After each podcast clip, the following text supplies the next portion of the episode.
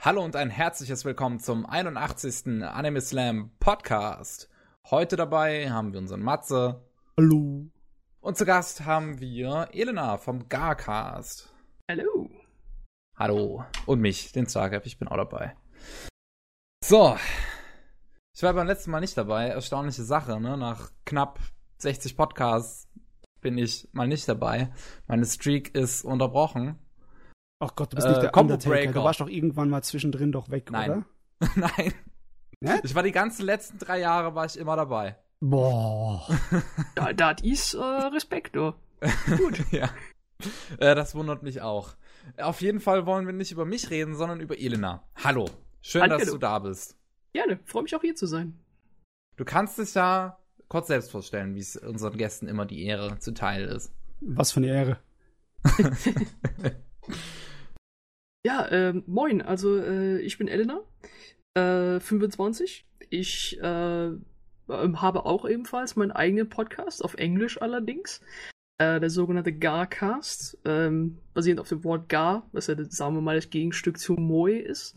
Äh, sozusagen alles, was männlich ist und cool. Sozusagen, was viele Muskeln hat, was aus Mecha besteht. Äh, alles, was Spaß macht. Äh, darüber habe ich einen Podcast äh, auf Englisch. Äh, ja, ansonsten tummel ich mich auf Twitter rum, äh, zeichne gerne und äh, verbringe zu viel Zeit äh, auf Crunchyroll, wo ich mir random Sachen angucke, äh, auf die, über die ich mich dann aufrege. Sehr gut.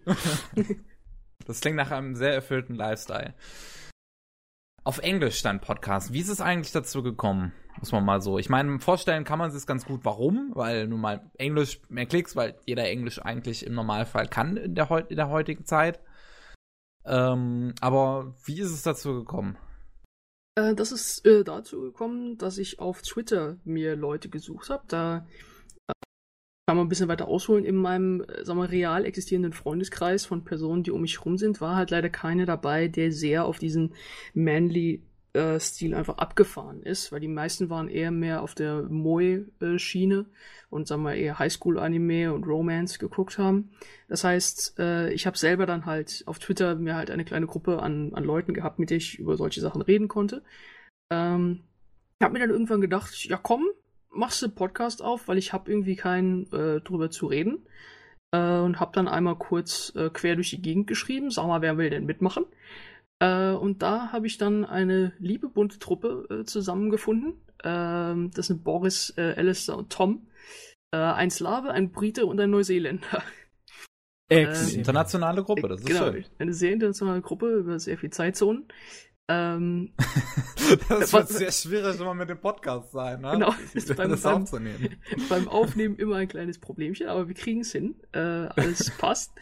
Äh, genau, und halt äh, Englisch ist dann halt einfach die Sprache, mit der wir uns alle äh, unterhalten und halt natürlich auch ähm, miteinander schreiben äh, auf Twitter. Äh, genau, und so äh, kam dann halt äh, ein englischer Podcast zusammen. Äh, ja, wir sind noch klein.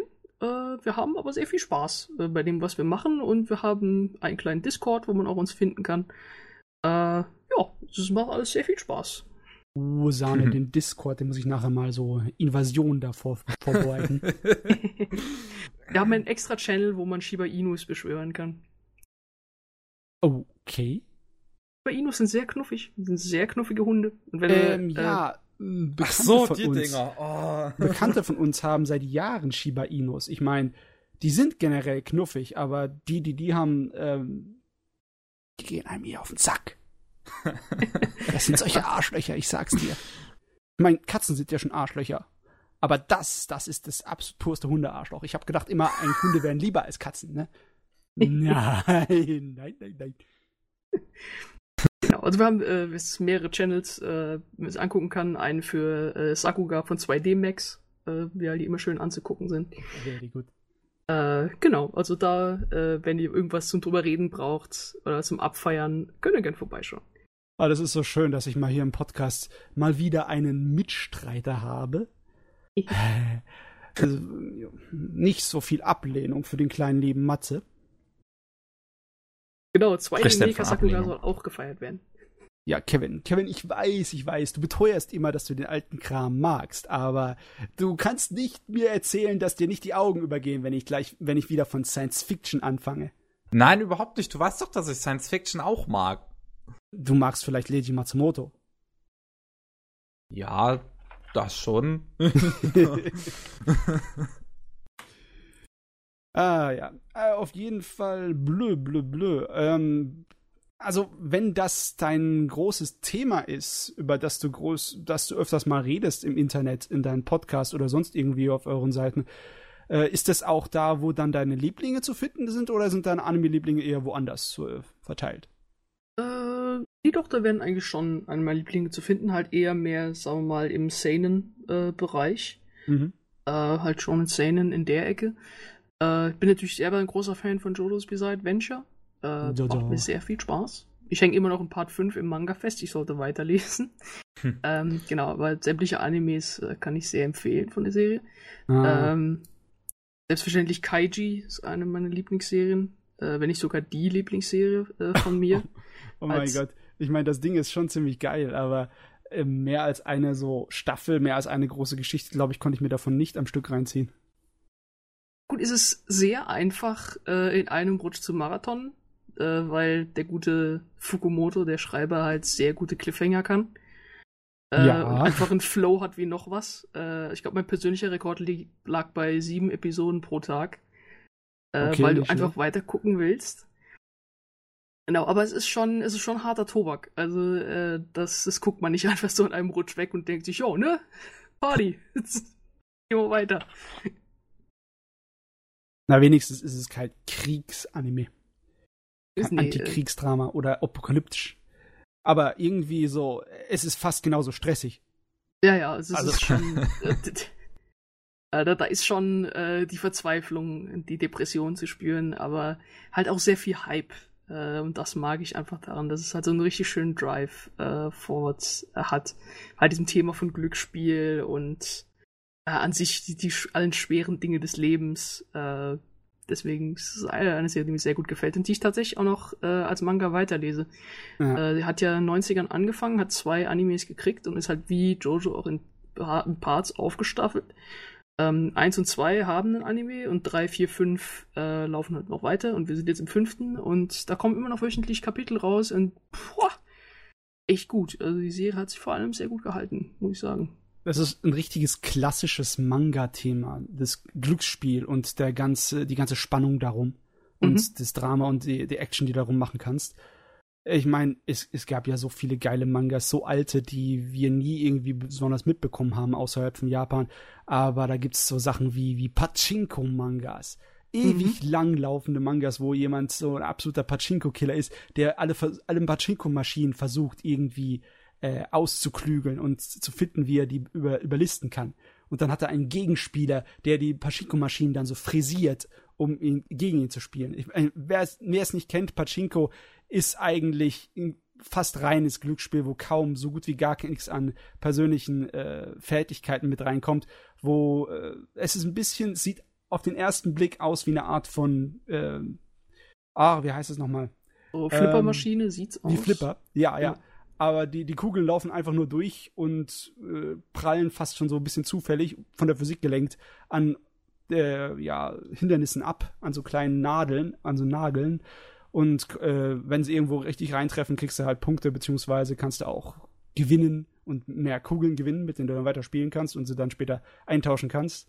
Auch wenn Japan ja Glücksspiel so offensichtlich nicht erlaubt ist, die machen das dann um die Ecke herum, dann tust du deine, äh, deine Kugeln eintauschen gegen Plüschtiere, die dann zufälligerweise direkt gegenüber oder direkt nebendran beim äh, Pfandhaus eingetauscht werden können gegen Geld. Ne?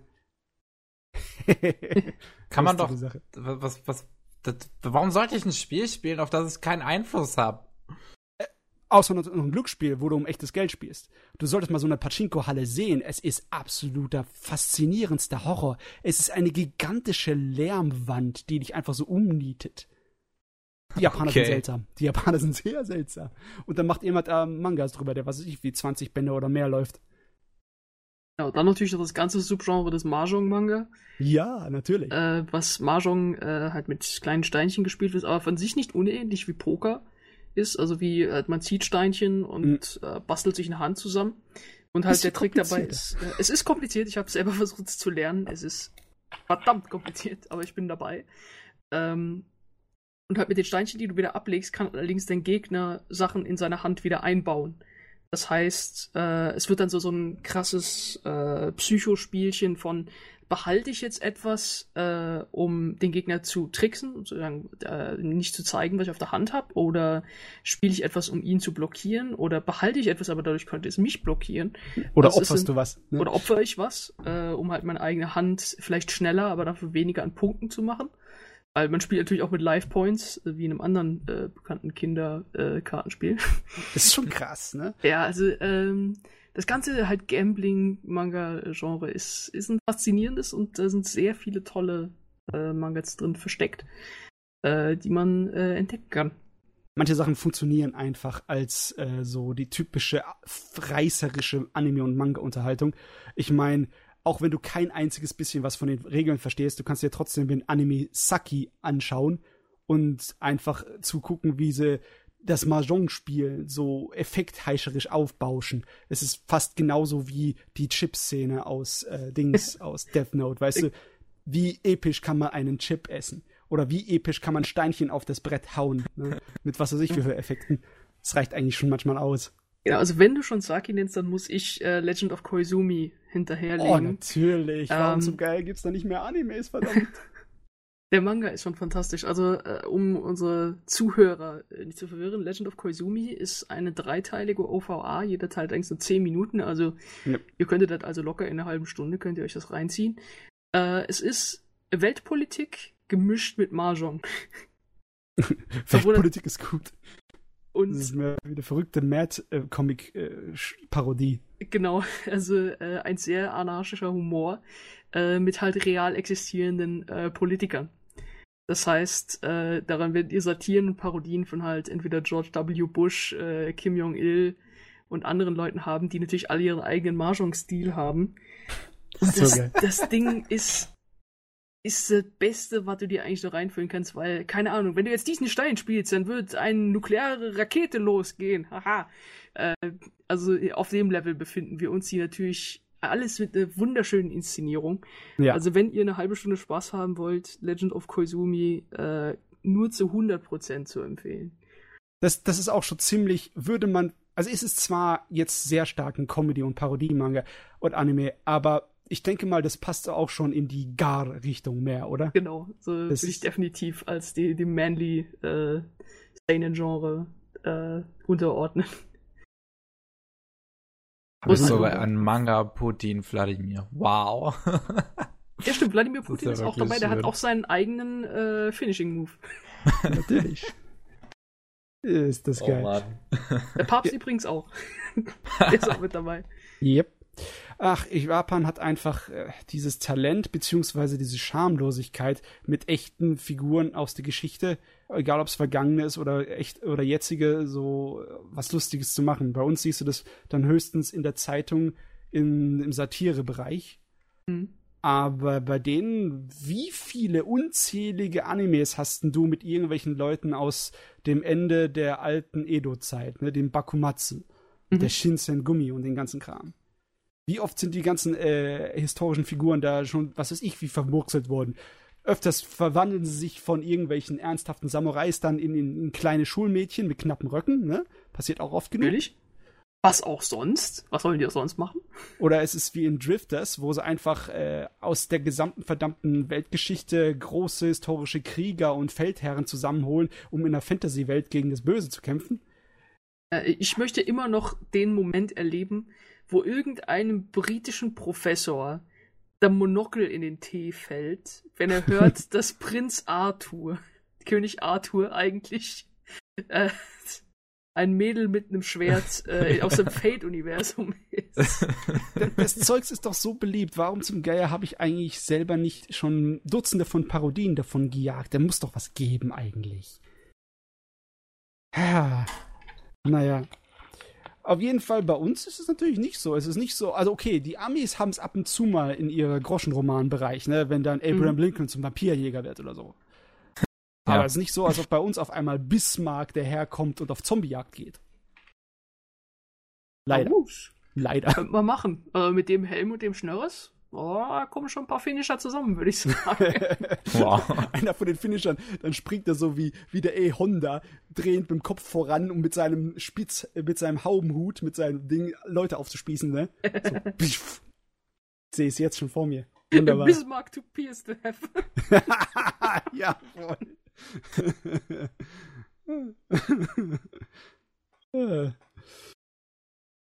ja, gut. Das ist schön, dass in dem Bereich deine Lieblinge sind. Was hast denn du noch für ganz große auf deiner Liste, die du eigentlich immer wieder gern gucken würdest?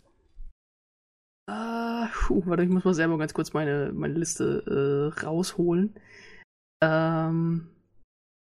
Na gut, äh. Ah nee, ähm, Redline würde ich noch als einen meiner Lieblingsfilme oben drauflegen. Oh, fantastisch. Äh, ja, aber Redline ist einfach ein Meisterwerk. An sich, was ja immer sehr gerne genannt wird, ist, dass das Ding ja sieben Jahre äh, in der Animation gebraucht hat. Und sieben Jahre ist schon ordentlich. Also Nur- ihr werdet ein, keinen einzigen Funzen CGI in dem Ding finden. Also alles ist äh, handgezeichnet. Und Die wie, Sache ist die, äh, diese sieben Jahre, ich weiß nicht, wie viel davon so ein bisschen aufgebauscht ist. Heißt das sieben Jahre von der Idee und Drehbuch und ersten Konzepten bis zur Veröffentlichung? So ungefähr reicht, heißt es wahrscheinlich. Es ist Ja. nicht so, dass da sieben Jahre lang dran ab und zu mal animiert wurde oder dass die Leute sieben Jahre lang dran ähm, ständig am Stuhl saßen und animiert hätten. Niemand, keine Sau hätte dafür Geld. Äh, nee, aber ich erinnere mich, dass der Regisseur dadurch gefeuert wurde, weil er gesagt, äh, gesagt, gesagt wurde, dass er einfach zu viel Geld verbraucht hat für das ganze Ding.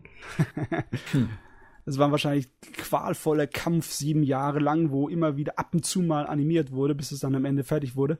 Genau, und dann wurde rausgekickt. Gesagt, gut, fertig, ab nach Hause mit dir. Tschüss. Ähm, genau. Äh, nee, äh, Redline ist einfach ein Muss, finde ich, für jedermann. Ähm, es ist einfach äh, Sci-Fi, äh, Wettrennen im Weltall. Allerdings nicht wirklich im Weltall, sondern halt wirklich auf Planeten. Äh, mit halt vielen verschiedenen Fahrern, die alle ihre eigene Story haben. Äh, mit einem tollen Worldbuilding, super tollen Alien-Design und ähm, halt eine eigentlich simplen Geschichte, die durch aber dadurch, dass sie so toll ähm, gemacht worden ist, so viel Liebe zum Detail und noch ein paar äh, Subplots, ähm, dass es einfach ein rundes, schönes Ding ist, wo man sich einfach zurücklehnen kann und denkt sich, oh scheiße, ist das geil. Äh, Ja. Und dann natürlich sowieso ein Soundtrack äh, und einfach eine Energie äh, hast, dass es sich eigentlich wieder vom Sofa wieder runterfetzt und da eigentlich nur von den Texten sind, ja, geil, weiter so. Schon, also bei Redline braucht man eigentlich keinen Science-Fiction-Rennfahr-Anime mehr. Also äh, da braucht man nicht unbedingt eine neue Fassung von Speed Racer oder so. Man hat Redline. Genau. Das, das reicht schon mal vorerst. Das ist schon mal generationsbeschreibend, ist es. Äh, genau. Und ich würde da äh, auch nochmal extra äh, ans Herz legen, weil äh, das ist ein Film, den sollte man nicht mit Untertiteln gucken. Ähm, sich da wirklich die deutsche Blu-ray zuzulegen, weil ähm, die deutsche Synchro einfach auch fantastisch ist. Mit äh, so Mm. richtig hochrangigen äh, Synchronsprechern. Unter anderem auch der Stimme von SpongeBob, die ein kleines Okay. süßes Alien spricht. Ähm. Äh, genau, also da sind richtig gute Leute mit dabei. Also, äh, das heißt einfach deutsche Synchro reinhauen äh, und das ganze Ding äh, genießen, weil ihr wollt euch wirklich auf die Bilder konzentrieren und nicht äh, auf die Untertitel. Ja, ja, die Sache ist die, ich bin so ein ähm, Wahnsinniger und habe Japanisch gelernt. Und Respekt. ich liebe die äh, japanischen Sprecher von Redline sehr.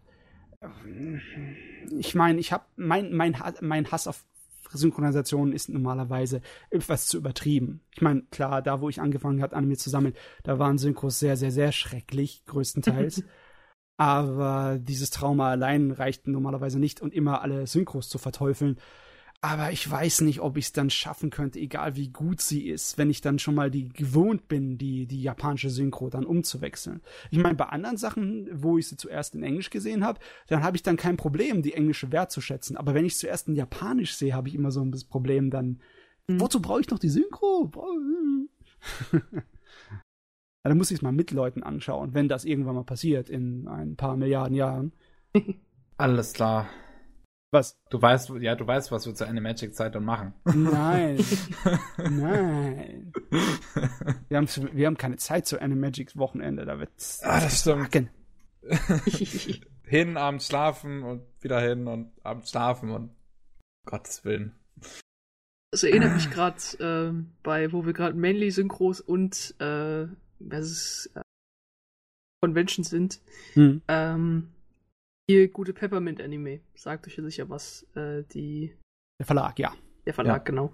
Ähm, die hatte ich gesehen auf der Hanami äh, und da haben sie auch DVDs äh, verkauft ähm, für halt so einem Festivalpreis, also so ein bisschen zum Raushauen. Und da bleibe ich halt stehen und denke mir, Moment, da hinten, da ist, da ist was Männliches, da ist Manly Stuff. Moment, Moment, Moment. Und äh, hoppel dahin tatsächlich und das war Baki the Grappler. Ach du Ähm. meine Fresse. Du Scheiße. Was, Äh. wa- war es die Original OVA oder war es die Fernsehserie? Fernsehserie tatsächlich und äh, habe ich dann gesehen, hatte jetzt beide Staffeln, 48 Folgen für 20 Euro, äh, 25 und habe gesagt, ja, na klar, warum nicht? Alter Und- Lattisch, das ist billig. Das ist ja wie Ja, Hongkong das ist DVD. Äh, Ja, und billig. der Typ vom Peppermint war einfach nur davon wie noch was. Er hat gesagt, oh, danke schön, dass du dir es kaufst. Wir freuen uns ja so. es mir abkauft. Endlich einer, der es nimmt. Das war das erste, was wir je lizenziert haben und wir wussten nicht, was wir taten. Und Das merkt man dem Ding absolut an. Ich hab's nämlich auf deutschem Fernsehen gesehen. Wow, wow. Respekt. Also, Es ist grauenhaft. Bucky ist schon ganz schön seltsam. Auch der Manga und sein Zeichenstil ist unglaublich einzigartig.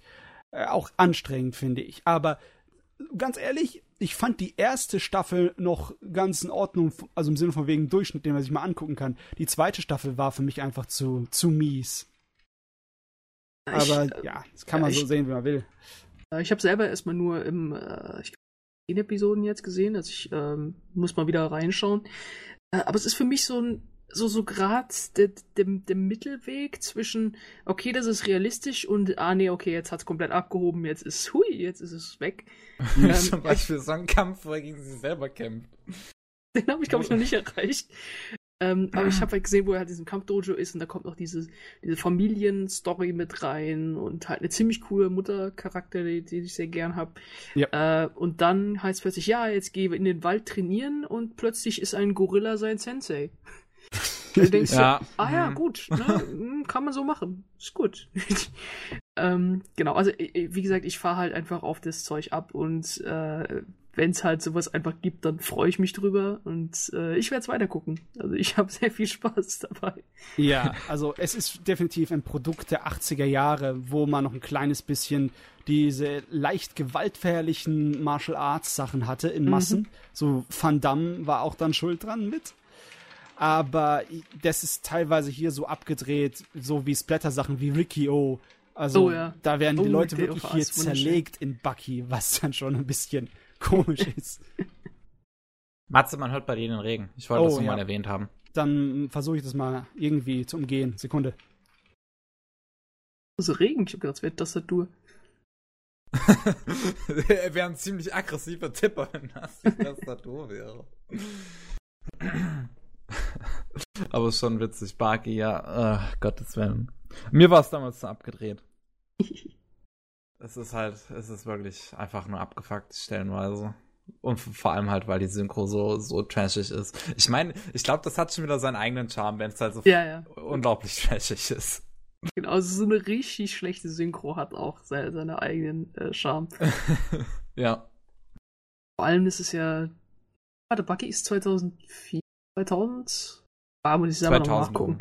Um die 2000 rum, ja, also so richtig, äh, eigentlich anno dazu mal, der sogar noch wahrscheinlich nischig äh, war. Äh, ja, also ich glaube, das, da gucke ich jetzt weiter, glaube ich, in der Synchro. Überhaupt in der Synchro geguckt? Ich glaube, ich habe es in der Synchro geguckt. Ja, jedenfalls, es hat sehr viel Wenn man Spaß das gemacht. schon nicht mehr weiß.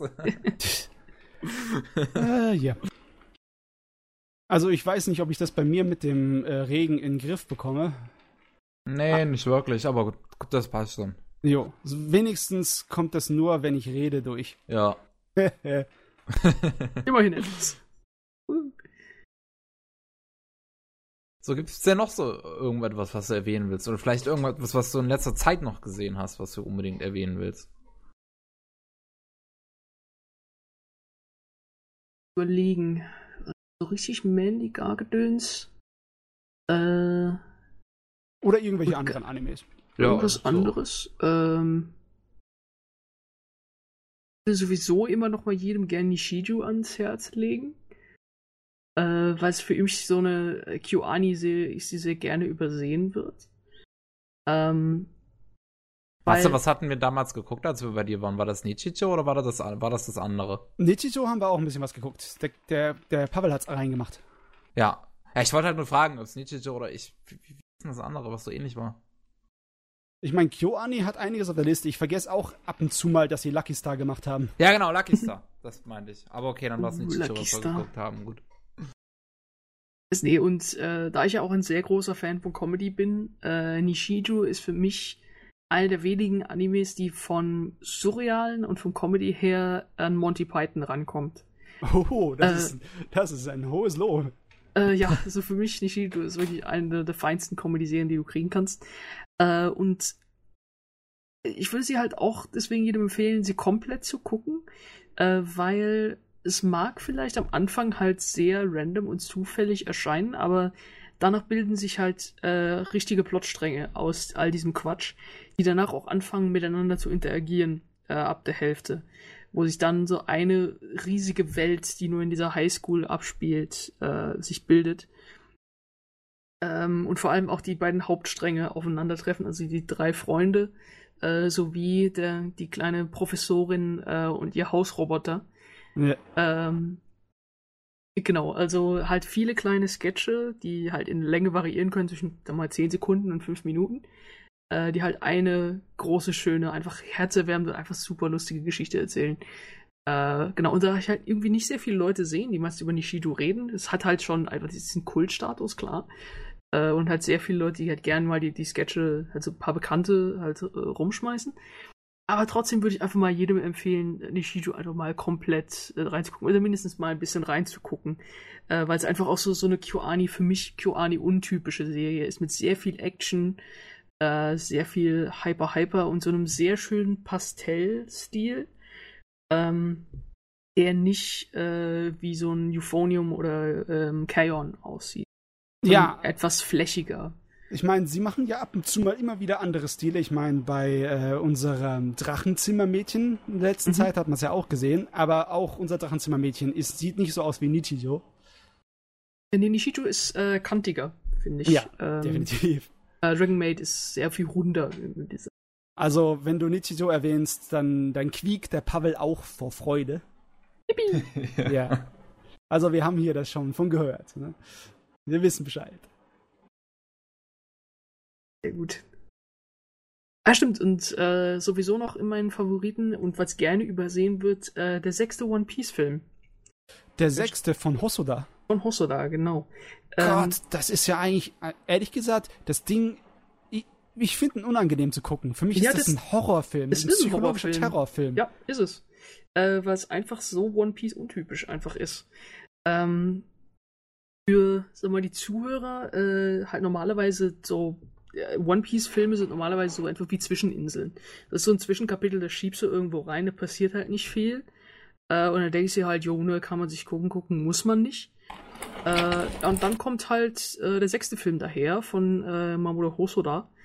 Ähm, was hat er alles gemacht? Äh, Mädchen, das durch die Zeit sprang, äh, Wolf Children, äh, Summer Wars, ähm, halt auch die ersten Digimon-Filme hat er auch gemacht. Ja. Ähm, Digimon sehr Sein letzter, ja, sein letzter Film, The Boy and the Beast. Genau, Boy and the Beast war sein letzter Film. Äh, und halt ähm, etwas, das nicht in den Credits steht, sondern äh, wo man halt tatsächlich richtig in die Starlist reingucken muss. Es steht zwar Toei da als äh, Studio, aber die Leute, die es animiert haben, sind Trigger-Leute. Ähm, das heißt, wir haben sehr viel bis Imaishi, äh, Sushio am Character Design. Ihr werdet sehen, dass das Character Design von den One Piece Charakteren einfach leicht anders ist, aber halt diesen, diesen Trigger-Charme mit drin hat. Ähm, und es sieht einfach komplett anders aus. Und ja, es ist, äh, es fängt an wie äh, ein tolles äh, Strohhut-Abenteuer und driftet dann ab in halt richtig harten Tobak. Äh, und es ist einfach nur schwer faszinierend für mich, äh, der Film, und ich liebe ihn wirklich. Äh, es ist ein toller Film. Äh, und dem möchte ich auch jedem gerne ins Herz legen, halt um zu sehen, was One Piece noch alles so kann. Wow. Mittlerweile ist es bei mir ein bisschen heftig geworden mit dem Niederschlag. ja, man hört ihn Man auch ab und zu mal mittlerweile so, also auch nicht, wenn du redest, nur mal ab und zu. Ich würde mich nicht wundern, wenn es gleich anfängt zu hageln.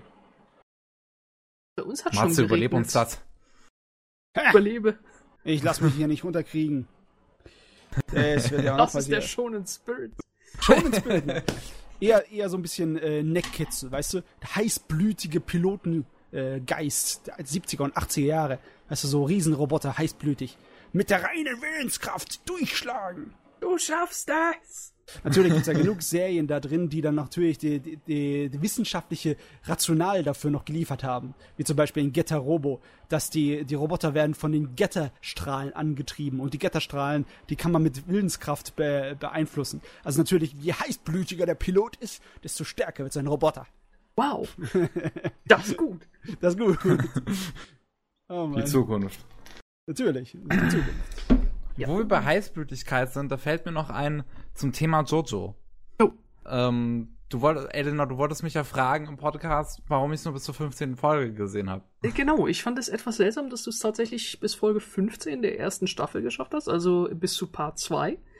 Ähm, weil halt normalerweise, wenn Leute Jojo droppen, sie es in Part 1 tun. Äh, Was weil die sagen, ähm, was ist schade.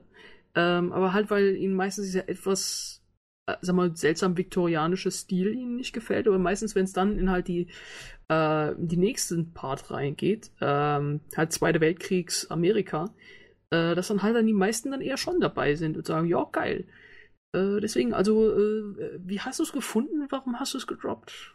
Also, ich mu muss dazu sagen, dass, also, ich mag diese viktorianische Zeit eigentlich sehr, sehr gerne und ich war halt dann, als den, äh, äh, der erste Jojo halt stirbt und man dann zur zweiten, zum zweiten kommt und das dann halt viel später spielt, dachte ich, war ich schon ein bisschen enttäuscht dann im ersten Moment, weil ich halt gerne diese viktorianische Zeit noch ein bisschen mehr gehabt hätte. Ja, die Ähm. haben halt die erste Story vergleichsweise komprimiert und schön rasch erzählt. Es ist nicht so, dann so wie bei Stardust Crusaders, wo du verdammte zwei ganze Staffeln hast. Und ähm, ich habe es dann halt noch weitergeschaut. Ich mochte diesen Protagonisten dann aber schon ein bisschen mehr als halt den ersten Jojo, weil der hatte einfach wesentlich mehr Charakter. Ähm, und äh, ich, ich, ich habe es dann aber aufgehört, als ich halt merkte, dass ich einfach irgendwie keine Lust habe, weiterzuschauen. Also ich hatte schon Spaß dran, ich mochte die Charaktere und wie verrückt es ist und wie die halt wieder alles so so passiert, wie die miteinander interagieren. Ich meine, ich finde die ganze die ganze Szene in dem Labor da, die es da schon in der zweiten äh, in, in dieser zweiten Hälfte gibt, die finde ich super. Aber das ist einfach so so es, es, ich hatte einfach nicht die Muße weiterzuschauen. Ich habe halt so dann nach Folge 15 gemerkt, ja, gut, eigentlich zwingst du dich nur das zu schauen und willst halt eigentlich wenigstens nur die erste Staffel durchpressen, aber du hast so keinen Bock drauf, dass ich es dann halt gelassen habe. Oh. Und du kannst, ja, ja. kannst nicht wirklich so deinen Finger draufsetzen, warum. Oder? Nee, nicht unbedingt. Das, aber so geht's mir halt immer irgendwie bei längeren Serien. Ich meine, ich habe es ja auch schon in dem Podcast, wo wir äh, Barker-Kritik zu Gast hatten, hab ich, äh, hatten wir auch schon kurz darüber geredet, warum ich äh, Hunter Hunter nach 30 Folgen gedroppt habe.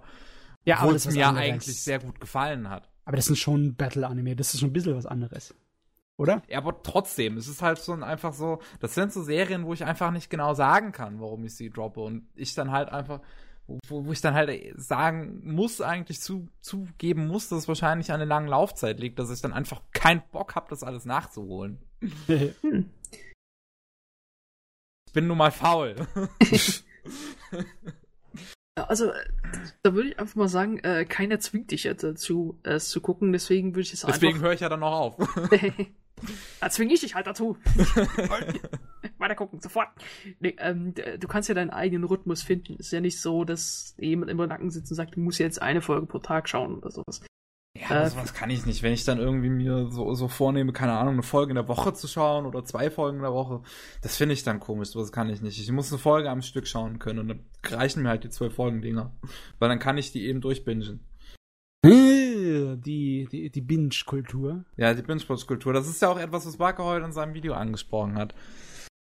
Äh, tolles Video übrigens zu Boku no Hero Academia. Das kann man sich mal anschauen.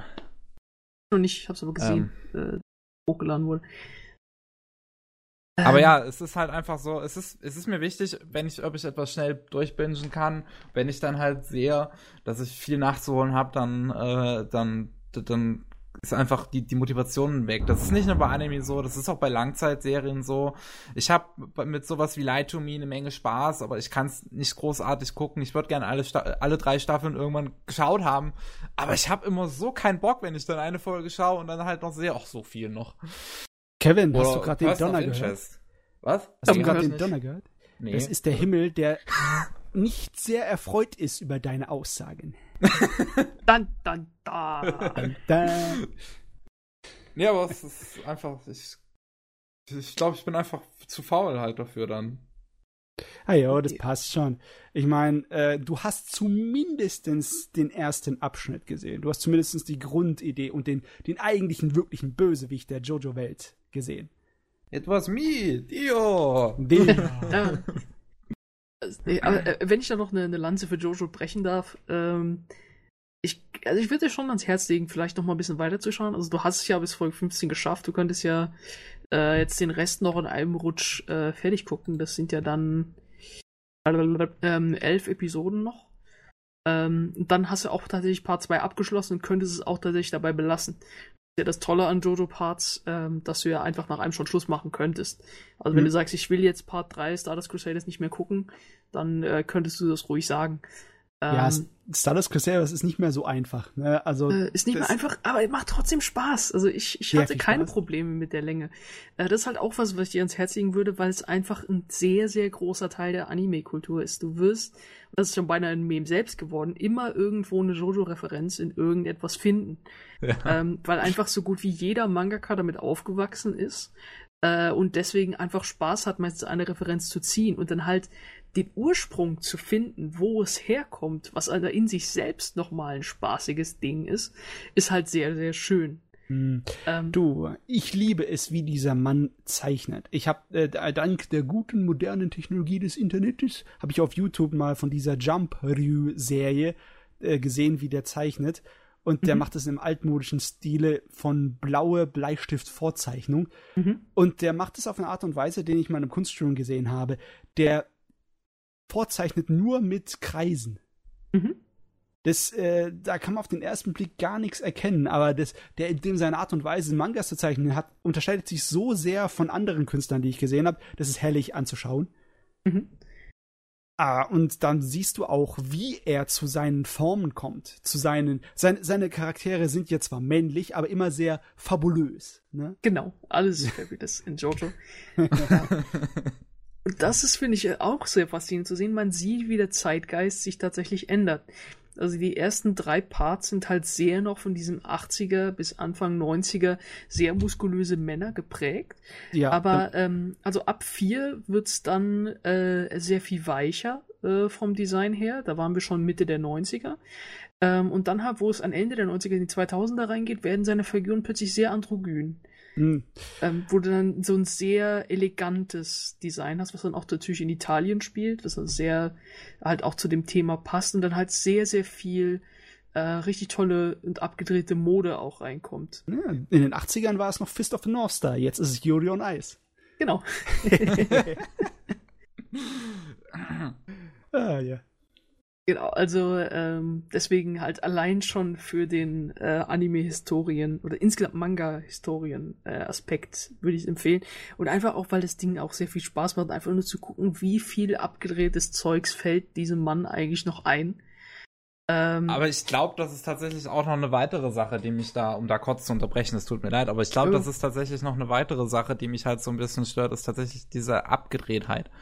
Weil oh. ich kann mit sowas immer nicht viel anfangen. Das ist auch der Grund, warum, wir haben vorhin Nichicho gehabt, ich habe mich zurückgehalten.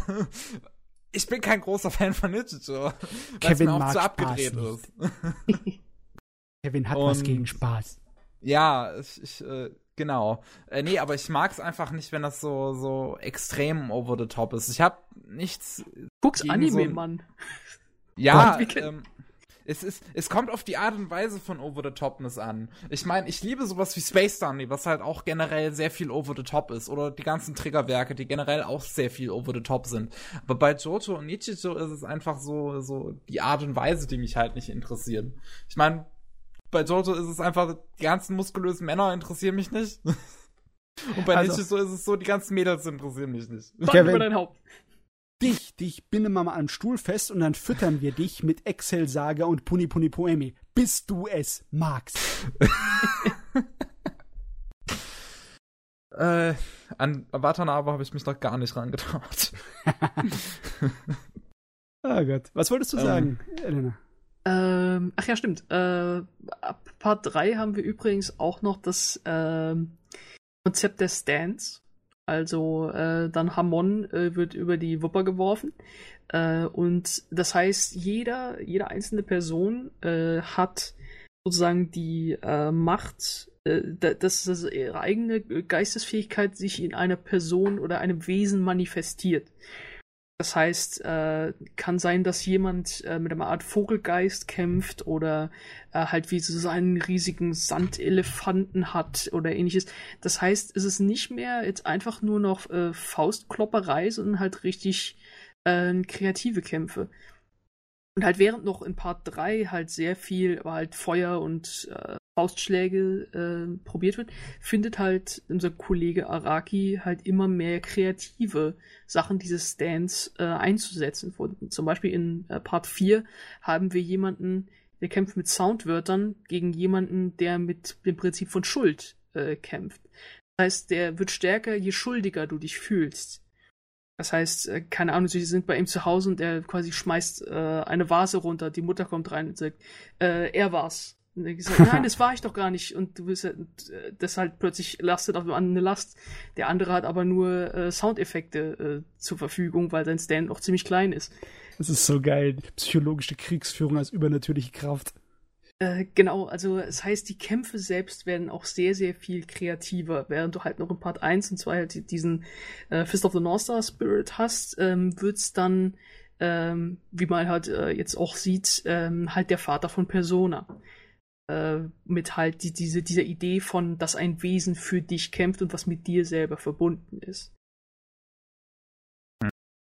Ja, eigentlich war die Idee ja von vornherein ja schon ein ziemlich genialer Griff wie kannst du bei einem Kampf zwischen zwei Leuten mit übernatürlichen psychischen Fähigkeiten das sichtbar machen? Ich meine, hm?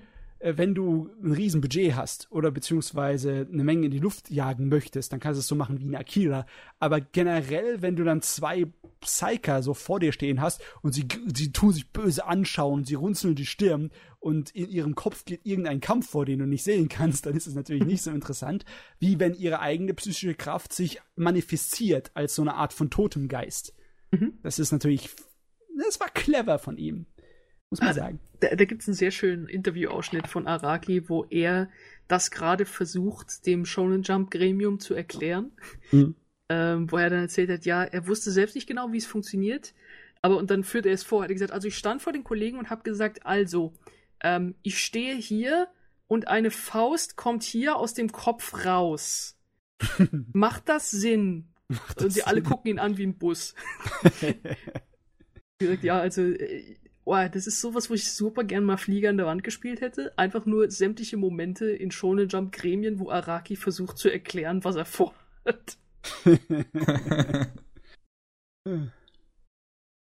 ja. Gut.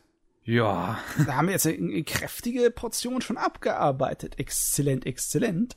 Und mit Jojo sind wir auch sehr aktuell, ne?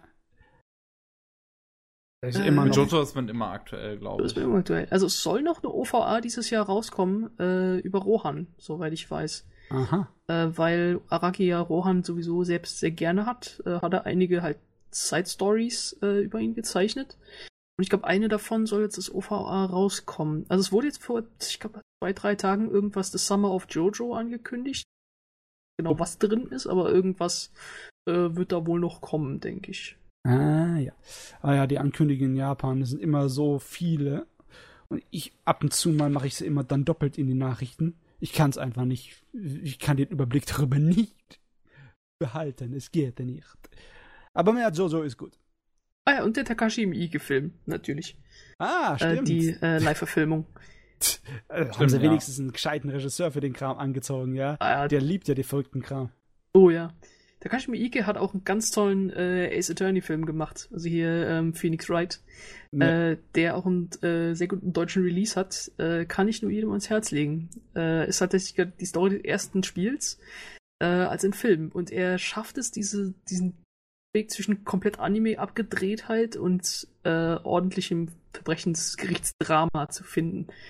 So Ace Attorney von Takashi Miike. Äh, auch nur zu Jawohl. empfehlen. Exzellent. Ja, äh, wir Wow. haben. Ja. Dramatisch. Oh Gott, ja, eigentlich wollte ich jetzt nichts Dramatisches sagen. Aber mir fällt auch jetzt nichts Dramatisches ein, das dazu passen würde. Äh, ich versuch's erst gar nicht.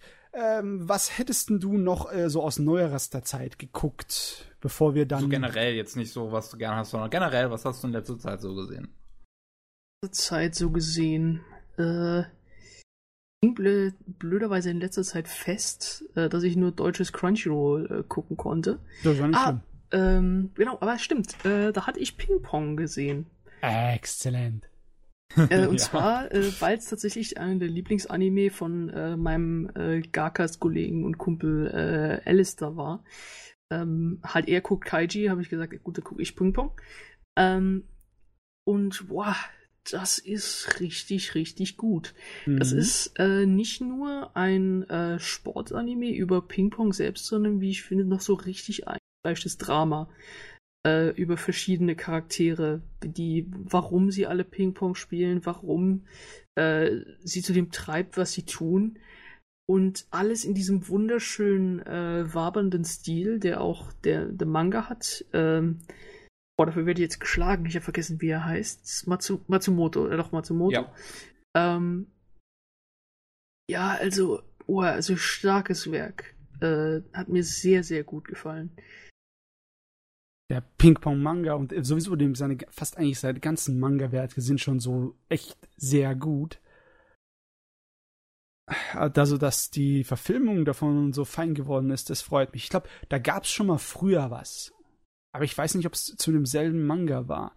Da gab es schon früher irgendeine Ping-Pong-Anime-Verfilmung. Also einen Ping-Pong-Realfilm gibt's, das weiß ich.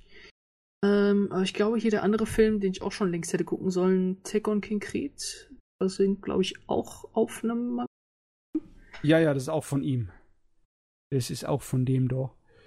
Ah, mir fällt's jetzt nicht mehr ein. Aber ich glaube, die, diese, diese ältere Sache, die ich da im Kopf habe, die hat nichts damit zu tun. Das ist auf einem anderen Manga.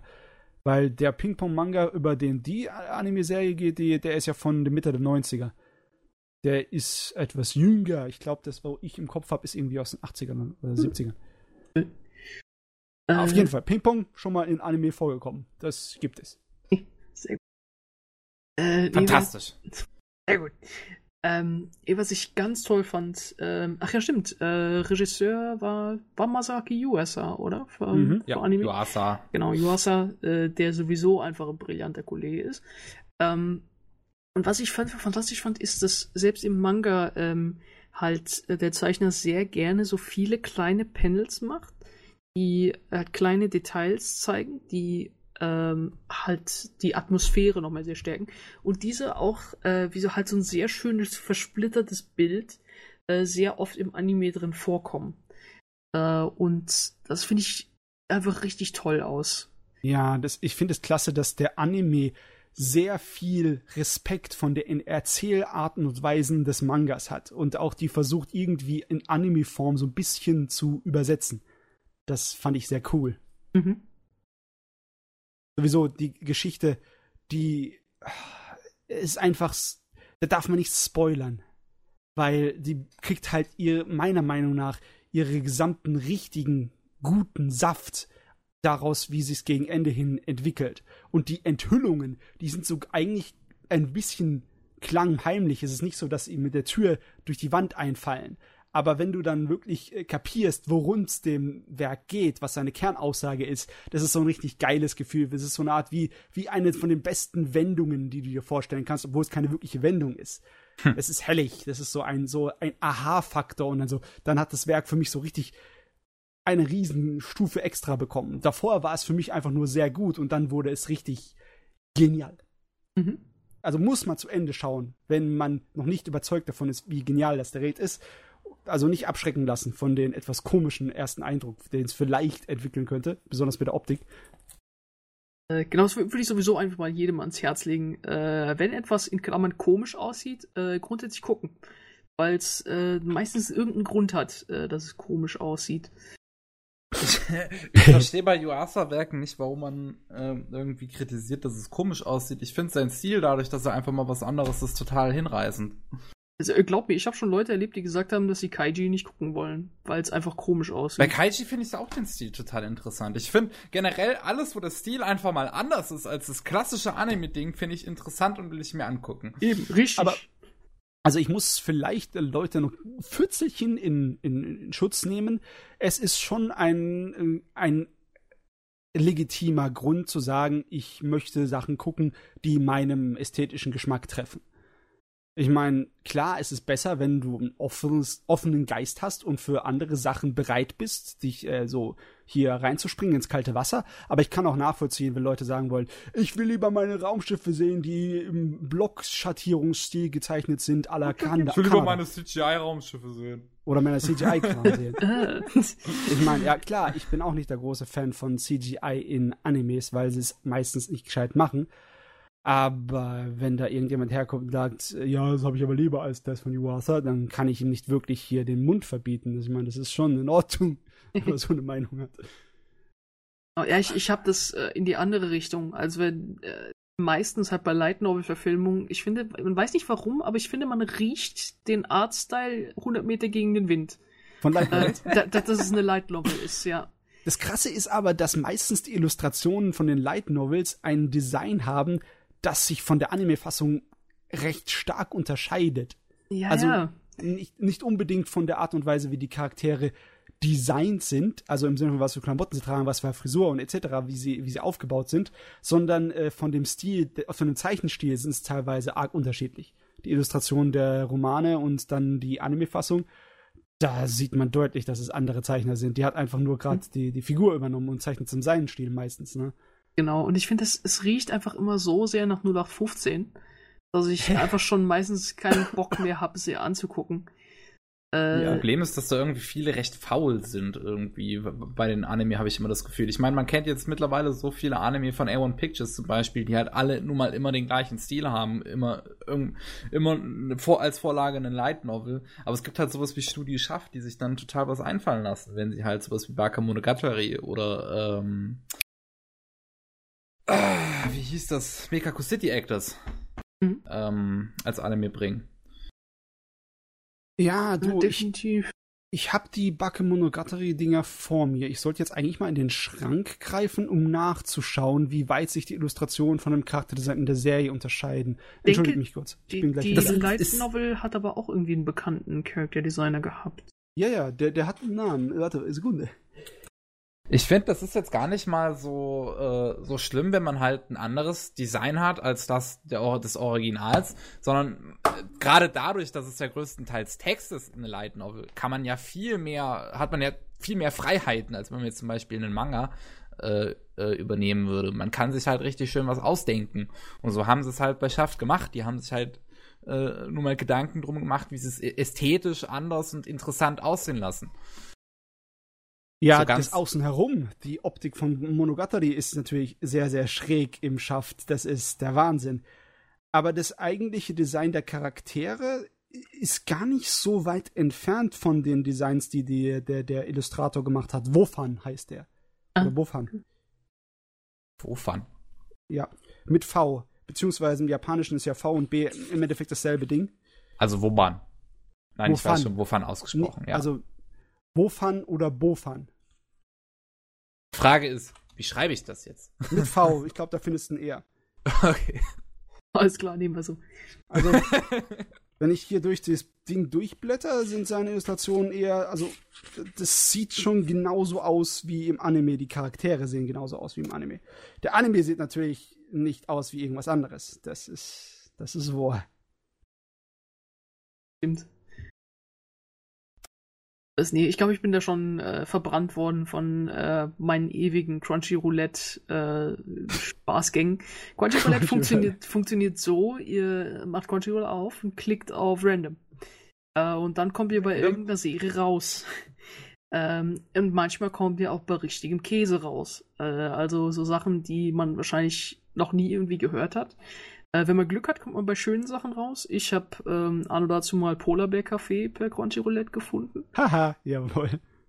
ja, da habe ich die ersten zwei Folgen jetzt geschaut. Das ist schön.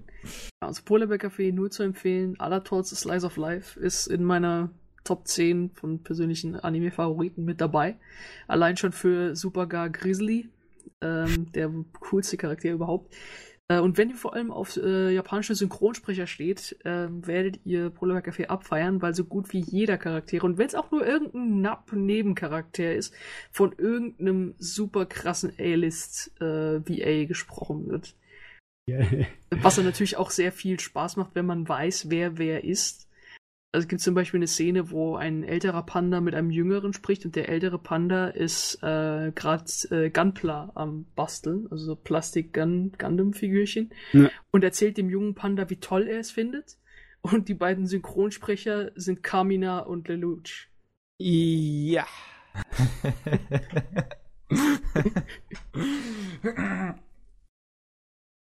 Der genauso, Ach, das ist schön. Der kommt noch so, so eine zweite Ebene von, von Gags rein, äh, wenn man weiß, wer die Synchronsprecher sind. Ich habe schon gesehen, dass das Ding, äh, das Anime und Manga aber auch schon relativ unterschiedliche Werke sind, oder? Ja, ja, also ich habe versucht, auch mal den Manga selbst zu lesen. Das ist nicht vergleichbar.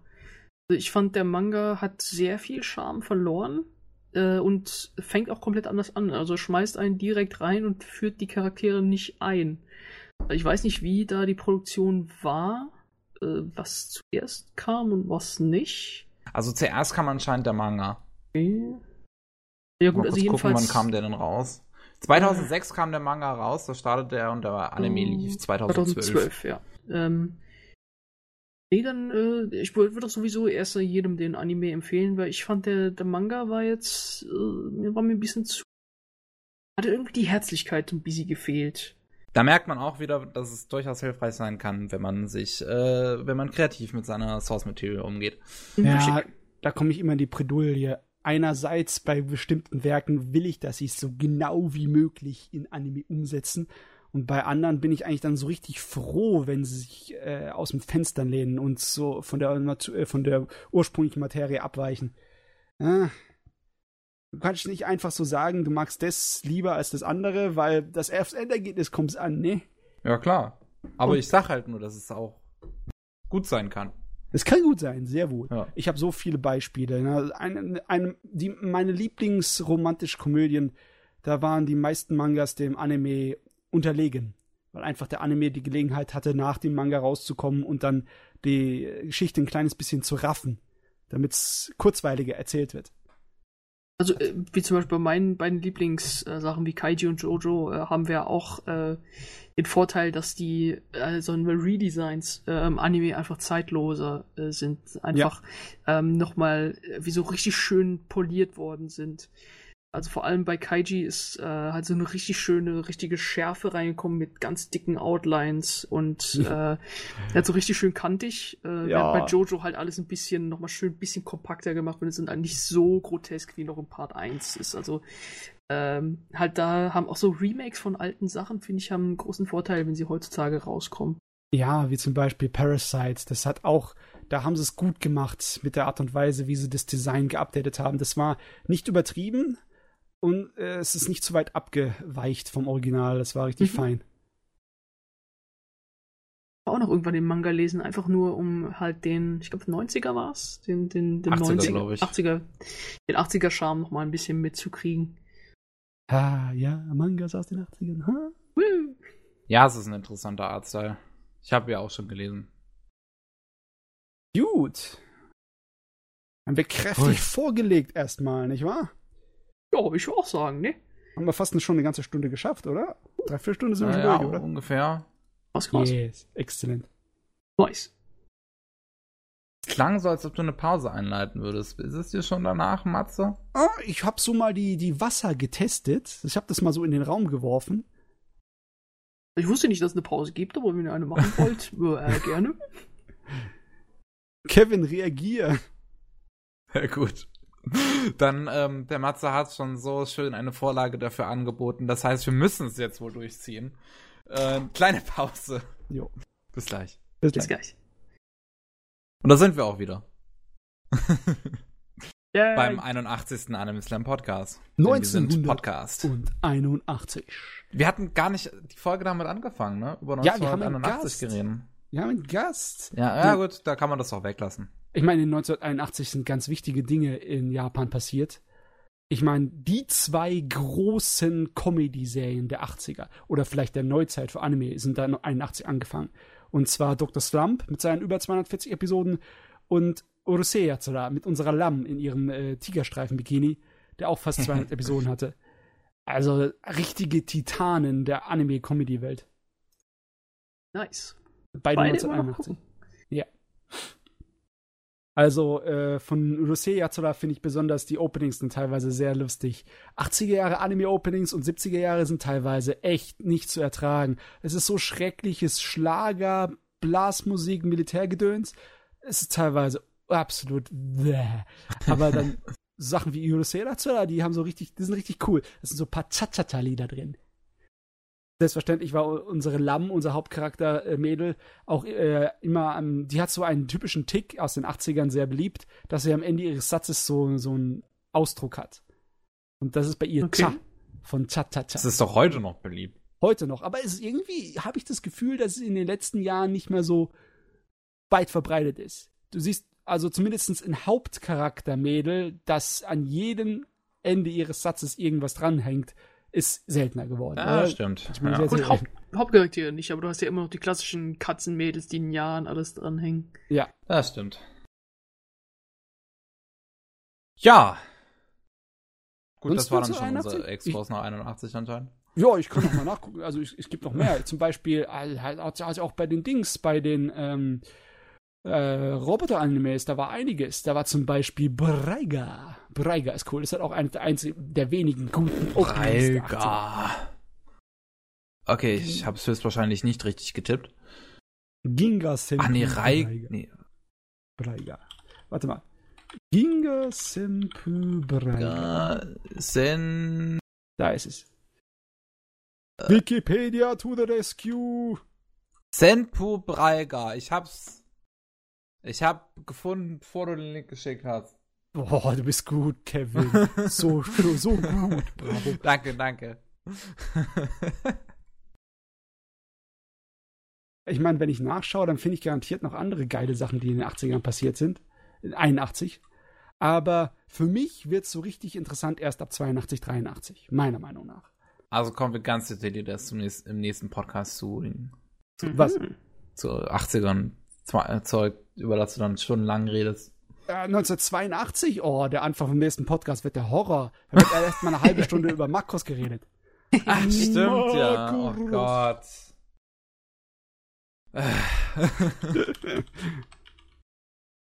Ah ja, so passiert's halt. ja. Okay, äh, wie machen wir weiter? Ich meine, wir können Ähm, gleich in den 80er stecken bleiben, ne? Nee, lass mal, lass mal kurz hier. äh, Unsere Elena äh, hatte da noch einen Anime. Oh, da hast du noch was. Äh, ja, stimmt. Äh, mir ist noch einer eingefallen, den ich vor kurzem erst gesehen habe. Vor kurzem meine ich ja vorgestern. Äh, das ist äh, Jojo und Nene. Äh, Oder die magischen Schwestern Jojo und Nene. Äh, Ah, hattest du das nicht mal erwähnt, Kevin? Richtig, das hatte ich, glaube ich, vor. Lass es sechs, sieben Podcasts her sein. So Okay. ungefähr schon mal erwähnt. und Elena und ich haben da wahrscheinlich eine Gemeinsamkeit. Wir haben es auf Geheiß von Chris geschaut. Äh, genau, ich äh, habe sogar mit Chris geschaut, äh, da sie gerade äh, vorbeikam. Ähm, und äh, genau, und Nene äh, ist ein Film tatsächlich von Ufotable, dem guten Studio, ähm, was aber nicht wie Ufotable aussieht. Also ähm, es ist bevor die mit dem sehr vielen digitalen Effekten anbekommen sind. Also es sieht nicht aus wie ein Fate Zero oder ein Fate Stay Night und Kano Kyokai. Ja. Ist- So sieht's wirklich ähm, nicht aus, auch wenn die davor waren schon teilweise. Äh, ja, genau. Also ich müsste da noch mal tiefer in den Staff reingucken. Damit hatte ich mich noch nicht auseinandergesetzt. Ähm, aber es ist tatsächlich, äh, wie man sagen würde, ein sehr schöner Familienfilm. Also etwas, was für Kinder ist, aber halt auch für Erwachsene. Äh, Weil es halt auch schon stärkere emotionale Momente äh, drin hat. Absolut. Ähm, äh, absolut.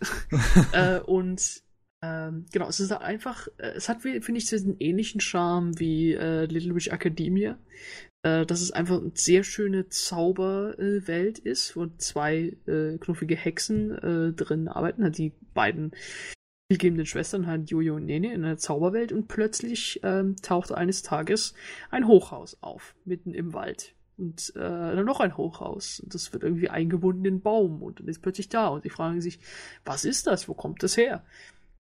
Und äh, halt äh, Nene ähm, purzelt aus Versehen halt äh, dort hinein und äh, landet in einem Aufzug, der sie dann in die reale Welt, also unsere Welt, äh, äh, bringt. Und sieht, dass dort äh, auch nicht alles so in Ordnung ist.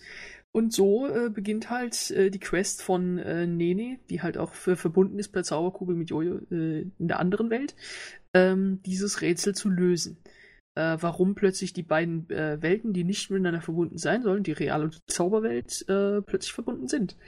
Äh, und es ist ein richtig, richtig herzerwärmender äh, Film äh, mit so vielen schönen Details. Allein schon diese ganzen kleinen Gadgets, die die beiden Zauberinnen haben, sind einfach ganz ja. toll.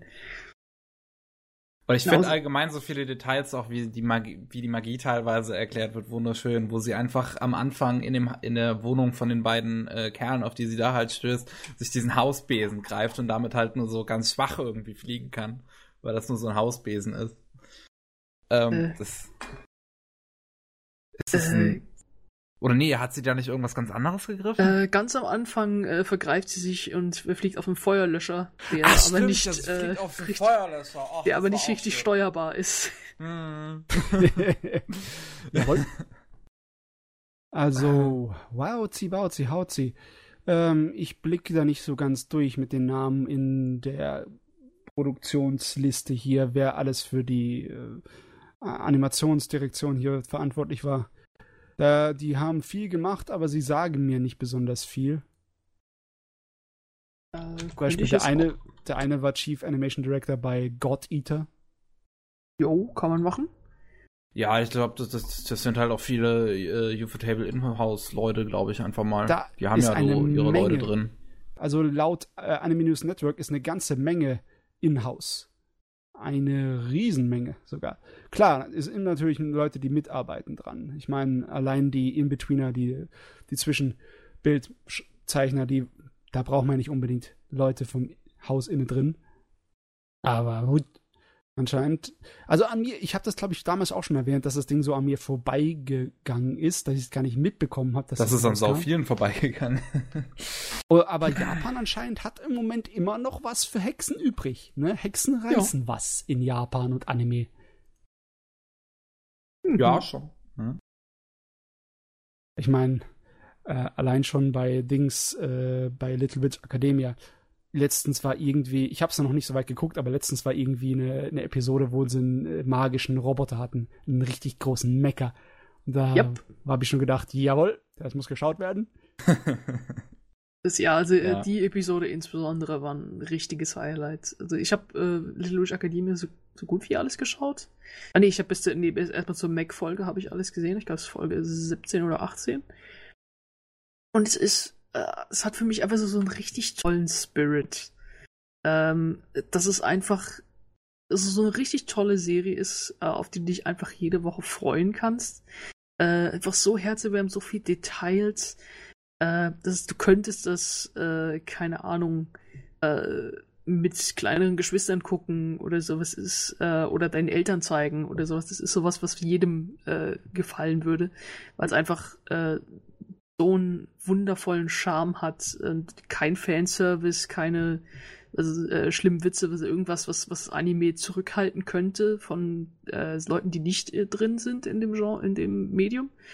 Ähm, und einfach so viele auch westliche Anspielungen drin sind, äh, die richtig Spaß machen. Wie zum Beispiel eine Hexe, die einfach sehr dicht angelehnt ist. Nee, falsch, ein Drache, der angelehnt war an hier ähm, Schneewittchens äh, Disney-Drachen. Ah, ja, der ähm, ein Opening, was nahezu eins zu eins das, das Opening von äh, Dexters Labor ist. Jawohl. das ist schön. Jawohl.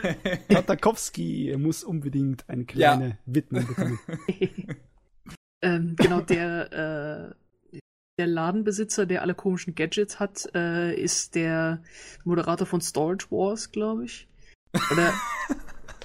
Äh, genau, also es sind so, so richtig viele so westliche Sachen drin, so klitzekleine, die, wenn du sie erkennst, freust du dich drüber, aber es würde dir nicht irgendwie negativ auffallen, wenn's dir, wenn du sie nicht kennen würdest.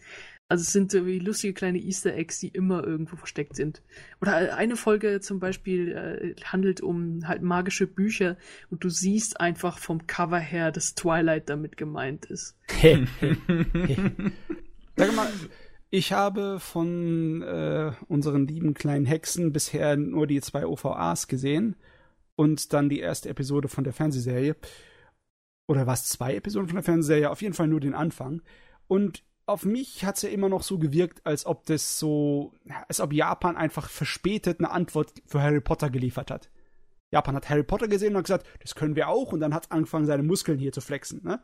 Und was bei rausgekommen ist, richtig fein. Und wenn ich dann dieses Jojo und Nene ansehe, dann denke ich eher an eine Art von äh, Familienunterhaltungsfilm à la Ghibli. Lege ich da falsch oder komme ich da ungefähr so in die Richtung hin? Äh, nee, den Vergleich würde ich tatsächlich auch ziehen. Also, Ja. ähm, Jojo und Nene fühlt sich mehr wie ein Ghibli-Film an. Also allein schon in der Struktur halt, dass es ein Film ist.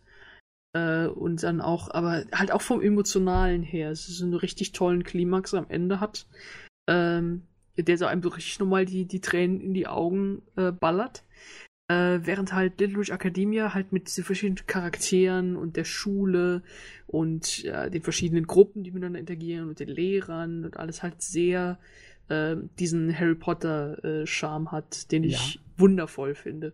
Eine schön ausgebaute Welt.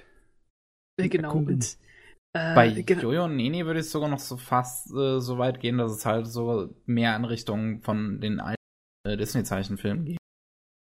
Von der Ja, Auf, vom doch. Aufbau, von der Erzählung und so weiter. Aber es ist nicht so, dass du der Disney-Prinzessin-Typ hast, oder? Nee, nee, also äh, die äh, Hexen sind schon äh, ein cooler Haufen. Ja. Äh, also Prinzessin würde ich sie äh, nicht nennen in dem klassischen Sinne. Äh, aber du hast recht, äh, in Jojo und Nene ist tatsächlich auch eine Musical-Szene äh, ja, in der Mitte auch, drin, Die ist so schön. äh, die super schön ist. das das ist ein toller Film. Ja. Äh, vor allem Little Witch Academia will ich Ihnen äh, ans Herz legen.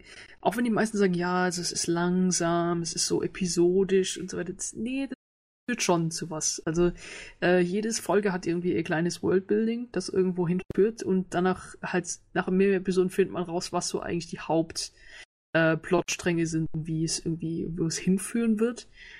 Und äh, das finde ich ja, macht auch nochmal so richtig schön äh, den Charme aus. Also Little Academia ist für mich, finde ich, äh, ein Muss, äh, den man dieses Jahr äh, gucken muss. Ja. Würde ich auf jeden hatte Fall mir noch tun. vorgenommen, es zu gucken, wenn es zu Ende ist. Jo. Aber das ist immer so eine Sache, ne?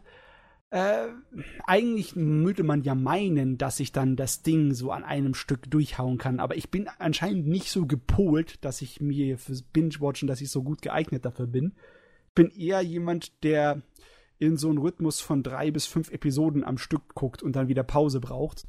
Mhm. Ich glaube, das hat sich aus den ganzen vielen Jahren von Sammeln von VHS und DVDs so irgendwie ergeben, weil wenn immer wenn eine neue Ausgabe rauskam, waren halt dann vier Episoden oder so drauf.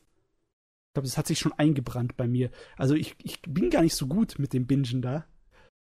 Und Äh, ich, ich eigentlich auch nicht. Ich habe irgendwie so ein bisschen Angst, dass ich dann wahrscheinlich länger brauchen würde, um die Serie zu Ende zu gucken, als wie wenn ich sie jetzt wöchentlich geschaut hätte. Das kann ich mir schon vorstellen. Aber ich finde, das ist dann aber auch sehr schön, dass du dann an sich mehr davon hast. Äh, dass du halt über einen längeren Zeitraum der die Serie immer wieder reinschaust und denkst, ach, das war schön. Und dann Ja. äh, kommst du irgendwann später wieder und denkst, ach, das war auch schön. Ähm, dass du immer noch was das, auf das du dich freuen kannst.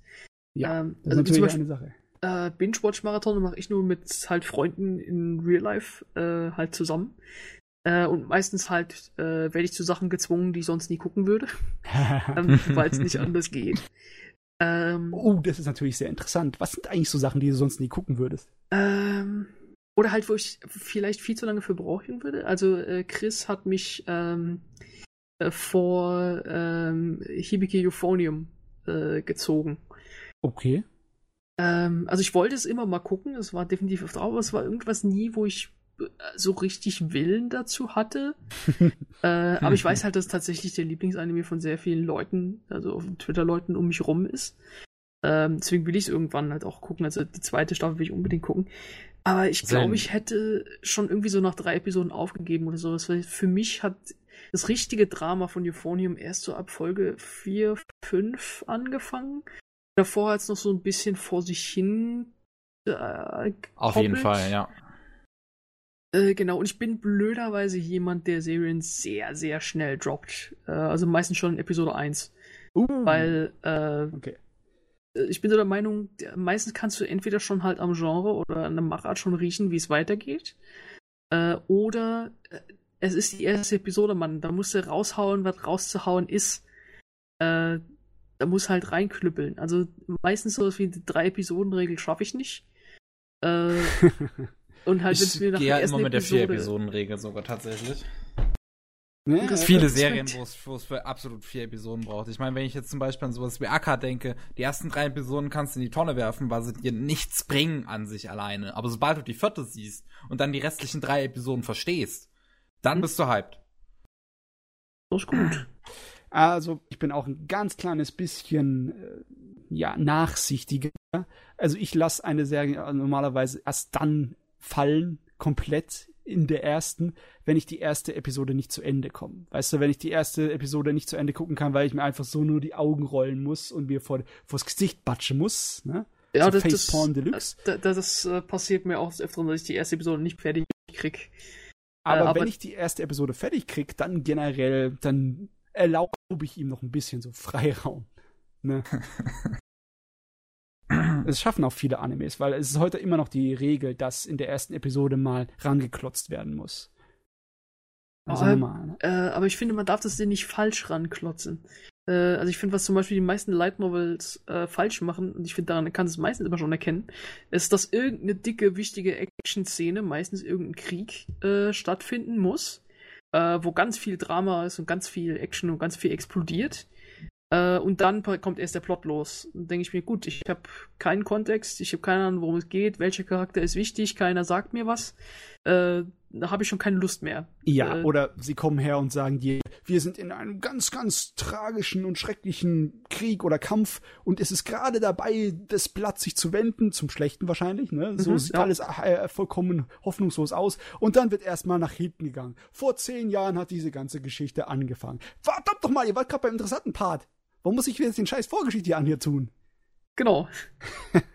Das ist halt so der, der, der falsche Aufhänger, äh, finde ich. Dann fang lieber mal vorne an und äh, nimm dir mal ein bisschen mehr Zeit. Und äh, da gucken wir Dann mal. funktioniert aber wieder das Raushauen in der ersten Episode nicht. Was willst kommt du drauf denn, an, man Mensch? muss ja kein Spektakel in der ersten Episode machen. Man kann ja äh, Aber alles das schön funktioniert brav halt einführen. teilweise einfach nicht. Wenn du von vorne anfangen würdest, teilweise sind halt nun mal Anfänge an sich langweilig, weil sie anders nicht funktionieren. Du kannst, Deswegen du ziehst kannst du es sie auch nach anders hinten. schreiben. Kevin, das kann man auch anders machen. Glaubet mir. Mhm. Glaubet mir. Oh. Es gibt auch Leute, die waren richtig, richtig mutig, was das angeht. Zum Beispiel äh, Haruhi. Also es sind nicht mehr so viele Liebhaber von Haruhi Suzumiya hier äh, im Internet zu finden, weil irgendwie hat die Serie über die Jahre so ein bisschen an Glanz verloren. Aber ich fand immer noch die erste Art und Weise, wie das im Fernsehen im Japanischen ausgestrahlt und gesendet wurde, fand ich der absolute Wahnsinn. Diese total äh, absichtlich zeitlich durcheinander äh, gesetzte Episodenreihe. Und dann haben die angefangen mit der absoluten Wegwerf-Episode, wo sie das eine Video gedreht haben für die Schule, wo sie ihren dämlichen, richtig schlechten Magical Girl Effektfilm gemacht haben. Und das war die erste Episode. Ohne dir zu erklären, worum es geht, ohne in irgendeiner Ausführung, zuerst mal die absolute Cringe-Dämlichkeit, Plabbelhumor, eine ganze Episode, 25 Minuten am Stück. Da war eigentlich, von den ganzen, äh, von den ganzen ersten Episode war vielleicht eine halbe Minute, die nicht in diesem Videoformat war, Also, das war Hammer, dass sie das getraut haben. Dass sie die Eier dazu hatten, einfach so herzugehen. Ihr kapiert nix, wir geben euch irgendeinen Scheiß mitten aus der Serie raus, die dann eigentlich die ganze verdammte Episode nur ein Gag ist. Ein einziger Bing. visueller dämlicher Gag also ich, ich bin auch gerade noch mal auf der Wikipedia-Seite von ähm, äh, der englischen Wikipedia-Seite von der Melancholie von Haruhi und da ist einfach so, da, da, da sind halt vier verschiedene Watch Orders. ja, genau. Also es gibt hier die richtige Watch Order und dann halt, was gerade Matthias angesprochen hat, die die Broadcast äh, Order. Ich glaube, die fängt mit 0-0 an und dann, was war es, 7, ja. 14, keine Ahnung, alles durcheinander. Also, ja, ich sehe halt, ja, genau, ich sehe halt hier TV, ich sehe halt hier Season 1 Chronologic, äh, also ich sehe halt Kyon Order, Haruhi Order, dann gibt's anscheinend eine DVD Order, die nochmal anders ist und dann gibt's die 2009 Order. die, die einzig wahre ist die Fernsehausstrahlung. Also die hat nämlich etwas, das funktioniert. Die hat einen seltsamen äh, Art und Weise von gesplitterten Erzählrhythmus, die funktioniert. Das ist wie äh, wenn du einen Roman liest, der in seinen einzelnen Kapiteln zwischen Figuren und Zeiten herumspringt, aber du schaffst es trotzdem den Überblick zu behalten und am Ende und an bestimmten Punkten fügt sich das ganze Bild zu einem zusammen aus dem Puzzle. Das war richtig Also das, gut. was die Warowskis in ihren letzten Filmen nicht geschafft haben. uh, Shane! ich weiß gar nicht gut. mal mehr, wie der Film hieß. Wie du, Jupiter Ich, ich liebe auch Cloud Atlas, abgöttisch. Ähm, also aller, oh. allergrößten für mich, aber ja. Also, äh, tatsächlich Haruhi habe ich auch noch was dazu. Und zwar hatte ich äh, einen Vertrag an dazu mal mit äh, Chris abgeschlossen. Ah. Und zwar ähm, für sie äh, sechs Folgen, also alle Folgen von Afro Samurai. Und ich dafür äh, sechs Folgen von Haruhi. Weil wir wollten uns gegenseitig zu was zwingen, was die andere jeweils nicht gucken würde. Oh, okay. Äh, und also, das machen wir bisweilen. Äh, einfach mal den anderen, äh, die andere dazu zwingen, äh, das zu gucken. Gut, dafür sind Freunde ja da. Aber genau. äh, was ich nicht so ganz verstehen würde, warum du Haruhi nicht gucken würden wolltest. Äh, mir hat's einfach nicht gefallen. Äh, ich finde, äh, es riecht immer noch nach Light Novel. Und zwar ganz schlimm. äh, äh, es ist ja auch tatsächlich basierend auf der Light Novel. Halt ja. anno dazu mal hat es dann nicht diese, diese über Fluss davon gab. Aber es ist einfach dieses, oh, guck mal, wie meta alles ist. Ist das nicht toll? ist das nicht witzig? Er hat gesagt, nein, ist es nicht. Jeder macht das heutzutage. Äh, oder ich mag Harui auch nicht. Sie ist einfach ein richtig unangenehmer Charakter. Äh, ich mag nicht, dass sie, äh, was diese, diese arme Mädel, was sie da war, zum beinahe richtig reinmobbt in diesen, äh, äh, in diesen Club da reinzukommen und sie auch noch betatscht von oben bis unten. Äh, jeder von den Typen ist irgendwie eine andere Person von irgendwas anderes. Also jeder ist nicht der, der jetzt vorzugeben scheint. Äh, und ich habe daran einfach keinen Spaß gefunden. Also wirklich null. Und daran habe ich es später festgestellt, dass ich tatsächlich die DVD-Order geguckt habe. Ah, okay. Also halt eins bis sechs, äh, halt so, wie die erste Light Novel tatsächlich ist. Mm, also okay. ähm, halt eine Episode, äh, die erste Episode Einfluss, dann ich glaube vier Episoden über was die anderen jeweils sind und dann ähm, halt die Klimax de, des ersten Buchs. Ja. Ähm, die halt damit endet, dass äh, Haruhi, glaube ich, die, irgendwas Schlimmes passiert. Ich, glaub, ich weiß nicht mehr, was es war, Aliens kommen oder äh, oh, ich weiß nicht mehr, zu lang her. Ähm, genau, und da, da, hat mich auch schon, es, äh, habe ich ein Problem damit gehabt, dass da ist sie die ganze Zeit sowas von laut und äh, ich will irgendwas Tolles entdecken und dann entdeckt sie was oder hält sie die Schnauze und ist einfach so, äh, ne, guck mal da und kriegt nichts mehr äh, auf die Kette. Da denke ich mir, ey, freu dich doch mal. Ist doch, was die ganze Zeit wollt, das Mädel. Äh, nee, also ich kam mit dem Charakter eh nicht klar und äh, nee, also ich glaube, ich glaube, und ich werfe diese Theorie jetzt einfach in den Raum, wenn Aha. ich die Broadcast Order gesehen hätte, hätte ich, glaube ich, mehr Spaß gehabt. Also du hättest wahrscheinlich zumindest das Gefühl gehabt, was machen die für einen abgedrehten Scheiß da? Genau, also, also so, es ja, war so einfach nicht so ein, guck mal, hier ist der Charakter, hier ist der, hier ist der, und jetzt passiert eine große Sache. Ende. ja. Also ähm, ich muss eh nochmal ruhig nachgucken, weil es ist ja ein großer Klassiker an sich. Äh, und vor allem will ich gucken, weil jeder irgendwie sagt, dass das Verschwinden der Rui Suzumiya ein toller Film ist. Äh, und deswegen muss ich eigentlich auch gucken.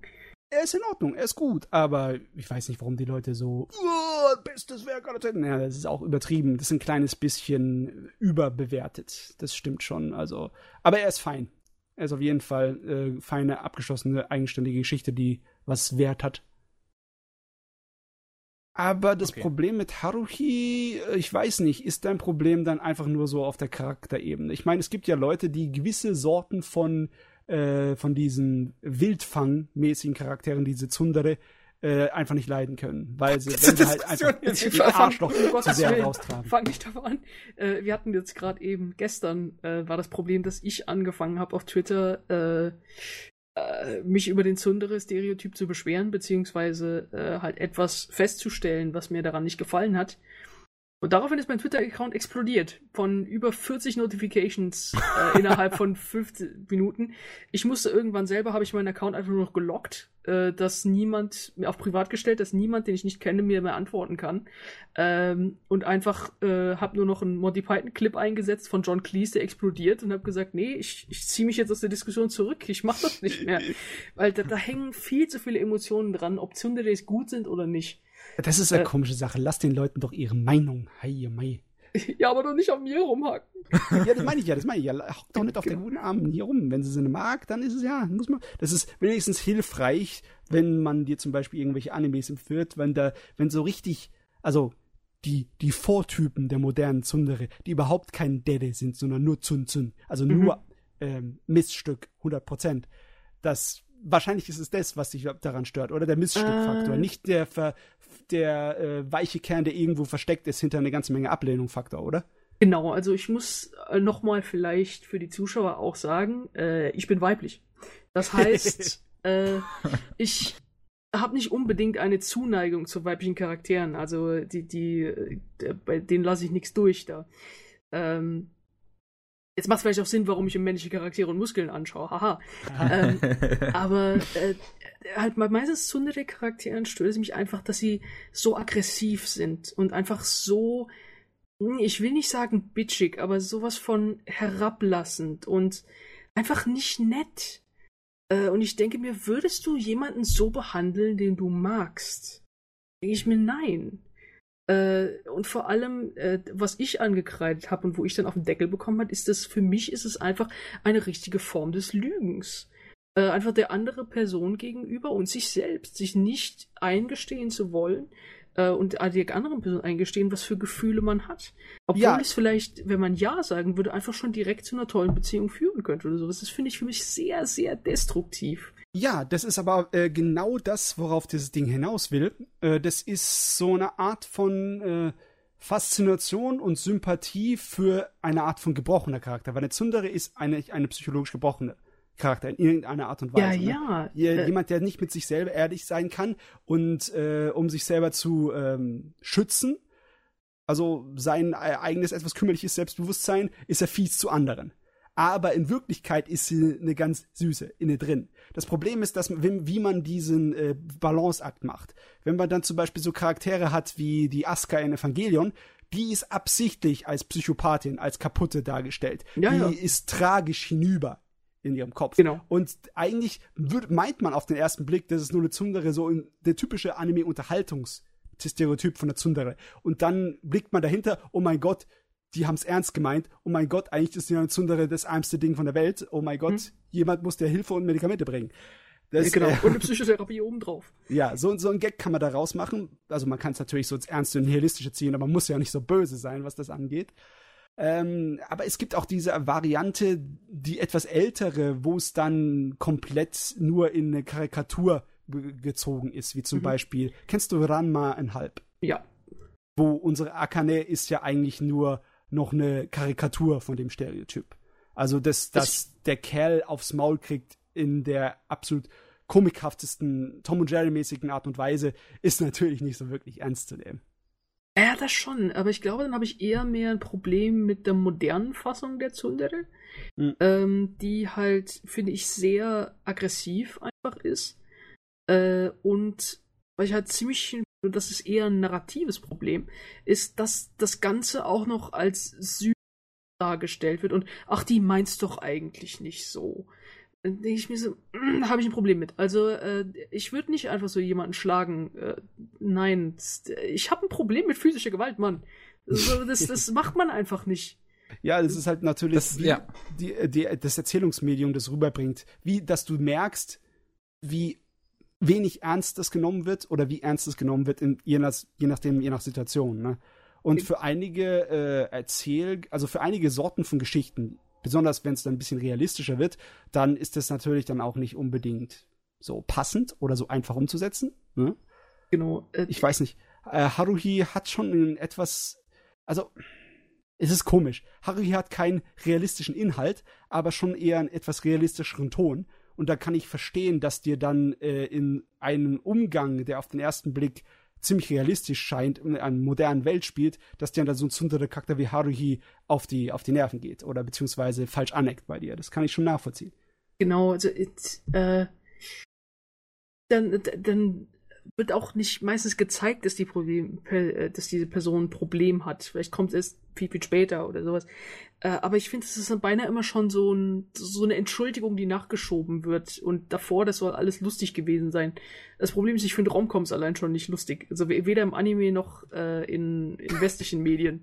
Ich finde Roncoms nicht lustig. Genau, äh, ich weiß nicht warum. Ich, ich finde sie einfach nicht lustig. Es ist einfach dieses, äh, hier sind zwei Charaktere, die sollten zusammen sein. Wenn sie Gottverdammt noch mal ihre Emotionen in den Griff kriegen könnten, würden sie in Emo würden sie fucking Episode 1 zusammen sein. Aber nein, sie müssen sich ja missverstehen und sich nicht Sachen eingestehen und plötzlich haben wir 26 Episoden. Warum gucke ich mir das an? Ich gucke mir das nicht an. oh Mann. Oh, ich fürchte, da, da, da kann ich, äh, muss ich sagen, ich gucke mir es wegen diesem Scheiß an. Ich weiß nicht warum, aber ich will mehr davon. Genau, ich habe Bucky the Grappler bei mir rumstehen. Also äh, das könnt ihr mir an den Kopf werfen, warum ich das rumstehen habe. Äh, nee, aber es ist, es ist einfach nicht mein Genre. Also ähm, ich weiß nicht, ob das ein kulturelles Problem ist einfach bei mir, äh, äh, dass ich einfach sagen will, nee, ich, ich mache Sachen gerade raus und da geht's lang. Äh, ich weiß nicht, für Zuschauer, ich bin äh, halb Südamerikanerin. Äh, mir wird das einfach geradeaus angesprochen und äh, ab geht die Post. Äh, das war bei mir, was ist, ja, ich habe äh, selber einen Freund, wir sind äh, nächsten Januar sind wir drei Jahre lang zusammen. Wir haben uns kennengelernt, äh, Telefonnummer gegeben, Dings, äh, fünf Tage später waren wir zusammen. Äh, muss ja nicht alles so äh, riesen und alles reinmachen. Was, was, was ganz Normales könntest du nicht, Kevin. So, Nein, so wie normale das ist doch Menschen. nicht normal, das geht nicht so schnell. Natürlich geht es. Du, du, du lernst dich kennen, dann schwätzt du miteinander und nach einer Woche weißt du, hey, gehen wir mal aus? Ja, gehen wir aus. Dann hast du ein Date und dann merkst du, hey, ich mag dich ja eigentlich. Ja, ich kann dich auch gut leiden. Wollen wir ausgehen? Also aus. Deswegen funktioniert es bei mir nie. Ja, nee, äh, äh, vielleicht ist es so einfach ein Gefühl, ich bin einfach alt. Also, ich habe einfach keine Zeit mehr für das Ganze. Sprich, sprich für dich selber, ja? Ich bin 34, Gottverdammt. Vielleicht funktioniert das bei älteren Menschen einfach anders. Ja, ja. Ist Die Jugend nee, von heute ist anders. Nee, vielleicht ist ja vielleicht auch einfach dieses Teenager-Ding, was auch so ein bisschen mit reinkommt, dass es einfach eine wilde Zeit ist und was weiß ich was. Aber für mich ist es einfach, ey, chill mal. Geh mal runter.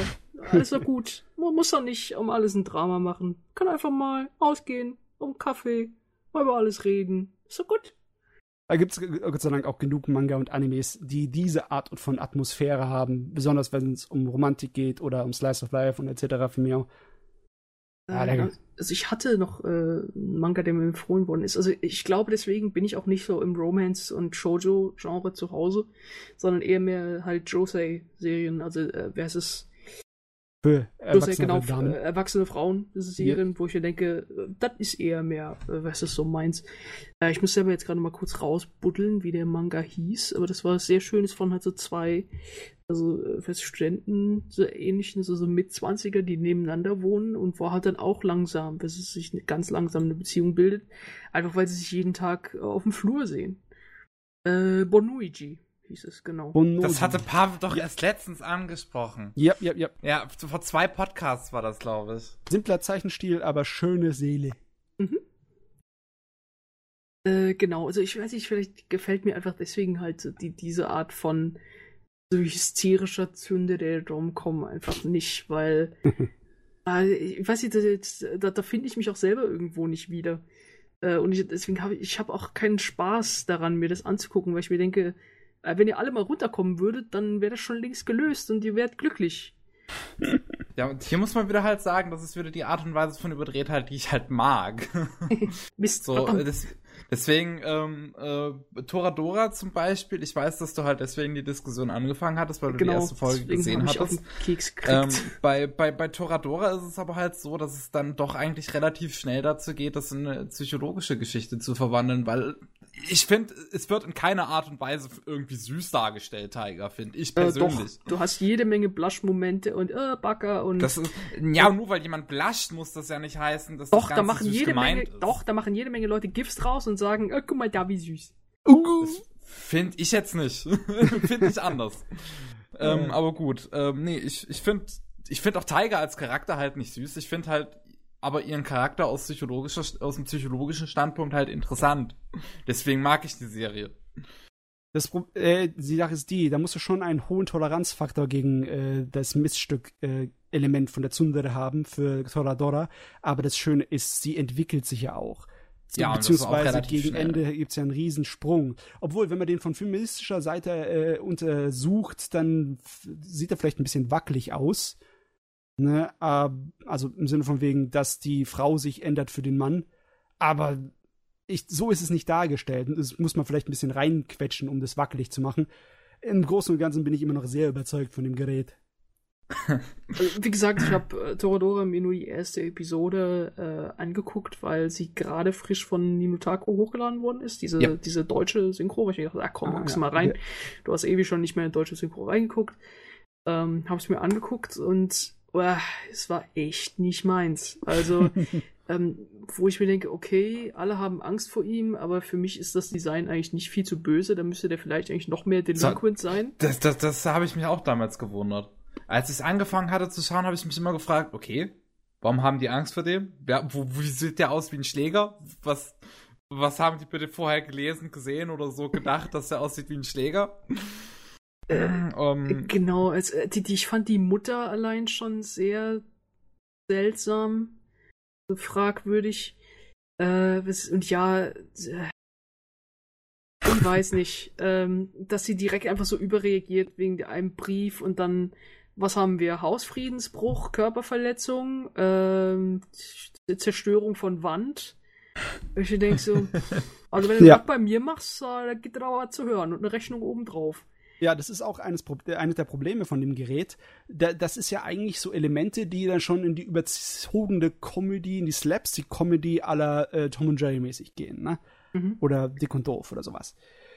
Aber ja. der Rest von dem Ding ist ja ähnlich, äh, ist ja schon ein etwas ernsthafteres Jugenddrama und diese zwei Sachen passen dann nicht unbedingt so genau zusammen. Da hat man auch irgendwie das Gefühl, dass am Anfang von der Geschichte der Autor noch nicht wusste, in welche Richtung er wollte.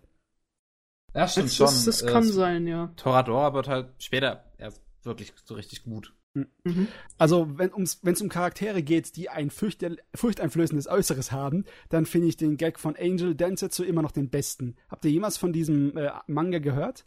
Der hat leider nur eine ganz kleine OVA bekommen. Das ist von dem Zeichner von Claymore. Ah, das, das ist ein so geiles Gerät, das solltet ihr euch mal reinziehen. Sehr schönes okay. Bild. Also, der sieht äh, ein kleines bisschen furchteinflößend aus. Das ist, so sieht er aus, wenn er versucht zu lächeln und freundlich zu sein. Sehr schön. Okay. Er, der ist ähm, im Herzen ein absoluter Engel. Der kann keiner Fliege was zu Leide tun, aber er sieht halt aus wie so ein heroinsüchtiger Junkie, der äh, kurz davor ist, dich mit dem Messer niederzustechen. Ah, äh, um mal äh, kurz die Lanze für Romance zu sprechen, was mir viele Leute empfohlen haben, was immer ich noch nicht gesehen habe, ist Ore Monogatari. Äh, was mir, glaube ich, sehr gefallen könnte. Dieses My Love Story. Ja, aber das ist, äh, das ist die herrlichste Zuckerüberdosis. Also, ähm, Ich weiß nicht, aber vielleicht, äh, ich glaube, wir haben kein Problem von Tsunderes und äh, versus selbst ein, wie nennt man das, die, die, die Charaktere, männlichen Charaktere, wo man sich selber einfügen soll. Nee, hat man äh, nicht. Ähm, es hat also ein kleines bisschen. Spaß dran. Meiner Meinung nach, es hat ein kleines bisschen das Problem des Streichelzoo-Syndroms. Mhm. Ähm, die Probleme, die die beiden sich in ihrer Beziehung stellen, sind sowas von keine Probleme. Das ist so putzig. Die machen, der Anime. Die machen aus so einem kleinen Haufen einen riesen Elefanten manchmal. Natürlich wird das relativ schnell gelöst, dass es dann nicht so schrecklich ist, aber es ist, es ist, ah, ich weiß nicht. Ich sehe auf die Serie im, im Rückblick so ein kleines bisschen stiefmütterlich herab. Vielleicht hat sie eigentlich nicht verdient, weil wenn ich mir das Ding angucke, bin ich eigentlich im Dauergrins-Modus. Ja, Naja. gut, okay. Also kann ich ja reingucken. Ansonsten, äh, ich gerade so durchgehen, was es für Romances gibt, die mir gefallen haben. Äh, da würde ich noch Dokusai äh, in den Raum stellen. Äh, Äh, ich ähm, weiß, ihr habt ah- beide wahrscheinlich nicht gesehen. Meinst du die, U du meinst aber jetzt nicht die uralte äh, Visual Novel da, dieses Nee, nee, ähm, Dokusai, das war jetzt letztes Jahr von A1 Pictures, aber mit Trigger Staff, äh, eine Manga-Verfilmung und war halt ein Shonen Eye-Film. Ach so, okay. ja. Ähm, genau, also der hatte nur diesen einen Release halt auf dem Peppermint Anime Festival, äh, wo ich ihn halt gesehen habe. Äh, und der war sehr, sehr gut. Äh, also Chris und äh, äh, noch der andere Chris äh, waren mit mir all zusammen drin. Ähm, und es war eine richtig gute Romance. Und zwar halt auch wirklich mit einem Paar, das sich halt selber finden muss und auch richtige Probleme hat, wo du denkst, ja, das sind Probleme, die gelöst werden müssen. Beispiel der eine ist halt so ein blonder Kollege, der super gut singen kann und ist halt in der Schulband. Der andere ist halt mehr der, der schwarzhaarige Streber mit Brille. Äh, und äh, der, der halt sieht irgendwann eines Tages halt in einem dramatischen Moment, dass er halt mit weiblichen halt, äh, Fans rumschäkert. Und fragen sie ihn, ja, bist du nicht eigentlich zusammen mit dem und dem? Und so, nein. Halt, äh, fragt er sich halt, ja, will er sich zugeben? Äh, bin ich zu schlecht für ihn oder ist das hier eigentlich nur ein Experiment? Wo ich mir gedacht habe, das ist richtig Drama und was auch sehr krass aufgegriffen wird. Also äh, allein schon für die Animation würde ich den Film empfehlen, weil, wie gesagt, es hat einen sehr sagen wir, nudeligen Charakter und es hat nicht dieses, äh, wenig dieses Gefühl von Yaoi-Bait, was man auf Tumblr wirft und alle lecken sich danach. ähm, äh, das, sondern das ist eine richtig tolle Romance zwischen halt zwei äh, halt männlichen Schülern, ähm, die halt die richtigen Probleme auch zusammen angehen müssen. Du weißt halt nicht, äh, wird das gut ausgehen oder wird das nicht gut ausgehen. Äh, und das fand ich war ein, ein richtig guter äh, Film, der mir sehr gut gefallen hat. Also war zusammen mit äh, In This Corner of the World äh, mein Favorit von dem Festival. Das ist natürlich ein Ding, aber ja, es ist halt echt problemhaft. Also ich finde es zumindest problematisch für mich, da Zugang zu finden. Das ist halt, egal wie gut der Film ist, ich kann nichts anfangen mit dem Thema von der homosexuellen Liebe. Also nicht zwischen Jungs. Ich meine, klar, da bin ich natürlich ein typischer alter chauvinistischer Sack, aber ähm, ich habe Probleme, da Interesse groß zu finden, wenn es das Hauptthema ist. Wenn es so Sachen wie bei Yuri on Ice äh, sind, da Ja, Gott, stört mich ja. das überhaupt nicht. Ah, Julian Eis war eher mehr so ein, ja, wir stellen es mal in den Raum, aber wir sagen es nicht so wirklich. Ah, Ja, wenn, Äh. wenn sie damit spa äh, wenn sie damit rumspielen, wenn sie damit äh, ihren Spaß haben oder wenn es eine Nebensache ist, dann stört uns das nicht. Aber ich weiß nicht, ob ich Lust hätte, einen kompletten Film zu schauen, äh, wo es um Jungenliebe geht. Na, dafür gut, ist es ist das ja Thema nicht mir zu. Also, komplett so um das Thema, aber dennoch halt auch ums Erwachsenwerden und äh, halt sich gegenseitig in der Welt äh, finden. Also, äh, wie gesagt, also ähm, äh, die anderen beiden, die ja mit mir mit waren, sind auch nicht für das Genre äh, zu haben. Denen hat's aber gefallen. Also, ähm, und waren beide selber überrascht, dass es ihnen gefallen hat. Ich meine, ich äh, habe auch Brokeback Mountain gesehen, so ist es nicht. Also, Ah, das ist, das ist kein Brokeback Mountain. äh, es ist, es ist äh, keine Sorge, es ist nichts äh, Explizites an ist Sexuellem äh, drin. Natürlich ist es schon ein Ei, es ist kein Yaoi. Ja. Ähm, es geht halt nur um den Romance-Aspekt. Also deswegen äh, würde ich das eh auch mal, wenn man sagt, man kann nichts damit anfangen, trotzdem mal ans Herz legen. Allein schon für die ganze Sakuga, die drin ist. Und wie gesagt, es ist ja Trigger-Staff dahinter. Ähm, es sieht richtig gut aus. Und äh, hier Dings, ähm, der eine Hauptcharakter wird gesprochen von Araragi. Äh, der ist Synchronsprecher. natürlich. Wunderbar. Wow, du, du, wir ziehen immer mehr aus der Truhe heraus. Wir sollten langsam irgendwie weiterkommen oder so. Ja, genau. Ich frage jetzt mal nur Ähm. zur Vorsorge. Kevin, wie sieht deine Liste aus? Boah, ich muss kurz überlegen. Ähm, drei Filme, eine Serie, glaube ich. Ah ja, du musst Ja, nicht das alles abarbeiten, ne? Du Doch. kannst dir auch was aufheben. Doch, ich muss das alles abarbeiten. Alles abarbeiten. Ha. Ich Alle, muss. Komm, hopp, Überlänge, machen wir. Zieh mal alles durch. Ja, go. Alles klar. Das war der längste Podcast. Längste aller Zeiten. Ähm, jetzt ist nur die Frage, ob wir meinen äh, erbärmlichen 80er-Jahre-Kram für das Ende uns aufheben, wenn ihr Ja, alle weil da schon eh keiner mehr zuhört. seid. Ja. Wir sind zwei gegen einen, wir schaffen das. Ich schnapp mir die Beine. oh Mann. Ähm. Gut. Nee, wo du eben schon, ich, ich übernehme einfach mal das Ruder, nämlich wo du eben schon in das Corner of the World angesprochen hast, können wir darüber nämlich auch noch reden. Ich war nämlich Sehr mit gerne. Chris, äh, Timo und einem Kumpel von äh, Chris auf äh, äh, bei der Nippon Connection und da haben wir halt zwei Filme gesehen und einer davon ist halt in das Corner of the World und finde ich gut. Ja, super gut. Auf jeden Fall. Ähm, ist ja, ich glaube, wir beide sind jetzt auch noch mit einer de, de, von den wenigen Menschen, die den Film überhaupt gesehen haben. Ich meine, ich sehe nur 620 Eintragungen davon auf My Anime List zum Beispiel. ja, der ist noch Ja. relativ neu, das darf ich nicht vergessen. Äh, ne? er Ja. ist bisher, glaube ich, auch nur in Kinos gelaufen. Also Ja, es gibt ich glaube, bisher der hat noch nicht keinen- mal einen japanischen Blu-ray-Release. Nee, nee, äh, das, das dauert noch, glaube ich. Und ähm, es ist auf jeden Fall ein sehr interessanter Film. Äh, die Geschichte, wie er entstanden ist, die Geschichte, die er selbst hat, die ganze, äh, die, die Optik und ähm, es ist.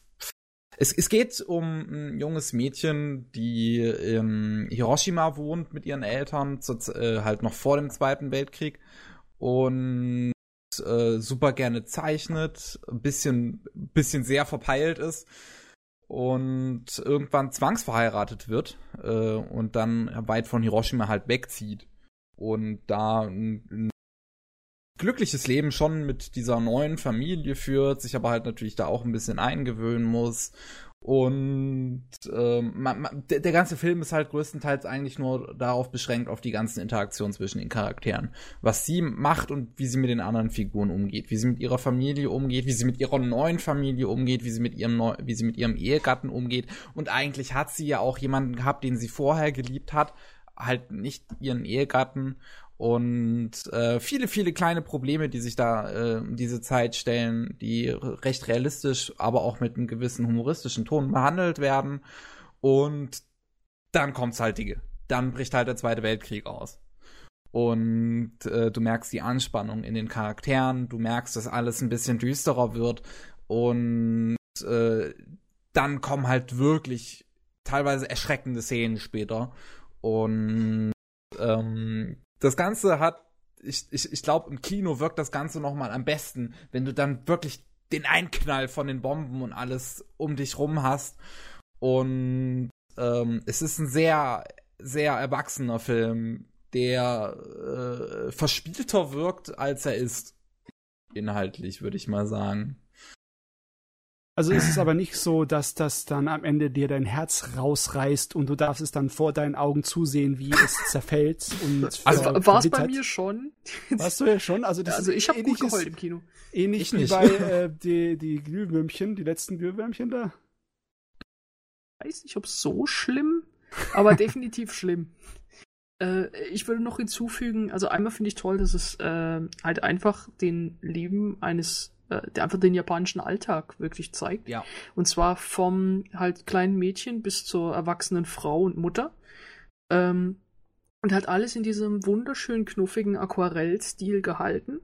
Dass es halt umso schrecklicher ist, wenn da halt der Krieg einbricht. Aber was halt sehr toll ist, ähm, oder halt auch das Ganze noch dramatischer ist, weil sie ja so eine Künstlerseele ist, ähm, das halt nochmal aus ihrer Sicht gezeigt wird.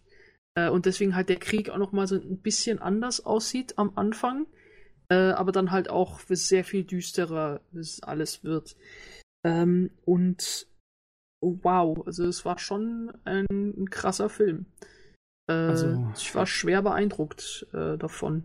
Also habe ich das richtig in Erinnerung. Das hat sich in einem großen Stück durch Kickstarter durchfinanziert. Richtig. Das hat sich Oh, durch ich Kickstarter finanziert. Ähm, und eigentlich sollte der Film sogar noch länger werden, als er jetzt ist. Ich meine, jetzt geht es schon zwei Stunden, sechs Minuten. Er sollte eigentlich noch länger werden, was man sogar am Ende merkt, auf Brechen und Tun ganz schnell noch ein Arc am Ende reingebaut wird. Äh, noch eine kleine Geschichte, die eigentlich sowas von unnötig ist und die man dann wirklich hätte rauslassen können. die hat's mir ein bisschen kaputt gemacht, tatsächlich, das Ende. Ähm, für mich nicht. Für mich hat es immer so reingekesselt, wo du denkst, ach du Scheiße. Und, äh, es war, es war wahrscheinlich so, es hatte nochmal den ernst, ernstesten Ton eigentlich gehabt am Ende. Aber das war einfach so unnötig, fand ich. Ähm, ich, ich ja. Mir hat's gefallen. Also an sich thematisch, tonmäßig hat's gepasst. Also es äh, wurde dann auch was mit reingeworfen, aber ich fand, das Leben hat ja an sich in dem Sinne dann auch kein Ende. Also es wird einfach nur dieses Bild, was wir sehen, wird einfach beendet. Also wir wissen selber, dass es natürlich weitergeht, aber äh, wir sehen halt nur den, das bis dahin geht. Oder schon recht, es könnte schon ein bisschen länger sein, aber es war schon an sich schon lang. Aber sehr, sehr gut. Ich meine, was ich danach als Fazit für mich relativ schnell gezogen hatte nach diesem Film, war halt einfach so, es war ein langer Film, es hat sich angefühlt, als wäre viel passiert, aber auch gleichzeitig, als wäre nichts passiert. Weil nun mal nichts Großes passiert. Es passiert nichts Spektakuläres, bis auf einmal. Und ähm, es, es, es ist halt wirklich nur dieser Alltag, den du die ganze Zeit hast, aber der auch wirklich viel Spaß macht. Im genau. Kino hat man ist wirklich sehr oft lautes Gelächter losgebrochen wegen wirklich schönen Szenen. Aber es war, es, es, es hat sich am Ende für mich zumindest extrem unbefriedigend angefühlt, den Film gesehen zu haben, weil er mir am Ende nichts gegeben hat, so gefühlt. Der Weg ist das Ziel. Aber man sieht ja nun, wie man, man es ist, es ist schon ein schön, es ist ein schöner Weg, aber das ist mir hat tr trotzdem irgendwie was, was gefehlt einfach. So. Äh, also, komisch. Ich, ähm, fand ich halt genau den Aspekt einfach toll, äh, dass du halt tatsächlich nur den Alltag siehst und dann halt wie der Krieg äh, in diesen Alltag hineinbricht, aber sehr sehr langsam. Also ja. halt zuerst, ich glaube, der Mann ist im Militär, was ja, er muss irgendwie länger von der Arbeit wegbleiben. Dann heißt es, okay, wir sollen Keller bauen. Dann äh, heißt es, ja, buddelt die Familie zusammen und die Kinder machen mit. Dann muss es halt das erste Mal, wo sie in den Keller gehen müssen. Du siehst halt nicht draußen, dass die Bomben fallen, aber du hörst nur die Flieger.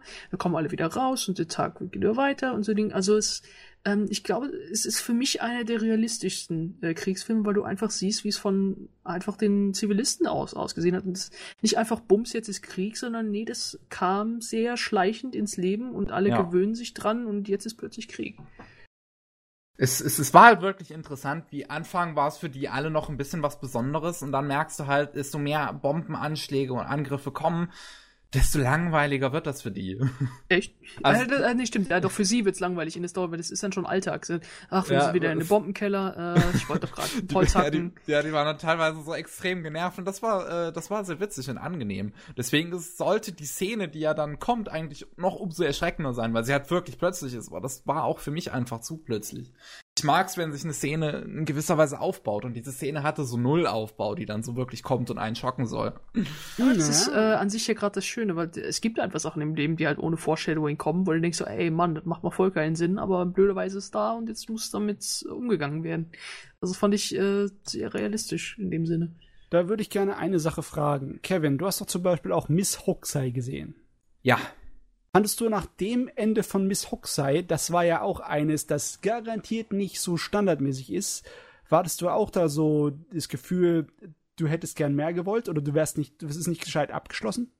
Das hatte ich da absolut nicht. Bei Miss Hokusai hatte ich, äh, bei Miss Hokusai hatte ich halt das Gefühl, wirklich ein sehr inspirierendes Abenteuer gesehen zu haben. Also einfach mhm. wirklich etwas, was mich in meinem persönlichen Sinne inspiriert. Bei In the Corner of the World ist es halt einfach nur mal eine sehr realistische Geschichte und ich bin nun mal jemand, der nicht unbedingt viel auf Realismus pocht. Aber sagen wir es mal so, bei Miss Hoxie war es ja auch so, dass es mehr wie ein Ausschnitt, ein dokumentarischer fast schon war, im äh, Endeffekt, anstatt von einer Art und Weise von, ähm, klar, es war diese, es war eine Geschichte drin mit Anfang, Mitte und Ende, aber äh, es ist nicht so, dass äh, unsere, unser Hauptcharakter dann am Ende irgendwo äh, so ein so einen direkten Abschluss hatte, Sie ja, läuft, natürlich, sie aber. sich einfach nur rum und läuft in die äh, Menge rein und äh, dann hört der Film auf. Also mich hat es zum Beispiel überrascht, dass der Film an der Stelle aufhörte.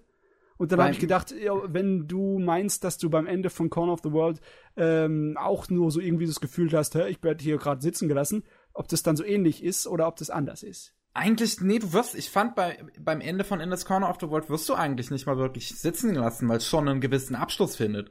Aber ich fand den Abschluss an sich einfach nur extrem unbefriedigend. Ah, Okay, dann muss ich mir selber anschauen und mir ein ja, Bild also, darüber machen. Ich, hab fand's sehr gut. ja, ich hoffe doch, dass da viele Leute, die ich im Internet verfolgt haben, recht haben mit ihrer Meinung über den Film. Ich ähm, ich will ihn auch nicht schlecht reden. Wie gesagt, ich finde den Film auch großartig. Ich will das nur noch mal betonen. Ich finde halt nur das Ende nicht schön. Oh. Also ich habe zum Beispiel die meiste Zeit über den Film nur was gehört, weil ich ab und zu mal im japanischen Twitter rumspringe. Und dann habe ich auf dem Twitter von Hiroe Rei, von dem Mangaka von Black Lagoon, habe hab ich immer wieder gehört, wie er darüber geredet hat, über das Werk, noch bevor es rausgekommen ist. Weil es ist auch anscheinend einer, der so ein kleines bisschen so Historien- und Militär-Otaku-mäßig drauf ist. Und dann die genaue Rekonstruktion von Japan zu der Zeit, das war anscheinend, anscheinend ein wichtiges Ding. Und da, ich habe auch genug japanische Geschichte in der Universität abbekommen und genug gesehen. Und das wird, macht mich natürlich dann auch hier hungrig, mir das anzuschauen. Ich mag sowieso, dass, wenn es ein bisschen mehr in den Realismus geht. Gab sowieso in der letzten Zeit nicht allzu viel his historisch ernsthaften Kram Ja. aus Japan. War eine Menge Eskapismus in den letzten Jahren im Anime-Bereich. Da tut sowas gut. Jede Menge Isekai. Also dieses äh, äh, in eine andere Welt transportiert und dort. Äh, Ja. was ich sehr lustig finde, dass äh, der Kodansha Verlag äh, jetzt Isekai-Stories verboten hat. Du darfst jetzt keine mehr einreichen. haben wir, haben wir letztens das ist auch zu viel. Stopp. Hört haben wir letztens auch im Podcast gehabt. Wir haben das immer wieder ab und zu mal. Ich glaube, äh, das Jahr davor war es noch so, dass so viele ankamen, dass sie zwischendurch äh, das äh, stoppen mussten während so einem Wettbewerb. Und jetzt haben sie es von vornherein. Das kommt doch nicht mal rein in den Wettbewerb. Das wird sofort an der Tür äh, weggeschuckt. Es wird verbrannt. Sieh mal, das Feuerholz. Tschüss, raus. Aber damit können sie die Flut noch nicht aufhalten. ist immer noch sehr belebt in Japan. Leider. Ja, Kevin. Äh, Ich hätte noch was ganz Kurzes äh, zur äh, Geschichte. Äh, das lief auch auf der Nippon äh, äh, Connection, aber ich habe es woanders gesehen. Äh, Shin Godzilla. Äh, Ah, fand ich ja, ja, war ja. Ähm, sehr, sehr kritisch gegenüber der letzteren Geschichte. Und zwar fand ich, war das so ein sehr post ähm, Fukushima äh, Godzilla. ja. Da war Hideaki Anno alles andere als subtil. Ja. In dem Ding. Also subtil. Aber es war sehr gut. Gar nicht subtil. Ich meine, ich Nee. mag den Film auch sehr, aber Gottverdammt, das war so reinstopfe. Wie die Gans. Wie die Lebergansstopfe. Also richtig schön mit der breiten Kelle einmal durchs Gesicht gezogen, aber, es, aber es hat Spaß gemacht. Also ich war schwer beeindruckt von, von Shin Godzilla. Was, was ich sehr, sehr krass fand, ist, dass er dann die Musik aus Evangelion exakt so in Shin Godzilla reingeschrieben hat. Genau. Ernsthaft? Ja, ja. hatte. Oh, Mann, das macht er so gerne, ey. Irgendwo seine Musik aus älteren Werken irgendwo reinklatschen. Ich meine, in Evangelion, in den Filmen, läuft ja auch hin und wieder mal Kare Kano Musik. Ja. Es ist einfach so bekloppt. Nee, ich meine, hier hat es gepasst, weil in Evangelium gibt es ein bestimmtes Musikthema, das immer benutzt wird, wenn man in den hektischen Vorbereitungen ist, ne? um einen Plan auszuhacken und dann gegen den Engel oder die Katastrophe zu kämpfen. Und das wird hier genauso gemacht. Immer in den hektischen Planphasen kommt diese typische äh, Musik aus Evangelion mit den vielen äh, Schlagzeugen. Okay. Es ist passend. Aber man hat auch schon gemerkt, echt, du, du, du wolltest einfach nur Evangelion machen, nur Godzilla war halt gerade zur Verfügung, ne? So, äh, so ein Gefühl kriegt man dabei ein bisschen so. Ja, wir brauchen, äh, wir brauchen Godzilla vs. Evangelion. Definitiv. Ja, also äh, der, der neue Godzilla ist ja hier Gen Urobuchi. Äh, soll, soll, kann auch was werden, würde ich sagen. Das wäre, Ja. jawohl. äh, Gut. So, Genau. du bist immer noch bei den Filmen, nicht wahr, Kevin? genau. Ja, äh, den zweiten Film, den wir dann nämlich auf der Nippon Connection gesehen haben, war A Silent Voice, also Koe no Kadachi. Äh, der letzte Film von äh, KyoAni und äh, von, neueste der guten, von der guten Yamada. Ähm, und also, um's, um's, um's mal so auszudrücken. Wir haben vorhin über Chris und meinen vorherigen Lieblingsfilm Jojo und Nene gesprochen. Nee. Und wir sind gemeinsam nun mal in Koe no Kadachi rein und dann hatten wir immer noch den gleichen Lieblingsfilm, aber das ist ein anderer Film geworden. ähm, Den gleichen gemeinsamen Lieblingsfilm. ja, den gleichen gemeinsamen Lieblingsfilm, aber es ist nun nicht mehr Jojo und Nene, sondern äh, Silent Voice. Und pff, das Ding ist eine Wucht. Also wirklich. Ist, äh, wir haben schon mal in dem Podcast vor Ewigkeiten irgendwann über den Manga gesprochen, Ja. äh, weil ich den ja auch sehr gern mag, Ah, äh, ja, wo es um ein äh, äh, äh, taubstummes Mädchen geht, die halt in der Grundschule gemobbt wird äh, und von dem Protagonisten. Und der Protagonist später wird dann äh, der Folge selbst irgendwann gemobbt, weil alle anderen halt das Mobbing dann auf ihn schieben und ihn halt dann mobben. Und ähm, nun ja, beide äh, und, und äh, das ist halt so jetzt so die Grundschule, die eigentliche Story spielt halt in der Highschool und da hast du die beiden dann, wie sie wieder aufeinandertreffen und beide hart depressiv und suizidgefährdet sind. Weißt du, Ah, okay. ähm, schon allein vom inhaltlichen Thema ist es für mich ein schweres Ding, mich dran zu wagen. Ich hatte das Problem einfach, dass der Manga den Anfang mir nicht gut verkauft hat. Da waren so viele Sachen, die auf mich so ungelenk erzählt und so viel zu viel Fremdschämen da reingemacht wurde. Also es gibt andere Arten und Weisen, so etwas zu erzählen und trotzdem feinfühlig zu sein. Vom Manga vom Anfang war ich sowas von nicht überzeugt Ähm. und ich habe bisher es nicht geschafft, da durchzubrechen durch die Wand und weiterzulesen. Ich finde auch tatsächlich, dass der Manga da so ein bisschen Problemchen hat. Ähm, Gerade halt das, halt dieses ganze Grundschulding, einfach das erste Band, das ist einfach zu lang. Äh, der Film macht das Ganze ein bisschen komprimierter. Äh, nimmt sich aber trotzdem immer noch genug Zeit, aber der schafft es halt durch so viele Spielereien einfach, der Film, das alles darzustellen. Also man merkt, dass die gute Yamada, die halt auch äh, Regisseurin bei Kaon war oder bei Tamako Market, dass die, die, die ist ein cineastisches Genie. Die weiß, wie sie was zu inszenieren hat, um, um das um zum einen Gänsehaut absolut auszulösen, aber auch um zum anderen eine Szene in, extrem inhaltsvoll, aber auch wirklich schnell zu erzählen. Und das ist bei Silent Voice sehr häufig drin und das funktioniert großartig. Allein schon der Anfang, die erste Minute, zeigt der Film direkt den Selbstmordversuch des Protagonisten, wo er halt sich darauf vorbereitet, wo er in seinem Kalender äh, die letzten Seiten rausreißt, äh, markiert, an welchem Tag er sich umbringen will, dann alles vorbereitet, das Geld sich um das kümmert, es seiner Mutter wiederzugeben. Und dann kommt ein sehr gelungener Cut äh, halt nun mal in die in die Vergangenheit, wo dann die Grundschulthematik behandelt wird und ähm, ungefähr das erste Kapitel wird dann in zwei drei Minuten behandelt. Ähm, äh, nicht das erste Kapitel, so so schon schon die, die doch das müssten die äh, ersten zwei Kapitel, glaube ich, gewesen sein. Die werden in ein paar Minuten gehandelt, hinterlegt mit ähm, My Generation von The Who, was ich saugeil finde. ähm, und es ist, es ist ein sehr temporeicher Film, äh, trotz der zwei Stunden Länge. Und äh, ja, es ist, es ist ein bisschen schwierig, so darüber zu reden, weil der F Film wirkt nun mal cineastisch sehr gut. Ich finde, inhaltlich ist der halt auch sehr interessant, weil nun mal dieses ganze depressiv sein und äh, suizidgefährdet und alles sowas, es ist, es sind Themen, mit denen ich mich privat mal auseinandersetze, um es soweit zu sagen. Und wodurch der Film eine sehr krasse Wirkung nochmal auf mich hatte. Vor allem das Ende. Ich glaube, ich, ich, beim Ende habe ich echt gedacht, ich explodiere einfach gleich an Gänsehaut. Und ähm, der, der haut einfach richtig, richtig rein. Es ist, es ist nicht so, dass ich dabei tatsächlich geweint hätte, was ganz komisch ist, weil ich es erwartet habe, aber es ist nicht passiert. Oh, sondern ich, ich, ich hatte wahrscheinlich einfach zu viel Gänsehaut, um weinen zu können. ähm, Akuter Fall von Verklammung. Verklammt. Nicht zu Also- verwechseln mit verklemmt.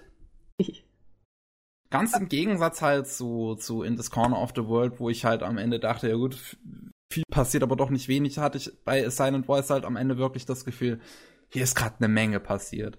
Hier ist gerade sau viel passiert. Hier haben sich Charaktere wirklich interessant entwickelt, die haben viele Interaktionen gehabt. Hier ist, hier ist die halbe, Welt hat sich hier gerade auf den Kopf gestellt. Ja, sage mal, Und Was, ähm, äh, kann, kann das auch sein, dass dann so ein Werk ein kleines bisschen zu überwältigend wirkt, wenn der so kompakt ist, so informationstechnisch? So eine hohe Informationsdichte hat? ich es weiß nicht, aber ich würde das gut finden. ich finde das gut, wenn etwas überwältigend ist. Ja, Es, es, es ist jetzt natürlich mein persönlicher Geschmack, aber ich finde es halt einfach schön, dass er so, so schnell ist, so überladen, so über- äh, nur mal, äh, dass das, dass so viel passiert. Ich mag das, ich finde es gut. Ihm wird nicht langweilig. Das ist gut. ja, das definitiv nicht. Ähm, ich ja. hab, äh, mein Problem ist, äh, weswegen ich wahrscheinlich bis jetzt noch gar nichts gesagt habe, äh, ich habe weder den Manga gelesen noch den Film gesehen. Ich habe so viel keine Ahnung, worum es geht. Also ich habe mich auch versucht, so weit wie möglich spoilerfrei zu halten äh, und konnte dann blöderweise an dem Termin nicht. sonst wäre ich dabei gewesen tatsächlich bei der Cook-Session. genau, aber jetzt, dass es ein neuer Lieblingsfilm ist, also würdest du schon empfehlen.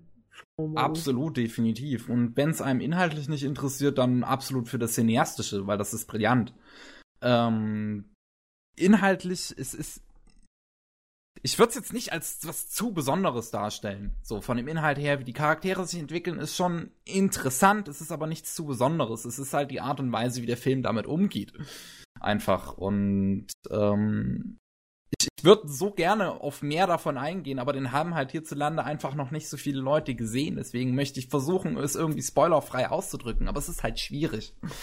Ich meine, was man soweit mal sagen kann, du siehst halt zum Beispiel im Film, du hast halt die Perspektive des Protagonisten äh, sehr häufig oder allgemein von den ganzen Figuren die Perspektive, wie sie auf Menschen sehen. Und dann siehst du viele Menschen, die einfach ein Kreuz im Gesicht haben weil die Hauptfiguren interessieren sich nicht für diese Menschen. Die können kein Interesse für Menschen aufbringen. Deswegen hast du dieses Kreuz im, im Gesicht. Und es ist jedes Mal ein extrem berührender Moment, wenn von irgendeinem Menschen dieses Kreuz abfällt vom Gesicht.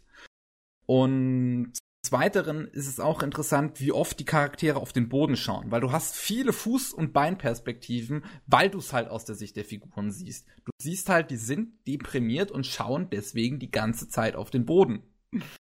Und mhm. das sind so Kleinigkeiten, die da wirklich gut funktionieren. Und ähm, ja, okay. Und wie ja. die beiden Figuren halt an, dann noch miteinander interagieren, also wie der Protagonist dann halt zugeht auf äh, die Protagonistin, die halt dann nun mal taubstumm ist. Äh, es, es, ist in, es ist interessant, wie zum einen sie versucht, sich irgendwie für ihn zu ändern, aber halt er versucht, sich für sie zu ändern und die beiden sich letzten Endes irgendwo in der Mitte treffen. Es ist schon mal nochmal extra krass, wenn ein taubstummer Charakter auf den Boden guckt. Weil wenn du nicht hochguckst, dann kannst du gar nicht mal bemerken, dass dich jemand anspricht. Schon ja. allein noch nicht mal Lippen lesen schon mal gar nicht, ne? Aber heilige Scheiße, ja. Das ist ja, das ist eine extrem effiziente Art und Weise, sich von der Außenwelt abzuschotten. Hm. Definitiv. Und das ist halt etwas, worum es in dem Film nun mal sehr viel geht. Also, 2016 scheint voll das brutale Jahr in Japan zu, gewesen zu sein für Anime-Filme. Da sind eine Menge rausgekommen, die mit mit Preisen überhäuft wurden und mit Lob und auch an der Kinokasse so richtig gerattelt haben. Ich meine, der hier hat nicht geschafft, äh, äh, Dings, Your Name, zu übertrumpfen, aber ich glaube, der hat ich glaub, auch. Das schafft keiner so schnell. aber der hat, ich glaube, der hat auch eine ganze Menge eingenommen. Das kann gut sein. Ja. Und der wurde ja auch mit einigen Preisen beschüttet. Also es ist ja nicht so, dass Your Name dann letztes Jahr alleine da stand. Was ich gut finde. Ich meine, ich habe Your Name nicht, noch nicht gesehen, aber ich glaube tatsächlich, so großer Fan ich von Makoto Shinkai auch bin, aber ich glaube nicht, dass der mich damit umhauen wird. So sehr, wie es Silent Voice tat. Ich meine, ich war wirklich überrascht davon, wie sehr mich Silent Voice umgehauen hat. Ich ging nicht mit der Einstellung dahin, dass es mir so gut gefallen würde. Ich glaube, das hat auch geholfen, weißt du, wenn du nicht so viel äh, Vorfreude generierst und eher gesagt das Gegenteil ein bisschen, dann hast du mehr, das dich überraschen kann. Das definitiv, ja. Also ich habe leider auch Your Name äh, noch nicht gesehen, aber mein Problem ist, dass ich nichts mit Makoto Shinkai anfangen kann. Ah, okay. Äh, aber ich glaube, äh, deswegen will ich wahrscheinlich erst recht gucken, um zu gucken, okay, Kollege, kannst du mich überzeugen? Ja. Also ich habe, äh, wer ist es? Äh, 5 cm per second habe ich gesehen. Habe ich irgendwo in der Mitte abgebrochen, weil ich einfach keinen Bock mehr hatte. äh, weil es mir einfach nichts mehr gegeben hat. Ähm, ja, und wie heißt das andere? Garden of Words mit dem Kollegen, der Schuhe macht. Ja. Äh, fand ich, äh, die erste Hälfte war ich einfach nur gelangweilt und die zweite hatte ich keinen Bock mehr. Äh, weil ich finde, Makoto Shinkai Okay, alle seine Filme sind grundsätzlich im Wallpaper-Modus. Das heißt, du könntest egal wo anhalten und du hast einen 1A-Bildschirmhintergrund. Yes. Ja. Ähm, also optisch allein schon toll. Aber es ist halt auch, es ist halt fotorealistisch, ist ja okay, ist schön, aber es, ja, ja, ist gut. Äh, dagegen kann man nichts sagen. Aber für mich sind seine Charaktere alle so dermaßen flach, äh, dass ich nichts damit anfangen kann. Also ich glaube, er will wahrscheinlich einfach nur, äh, dass du dich selber einfach da reinfühlen kannst, deswegen halt nicht so viel Information gibt. Aber mir gibt es nichts. Ich denke, wa warum soll ich mich um diese zwei Typen da kümmern? Es kümmert mich nicht. Ich, hab, ich bin gelangweilt. Ja, da, da liegt es definitiv an anderen Prioritäten, die der Film setzt. Und wenn die bei dir nicht ankommen, dann ist das nachvollziehbar. Also es ist, ich habe auch das bisschen, ein bisschen ein Problem mit dem Shinkai, dass er seine eigentliche Kernaussage nicht so viel Variationen hat. Worum es ihm eigentlich in seinen Filmen geht, was er den Leuten erzählen möchte. Und meistens ist das Ganze drumherum nur ein Vehikel dafür und die Charaktere auch. Deswegen sind sie nicht so, also ich kann mich auch an keinen, so wirklich an die Namen von Charakteren erinnern aus, mhm. aus Makoto Shinkai-Werken. ich kann mich generell nicht an Namen erinnern, von daher. ähm, das, die Sache ist halt die, dass es, dass es geht ihm halt immer um dasselbe. Es ist einfach, für mich, ich gucke die Filme nur noch, um zu sehen, wie er sie umsetzt, weil da macht er auch unglaublich viel Mühe sich und ich bin ein Fan von filmischen Kniffen, von Art und Weisen, wie man visuell erzählt und äh, ja, das ist ein Grund dafür natürlich, sich Shinkai-Filme anzuschauen. Mir reicht der Grund, ne? aber ganz ehrlich, wenn äh, du andere Sachen suchst, die da nicht drin sind, musst du sie dir auch nicht antun. Du kannst sie dir natürlich antun, indem du einfach den Dings, den Ton abschaltest und es im Hintergrund laufen lässt. Das sind einfach nur schöne Bilder. Ne? Das sind sich bewegende äh, Desktop-Hintergründe. Ne? Das ist wie so ein Screensaver.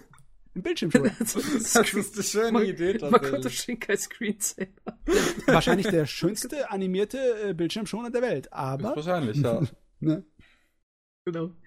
Äh, wissen die, also zum Beispiel Garden of Words äh, hatte ich einfach das Problem, dass mir der Protagonist einfach nicht gesagt hat, was bei ihm Sache ist. Äh, ich fand am Anfang, also war ich noch sehr dabei, wo er sagt, ja, ich, ähm, wenn Regen ist, steige ich immer eine U-Bahn früher aus, damit ich äh, im Regen zur Schule gehen kann. So, ja, klar, das, das ist ein guter Charaktermoment, das gefällt mir. Ähm, und dann halt lernt er irgendwann diese Frau kennen und dann kommt irgendwann, ja, ich, ich mache gern Schuhe. Okay. Ja, Schuhe. Warum machst du Schuhe? Kannst du mir irgendwas erklären? So, hat dein Opa Schuhe gemacht? Warum hast du eine ganze Schuhwerkstatt zu Hause? Hast du es irgendwie zusammengekauft? Hast du irgendwann, keine Ahnung, einen Schuh gefunden, der dir gesagt hat, mach neue Schuhe? Das Dings. Also. Muss jemand eine spirituelle Erleuchtung haben, um unbedingt ein Hobby zu haben? Äh, nee, aber er könnte mir jedenfalls mal sagen, wo es herkommt, weil ich kenne niemanden, könnte, der eine Schuhwerkstatt zu Hause hat. Könnte halt ja. auch, es, es, könnte halt auch einfach sein, dass er einfach gerne Schuhe macht. Das Problem ja, ist. Ja, aber ich nein. erfahre nie was. Ich verstehe nie, wo seine Liebe herkommt. Er sagt immer nur, ich mag Schuhe. Okay, gut. keinen speziellen ja, Grund haben. Das ist also das Problem hier. Aber dann da ähm, sein ganzes Leben rein zu senken, da würde ich schon sagen, müsste man schon irgendeinen Grund haben. Sagen wir es mal so, er benutzt halt diesen Element, dieses Element des Charakters nicht unbedingt um des Charakters willen und seine Entwicklung und um ihn genauer zu definieren, sondern einfach nur so ich würde behaupten, in eher einen etwas symbolischeren Charakter. Weil das Schuhe machen ist ein altmodisches Handwerk, das was äh, ausgestorben ist. Es ist so ein kleines bisschen etwas, äh, was äh, Ah, es ist halt oldschool. Äh, es ist nichts, ja. äh, was, äh, was cool ist, was, was du machen würdest, weil es cool ist. Ja. Oder, es ist ähm, nicht nur, es ist noch nicht, es ist äh, ganz weit entfernt von oldschool. Es ist eigentlich etwas, was dich ab, äh, abgrenzt von der Gesellschaft es ist äh, jenseits von, also unmodern.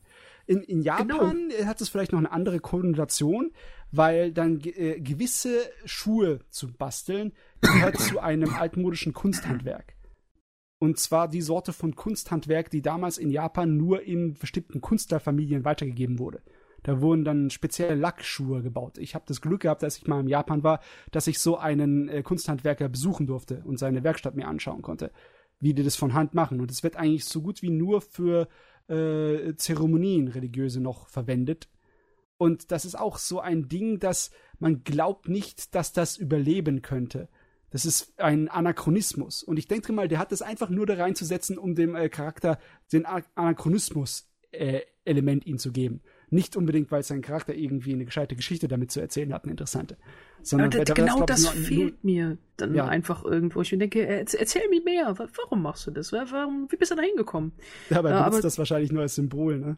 Ja, das ist halt, ist halt irgendwo schade. Wie zum Beispiel eine meiner anderen Lieblingsserien ist äh, Showagen Roku, Rakugo Shinju. Yes! Äh, wie, wie von good. Rakugo handelt, wo du merkst, ja, natürlich hat er die Passion für so eine sterbende Form des Ein-Mann-Theaters, weil es ihm was gibt, weil er das gesehen hat im Gefängnis. Und Dings, wo ich mir denke, ja, das, das, da stehe ich dahinter, Mann. Das ist, das eine coole Geschichte. Äh, und wie sich das weiterentwickelt. Jeder sollte Rakugo gucken, übrigens. Äh, Fantastisch. ich aber jetzt raus. Äh, eines der schönsten Josei-Dramen, was du je haben könntest. Äh, fantastisch geschrieben, äh, wundervoll. Äh, genau, aber sowas hat mir gefehlt, einfach in, in Garden of Words. Äh, kann jetzt vielleicht auch wahrscheinlich ein bisschen an der Länge gelegen haben. Es ist hier, was weiß ich, 38 Minuten oder so. Äh, aber ich finde, das, das hätte man auch irgendwo reinstecken können. Genau, also halt, da fehlt mir Makoto Shinkai halt, aber wie gesagt, ich habe den Mann nicht aufgegeben. Ich will mir unbedingt Your Name angucken, auch damit ich was drüber sagen kann, aber halt auch, um zu gucken, okay, so viele Leute haben es jetzt gut gefunden, also es kann ja nicht schlecht sein. Wir haben dich äh, nicht aufgegeben, Shinkai. Genau, Shinkai, überlebe, wir glauben an dich. Wir glauben an den Shinkai, den du vielleicht sein könntest. Jawohl. immer dick, immer dicke reinhauen, die, die kleinen Hommagen. Äh, Genau. Äh, also ich hoffe, dass ich demnächst äh, Your Name sowohl als auch Koi no Katachi sehen kann, weil es ja halt so die beiden großen Filme äh, von der letzten Jahres, bei beide letzten Jahres, ne? Ja. Ja. Ähm, waren, äh, um die halt auch äh, nicht unbedingt zu vergleichen, aber halt auch beide zu stehen.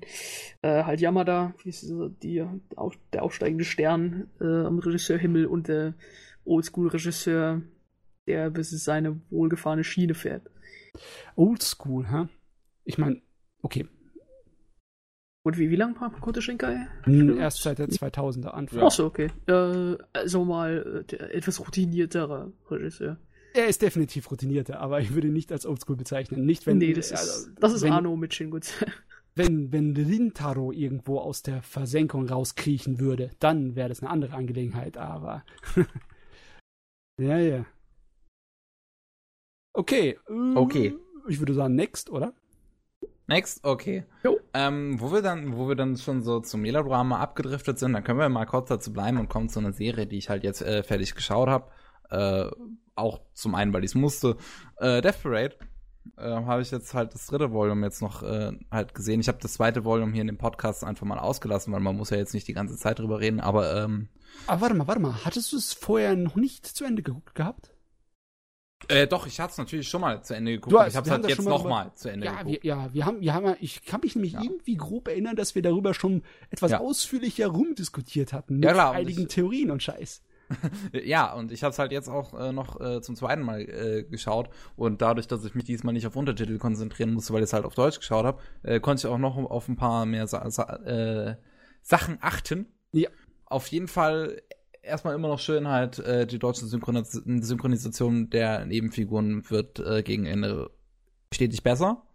Diesen, diesen Arc zwischen den beiden Mördern finde ich unglaublich gut gelungen und äh, äh, also von der Synchronisation her und äh, der hat mir richtig was gegeben. Das war super gut. Ähm, na, nach dem Ende habe ich mir natürlich immer noch gedacht, ich hätte gern den guten Herrn Benjamin Wölz in noch mehr Sprechrollen für coole Kerle, weil der Typ hat einfach eine geile Stimme.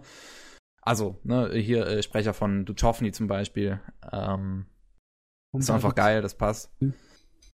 Ähm, und ja, es, es ist von der Synchronisation auf jeden Fall, also meine Bedenken, die ich in dem ersten Volume noch geäußert hatte, wo ich halt gesagt habe, ja, Nebencharaktere jetzt nicht so gelungen, äh, kann, kann man im zweiten und dritten Volume eigentlich abhaken. Das funktioniert großartig. Ich mag das Ohmchen äh, in, in, in der vorletzten Folge, ist, ist das, glaube ich, oder, oder zehnte, zehnte, elfte Episode oder so, die schön gesprochen. Ähm, hier die beiden, die beiden etwas chaotischeren Typen in Folge 5 oder 6 oder so, ähm, die ja dann hier bei dem, bei dem, bei dem mit dem roten Haaren landen. Badass. Yep. Bei Ginty, genau, die zwei, die dann bei Ginty landen, die sind toll gesprochen. Ginty selbst ist auch einfach äh, super äh, getroffen. Also deswegen, da kann ich absolut nicht meckern. Lohnt sich absolut auf Deutsch das Ding. Du, ganz ehrlich, wenn ich mich so richtig daran erinnere, wir hätten mehr Ginty brauchen können. Absolut. Und äh, was mir halt jetzt auch beim zweiten Mal schauen auch noch aufgefallen ist, man könnte generell eigentlich mehr von der Serie brauchen.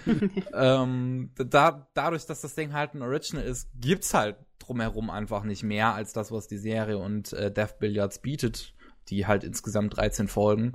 Und jetzt, wo halt der Erfinder von Death Raid sein eigenes Studio aufgemacht hat, und zwar Studio Nude, wünsche ich mir halt so sehr, dass er es da fortsetzt ich wünsche mir so sehr, dass er da irgendwann eine zweite Staffel bringt, wo man einfach ein bisschen mehr von dieser Welt sieht, weil halt am Ende der ersten Staffel wird noch so viel aufgebaut, da wird noch so ein Komplott einfach gestrickt und dann kriegst du halt einfach nichts mehr davon, weil dann ist die Serie vorbei, weil dann ist die Story rund um Dekim und äh, hier Chiyuki vorbei. Ja. Und deswegen, es, es braucht einfach mehr. Ich will mehr von dieser Welt wissen, weil sie so wirklich interessant ist, weil ich das, du hast einfach ähm, Kevin? Soll ich das sagen? Ich, ich ah, überlege gerade. ja, ja, ich, ich habe gerade einfach nur komische Geräusche von mir gegeben, weil ich in Gedanken gefangen bin. Aber ich finde es halt einfach interessant, was vor allem Dekims äh, äh, Beziehung mit Shioki dann in dieser Welt am Ende noch auslöst. Und davon kriegst du dann vielleicht zwei Minuten mit. Wobei das Ganze wahrscheinlich wesentlich mehr Input auf diese Welt hat. Ah, ich hatte aber immer das Gefühl, dass es der Serie nicht darum ging, sondern eher um die Erforschung seiner Themen. Absolut, ja, das, das natürlich auch, äh, absolut. Ähm, es, es ist halt interessant von einem psychologischen Aspekt her, es ist interessant, wie sehr es mit Religionen dabei spielt. Ähm, die Serie ist einfach so ein, so ein verrückter Mix aus, aus Spaß dabei haben und mit den Charakteren tatsächlich mitfühlen irgendwie. Deswegen ist sie auch dadurch empfehlenswert. Es ist jetzt nicht so mega melodramatisch eigentlich, bis auf das Ende. Aber trotzdem reagieren die Charaktere viel über, halt einfach, weil sie dazu gezwungen werden. Nicht von der Serie her, sondern von ja. Dekim. Und ähm, ist keine drin. Tja, ich finde die Serie schon schon sehr gut. Also sehr, sehr gut. Äh, jetzt, jetzt nicht Meisterwerk, nicht absolut großartig, fantastisch oder irgendwas, aber schon sehr gut. Und ähm, es ist halt, es, ist, es, es lässt mich jetzt nur beim zweiten Mal einfach so, so halt immer noch ein bisschen kalt zurück, weil ich einfach, ich brauche mehr, Mann. ich brauche mehr Stoffe. ähm. Äh, also ich kann auch vielleicht noch einwerfen, Death Parade äh, lag bei mir schon viel zu lange auf der On-Hold-Liste rum. Ich habe äh, Death Billiards und hat die erste Folge äh, Death Parade gesehen. Äh, aber war schon sehr daran interessiert. Und da ich sowieso jetzt vorhabe, demnächst mal meine On-Hold-Liste aufzuräumen, weil da 80 Serien drauf sind, ähm, ich fange Sachen an, gucke sie nicht weiter. Äh, das ist eine Schande und ich sollte damit aufhören. Ähm, äh, werde ich wahrscheinlich doch jetzt mal weiter gucken, weil es, es hat mir doch sehr gut gefallen. Hier. Es ist auf jeden Fall eine interessante Serie. Sie ist halt natürlich auch absolut Nahrungsschmaus. Also da machst du auch optisch nichts falsch. Das ist einfach äh, Pustes Sakuga zum einen und dann auch noch diese richtig schönen CGI-Effekte dabei. Ui, ui, ui, da sieht man, wie man mit CGI richtig umgeht in dieser Serie. Durch tolle Kameraperspektiven, durch einfach großes Krach und Weng, also tolle, tolle Rauchschwarten, schöne große Explosionen und alles einfach extrem überinszeniert, obwohl es halt nicht sein müsste. Und ähm, es ist halt, wie, wie ich schon sagte, es ist ein interessanter Mix dabei, es ist spaßig zu finden, aber nur mal mit diesen Charakteren mitzufühlen, weil es halt einfach teilweise extrem ernst ist. Und weil die Situationen nun mal auch gerade gegen Ende recht eskalieren. Uh, ernste Sachen, das ist gut.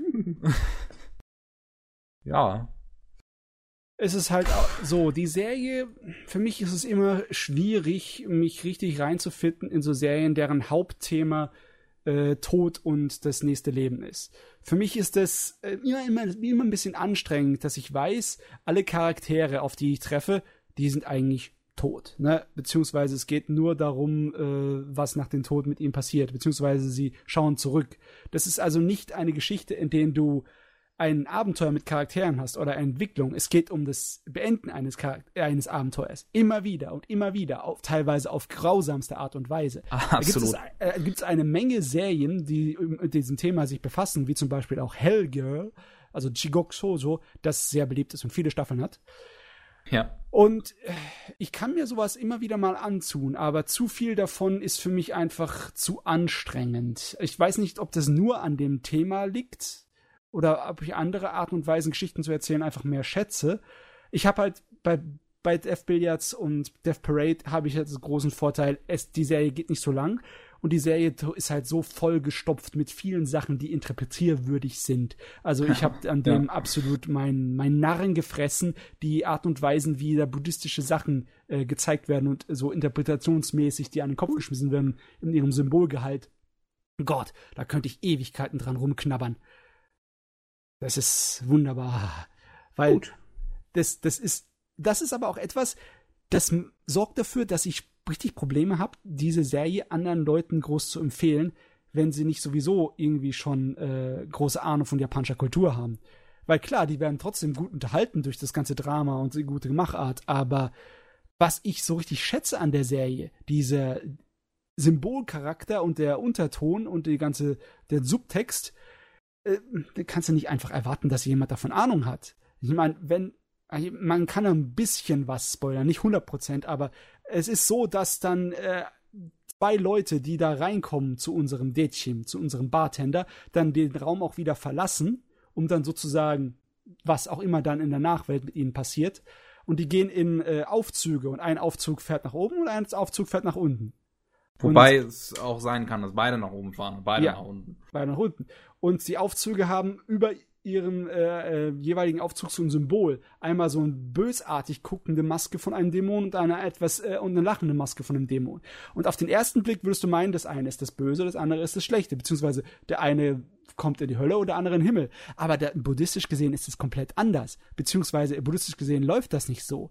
Eigentlich, äh, man, äh, es wird ja halt nicht genau gesagt in der Serie, aber buddhistisch ist ja einfach eigentlich so, dass das Wiedergeboren werden, also zurückkommen in äh, den menschlichen Kreislauf, dass das eigentlich, das ist, das bedeutet, du hast es noch nicht geschafft.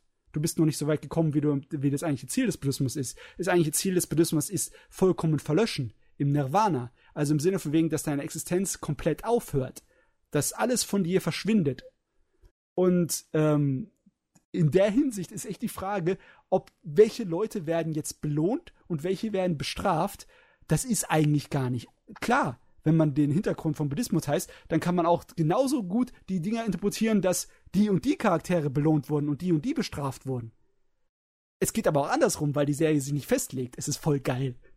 Es ist voll das geil. Ist ab, das ist wirklich geil. Das ist wirklich schön. Vor allem, weil das, ich, ich finde es halt auch interessant teilweise, wie da halt noch dieser menschliche Aspekt einfach dann reinspielt. Ich meine, Gut, das ist jetzt, das ist auch wieder halt ein bisschen vorgegriffen, aber nehmen wir jetzt noch sowas wie das Ende von Episode 11. Ich weiß nicht, Mats, ob du dich erinnern kannst. Ähm, wo halt, wo wo du halt so eine Fahrstuhlszene hast, die halt wirklich dann einfach mal direkt gezeigt wird. Ja, ja. Siehst, was in dem Fahrstuhl passiert. Das äh, ist war unglaublich. Das mit dem Mädchen, hm? das länger bei Ginty geblieben ist. Ja. Ja, ja, ja. Der, der war, fand ich klasse ja, das Ende davon ist wirklich gut, vor allem weil es halt einfach diese Interpretation richtig krass offen lässt. Weil du halt nun mal diese beiden hast, die im Fahrstuhl sind und eigentlich auf dem Weg zur Vollendung glücklich zusammen, aber sind sie jetzt glücklich über das, was mit ihnen passiert? Das ist halt die andere Frage. Deswegen, es ist. Puh, die Serie ist teilweise harter Tobak und das nicht, weil sie brutal ist oder sonst was, sondern einfach, weil sie krass interpretationswürdig ist. Ja, und du hast auch die ganze Zeit dieses Gefühl der Ohnmacht, weil ja, der, die, die Schicksale der Menschen sind eigentlich schon besiegelt. Sie sind ja schon tot. Ja. es ist, ja, nicht so einfach, aber es ist gut. Gut. Ähm, gut. Dann habe ich noch einen Film auf der Liste, und zwar Blame. Blame. Ja, auf den Film habe ich mich sehr ja, äh, gefreut. Der Netflix. Äh, Richtig. Habe ich immer noch nicht gesehen, schon über mein Haupt. Ich habe mich sehr, sehr doll auf den Film gefreut, ähm, weil ich nun mal den Mangaka gern mag, weil ich dem seine, äh, seine anderen Werke, also dem sein anderen Werk hier, äh, äh, hier, ähm, Sidonia. Knights of Sidonia, genau, sehr mag, ähm, weil ich Polygon Pictures an sich sehr gern mag, weil die einfach verdammt geiles CGI-Studio sind. Also ich habe den Film noch nicht gesehen, aber was ich davon gehört habe, äh, sagt mir, dass der Film nicht unbedingt dich für den Manga vorbereiten würde. Aber äh, erzähl nein, du mal. Nein.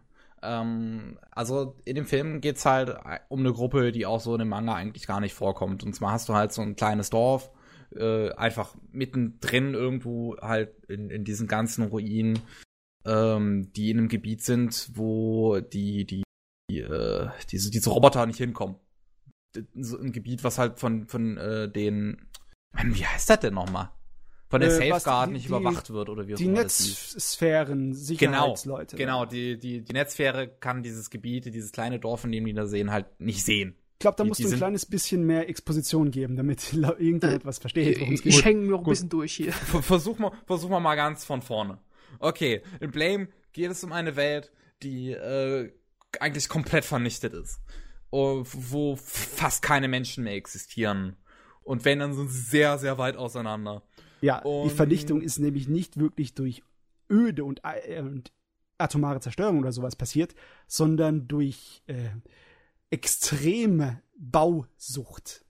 Stell, Richtig. stell dir vor, Oh, Superroboter hätten äh, die Erde so weit aufgebaut, dass sie sich aufgebläht hat bis über den Jupiter hinaus. Ja. okay. Die ganze es- Erde ist cool. ein einziges verlassene Super-Dungeon.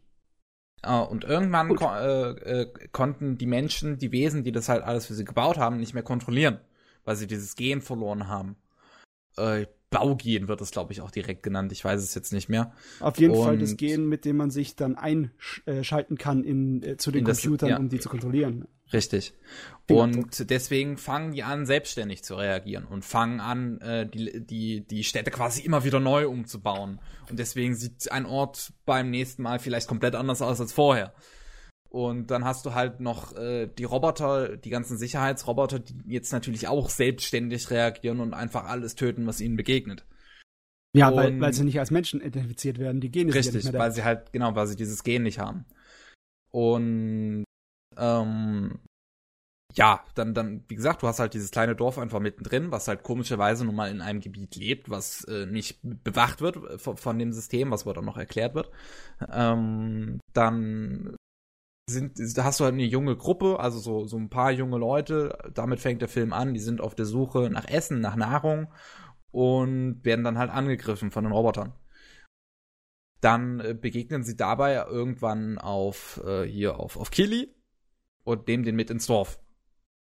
Oh, weil der ist halt mysteriös und wahrscheinlich der einzige Mensch, den die seit Ewigkeiten irgendwann mal gesehen haben.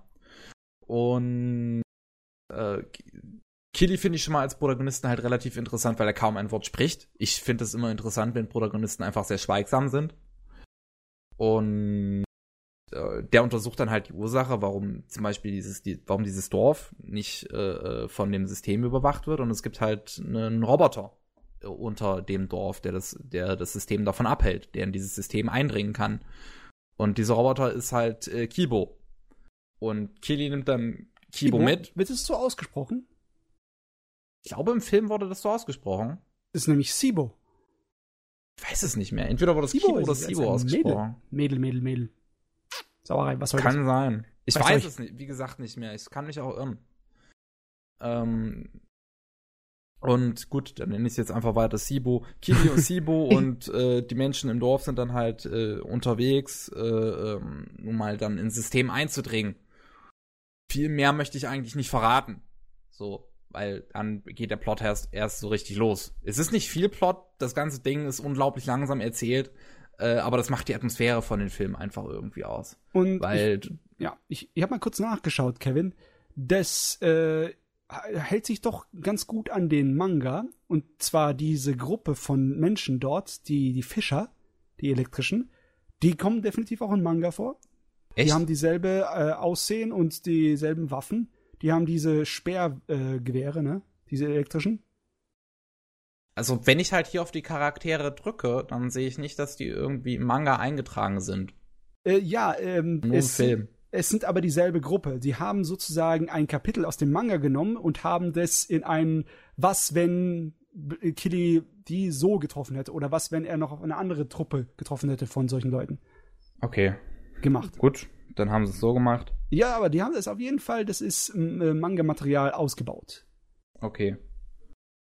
Ja, ähm, Worauf ich jetzt gerade auf jeden Fall hinaus wollte, der Film ist sehr langsam erzählt. Ähm, langsam? Er nimmt sich, ja, er nimmt sich, er nimmt sich nun mal diese Atmosphäre. Du hast diese Charaktere, wie sie langsam durch diese, diese Gegend da gehen, immer vorsichtig, überall könnte halt was lauern und äh, langsam voranschreiten. Du siehst ganz viel unglaublich schön gezeichnete Umgebung, aber das musste Blame nun mal einfach haben, da der Manga nun mal einfach ein architektonisches Meisterwerk eigentlich ist. Das ist Kunst. und äh, im, im Anime treffen sie es halt einfach super gut. Und es, es, es ist so, es ist wirklich bedrückend. Es ist faszinierend, das Ganze so zu beobachten. Auch rein von der cineastischen Perspektive. Ich hab's äh, sehr genossen, immer zu beobachten, wie die Figuren äh, in einer Kampfsituation miteinander interagieren, wo sie sich hinstellen, wer, wer sich wie hinstellt, äh, wer wohin die Waffe zielt, wie sie sich gegenseitig decken und alles. Das wirkt alles sehr taktisch. Das hat mir sehr viel Spaß beim Beobachten gemacht. Und, ähm, und es gibt halt einige Kampfsituationen in dem Film, deswegen ähm, ist das schön zu beobachten. Ähm, ja, also, man, ich sollte halt wirklich nicht zu viel von vorne wegnehmen, weil, wie, wie gesagt, es passiert nicht viel in diesen, äh, in dieser Stunde und einer Dreiviertel. Aber das, was passiert, ist wirklich gut. Und ich hatte richtig auch, auch wieder ordentlich Gänsehaut am Ende, weil es äh, richtig schön einfach Knall macht. Es ist ordentlich Action einfach am Ende los. Das ist richtig, richtig das geil. ist doch zu erwarten. Ich meine, äh, Blame ist schon legendär geworden durch die Einführung der wahrscheinlich idiotischsten Waffe aller Zeiten. Diese Waffe ist schon ein bisschen blöd, ja. einfach also, dieser, dieser brutale Laser, bei dem du einfach eigentlich nicht weißt, wo er aufhört. ja, das ist halt die Sache. Es ist natürlich im Manga auch mit unglaublich viel Techno-Gebabbel äh, ge, ge beschwatzelt, aber im Endeffekt feuert das Ding einen Strahl, der was Umgekehrte von einem schwarzen Loch ist. Ein schwarzen Loch äh, zieht alles an, absolut kannst dich davon nicht entziehen, selbst Licht kommt da nicht raus. Und das hier drückt alles weg in einem bestimmten Radius. Nicht kann ihn aufhalten und das Ding fliegt ewig weiter. Das heißt, wenn in die Richtung, wo er geschossen hat, irgendwo in der Nähe ein Stern ist, der bohrt sich durch das Sternchen durch. Solange bis dieser Schuss, den er abgefeuert hat, selbst verstrahlt in ein paar ja, hundert Millionen schön. Jahren. Also das ist, ist so eine bekloppte Waffe. Ich, ich, ich stelle mir das immer so schön vor, dass jedes Mal, wenn der abfeuert, ist das Vandalismus an der Galaxie Ne, weil wenn bis der Schuss die ganze Galaxie durchdrückt hat, hat er, was weiß ich, wie viele Planeten zerballert. Irgendwann kommt die Weltraumpolizei vorbei. So geht das nicht weiter. ah, es ist so herrlich. Ja, es, mm, es ist ein Film, den er auf jeden Fall selbst erlebt haben sollte, um es mal so auszudrücken. Es ist schon eine, Art von Erlebnis. Einfach weil er anders ist als andere Filme. Ah, er, ich bin aber er hat einfach nicht diesen klassischen Aufbau ich bin froh, dass sie sich äh, darauf beschränkt haben, einfach ein kleiner Minikapitel, einen Ausschnitt aus Blame einzugeben, anstelle sich auf die Hauptstory zu beschränken, weil das hätte ich mir nicht vorstellen können, dass man das gescheit reinbringen kann in einen Film. Der würde sehr, der wird wahrscheinlich extrem so künstlerisch experimentell wirken, wenn sie versucht hätten, die Hauptstory zu verwechseln, äh, zu verfilmen, weil da geht es ja es geht ja darum, dass Killy als eine Art von Agent, ein speziell modifizierter Mensch, der eigentlich unzerstörbar ist im Endeffekt, diese Netzwerkgene sucht, um die Welt im Endeffekt zu retten. Aber es läuft auf was ganz anderes hinaus. Es läuft auf eine ziemlich äh, schwer zu interpretierende äh, Wiedergeburt, Tod und Wiedergeburt und äh, zyklische Wiederkehr, so wieder was Buddhistisches hinaus. Und damit, der, der, der Kili ist definitiv einer von diesen typischen äh, buddhistischen Wandertypen. Also der, der Wanderer, in dem sich Buddha offenbart, ist der in Buddhismus diese Angelegenheit. Und das passiert, es kommt normalerweise ab und zu mal als, als Heldencharakter in Anime auch vor. Und man kennt das ja auch im amerikanischen Bereich. Man hat ein, ein Pendant dazu von dem einsamen äh, Cowboy, den einsamen Pistolenmensch, der dann in äh, das äh, verschlafene Käffchen irgendwo im Western in der Wüste reinreitet und dann in irgendwas verwickelt wird und die Leute rettet. Und ich denke mal, hier ist es eher so aufgebaut, oder? Um, ähm, ja, schon. Schon, würde ich sagen. Ich es mein- wird gegen, äh, gegen Ende wird es ein bisschen buddhistischer. Ja, okay. ähm, aber ähm, anfangs ist es halt wirklich so, gut, das ist jetzt so ein random Typ, der da halt irgendwo in der Gegend steht und dann auf diese Leute trifft. Aber es ist halt nie so, dass der Film sich großartig aus der Perspektive von Killy in- erzählt, sondern halt aus der Perspektive von den anderen. Was es einfach interessant macht. Der Film versucht die ganze Zeit Killy halt als einen sehr mysteriösen Menschen darzustellen. Nicht mal unbedingt als Menschen. Man ist, er sagt halt nie, was er ist. Ja. Er, er, er sagt halt einfach gar nichts. Deswegen. das ist gut. Das ähm, ist halt sich an dem Originalmaterial. Sehr gut. ähm, ja, das finde ich halt schon interessant. Er, er, er spielt halt einfach nicht die Hauptrolle. Das ist auch wahrscheinlich gut so. Weil auch wenn Killy im Originalwerk einiges an Entwicklung bekommt, da ist es nicht so etwas, aus, aus das du einen ganzen Film oder eine Geschichte groß machen könntest. Das kann gut sein, ja. Also, Na äh, gut. jetzt äh, nur noch kurz für mich, äh, würdet ihr sagen Manga zuerst oder Film zuerst? Uh, uh. Also ich würde vielleicht, wenn ich das jetzt vom Kevin so höre, eher sagen Film zuerst. Ja, mit dem Film vielleicht einsteigen, dann Weil den Manga lesen. der Manga, ich weiß nicht, ob das dann deine ähm, die Schiene treffen würde. Das ist ein größtenteils visuelles Werk. Du, Ja, da damit habe ich kein Problem. also 90 Prozent ohne Dialog und du, du tust eigentlich nur, du hast eine, eine Reise, die durch die Bilder geht. Und einige Leute, da kann ich mir auch vorstellen, dass die diese Art und Weise Manga zu lesen ihnen vielleicht etwas fremdartig erscheinen dürfte. Da ist ein Äh, Film definitiv einfacher, sich mal reinzuziehen. Ja, da, damit habe ich absolut kein Problem. Also wenn es nur äh, visuelles Storytelling ist, äh, das ge gefällt mir sehr gut. Also ich bin nicht so äh, versessen auf Charaktere, dass ich dann sagen würde, das würde mir nicht gefallen. Äh, keine Ahnung, ich habe äh, jetzt vor kurzem auch die letzte erste Folge äh, Technalize äh, gesehen, geschrieben Gott. mit, mit XHO, so wie Technalize. Ja, da bin ich noch mittendrin in der Serie. Die ist sowas von krass äh, schwer Ja, die zu ist- gucken. Also richtig schön zappenduster und da wird auch nicht sehr viel geredet. Also es, äh, es ist auch sehr nur atmosphärisch, äh, es ist Ja. eine düstere Schiene, also äh, doch, ich glaube, es gefällt mir. Da wird sehr viel gegrunzt und gehechelt. Ich kann mir nicht vorstellen, dass eine synchronisierte Version von äh, Technolize ich mir antun könnte. Äh, bei, bei Blame muss ich noch dazu sagen, wo wir jetzt bei dem Thema sind, es wird dann doch erstaunlich häufiger geredet, als ich halt gehofft hätte, dass sie es machen. Ich meine, letzten Endes hat uns nicht gestört, dass sie so viel reden. Ich hätte halt einfach drauf gehofft, dass sie sich so mehr, viel mehr aufs Visuelle verlassen, als sie taten. Aber das, was sie halt meistens reden, sind halt wirklich eher so diese taktischen Kampfgespräche. Ja. Deswegen. Also das ist vielleicht ganz es. gut, weil wenn sie mal anfangen im Manga zu reden, dann wird's Techno-Gebrabbel. Aber so richtig. nee, sowas kommt dann im Film gar nicht vor. Außer vielleicht, wenn Sibo redet. Aber die redet auch nicht so viel. Professor Sibo. Ja. Ich mag den Cool. Film auf jeden Fall sehr gerne und würde ihn halt äh, absolut empfehlen, weil ich Dann nur einfach so ein Fan von Polygon Pictures bin. Ich meine, du hast es schon gesagt, du liebst ja die Optik von dem Gerät, aber du hast irgendwas von gezeichnet gesagt. Haben sie die Hintergründe diesmal nicht in CGI gemacht? Nö, die sind gezeichnet. Ah, das Nice. ist gut. Das muss nämlich Gut. sein bei dem sein Stil. Das, das muss einfach. Absolut. Und die sind wirklich hervorragend gezeichnet. Und man muss auch einfach sagen, dass ähm, das CGI diesmal auch wirklich richtig gut ist. Ich meine, gegen Ende hatte ich das Gefühl, dass es manchmal nachgelassen hat. Da gab es gegen Ende gab es einfach so hässliche Flammeneffekte, wo du einfach gesehen hast, dass es richtig billig eingefügt ist. Hm. Aber sonst ist das CGI allein von den Charaktermodellen her sehr gut. Hm, okay. Das muss ich mal irgendwann anschauen. Aber bei Knights of Sidonia hatten die die Hintergründe doch auch schon gezeichnet. Äh, da war aber nur ab und zu mal der Hintergrund zum Beispiel in dem Raumschiff, dem großen, gezeichnet. Die meiste Zeit war das CGI, oder? Die, die hätten auch schon viel gezeichnet. Ich kann mich kaum noch erinnern. Ich muss es mal wieder gucken. Ja. Gut.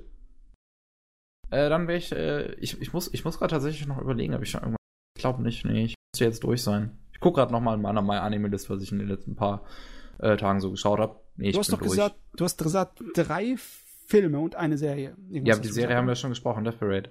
Ach ja, stimmt ja. Huh. Achso, okay. Uh, ging ja schnell. Exzellent. naja, schnell, ich guck gerade auf die Uhr. Ja, ab und zu mal bin ich dem Kevin hinterher, weil, er, äh, weil ich gerne hätte, dass er länger, dass er kürzer redet. Aber jetzt kann ich mich nicht beschweren. Ja, dann kannst Gut. du jetzt anfangen. Dann gehe ich gleich mal zu meinem Kram über. Und zwar, ich habe gesündigt und ich habe nur in den 80er Jahren Schrott-Animes rumgewühlt.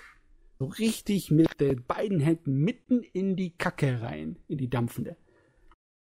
Ähm, aber es ist nicht so, dass was ich geguckt habe nicht interessant wäre. Ich habe einen Kinofilm der Cyborg 009 Serie mir angeschaut. Ah, sehr schön. Wollte ich auch eh mal rein. Cyborg 009 ist ja, wenn man vielleicht von gehört hat, aus den 60ern. Eigentlich. Eine von diesen ersteren Animes.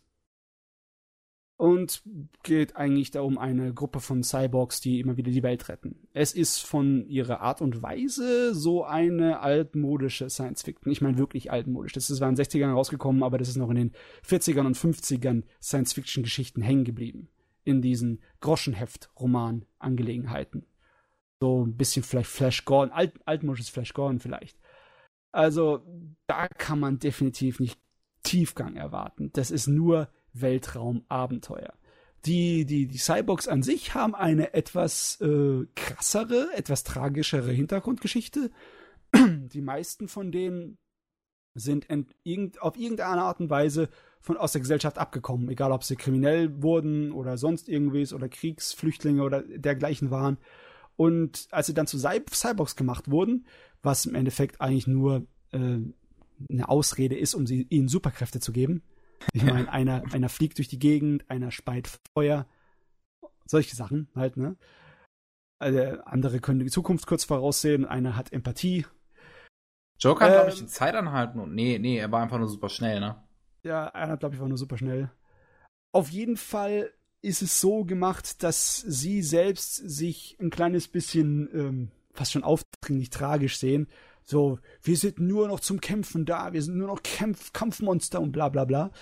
Aber Okay. am Anfang des Filmes, ich habe mir den von 1980 angeguckt, den Zoginga Densetsu, der Legend of the Super Galaxy oder so irgendwas übersetzt. Das ist schon ein toller Titel.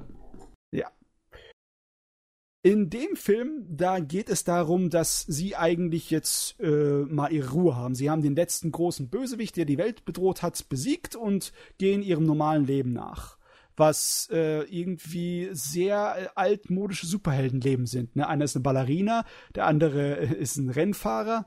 Normale Leben, ne? Mal von mir aus. Äh, es ist, es ist, äh, es ist wirklich nicht besonders kompliziert. Ich weiß nicht, warum ich den Film so mag, aber inhaltlich ist er eigentlich so von platt.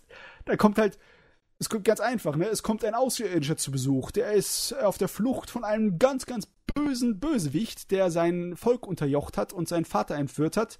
Und der ganz böse Bösewicht, der zeigt sich dann auch sofort mit Hilfe von so einer Höhleproduktion und verhämt unsere Helden und sagt, ha, ihr werdet mich nicht aufhalten können. Ich kann die und die Technologie anzapfen und ich werde bald das Universum beherrschen. Da habt das. Natürlich, der typische Bösewicht, der seinen Plan erklären muss. Und äh, der entführt dann auch gleich mal ratzfatz ein paar Leute von denen, und zwar auch so ein Professor. Und es geht eigentlich, der eigentliche Aufreißer, die, die Science-Fiction-Geschichte dahinter, ist, dass der Professor einen Weg gefunden hat, die Energie des Universums, die Energie, also das eigentliche, was hinter dem Big Bang steht, anzuzapfen. Zumindest er hat eine Theorie aufgestellt, das zu machen.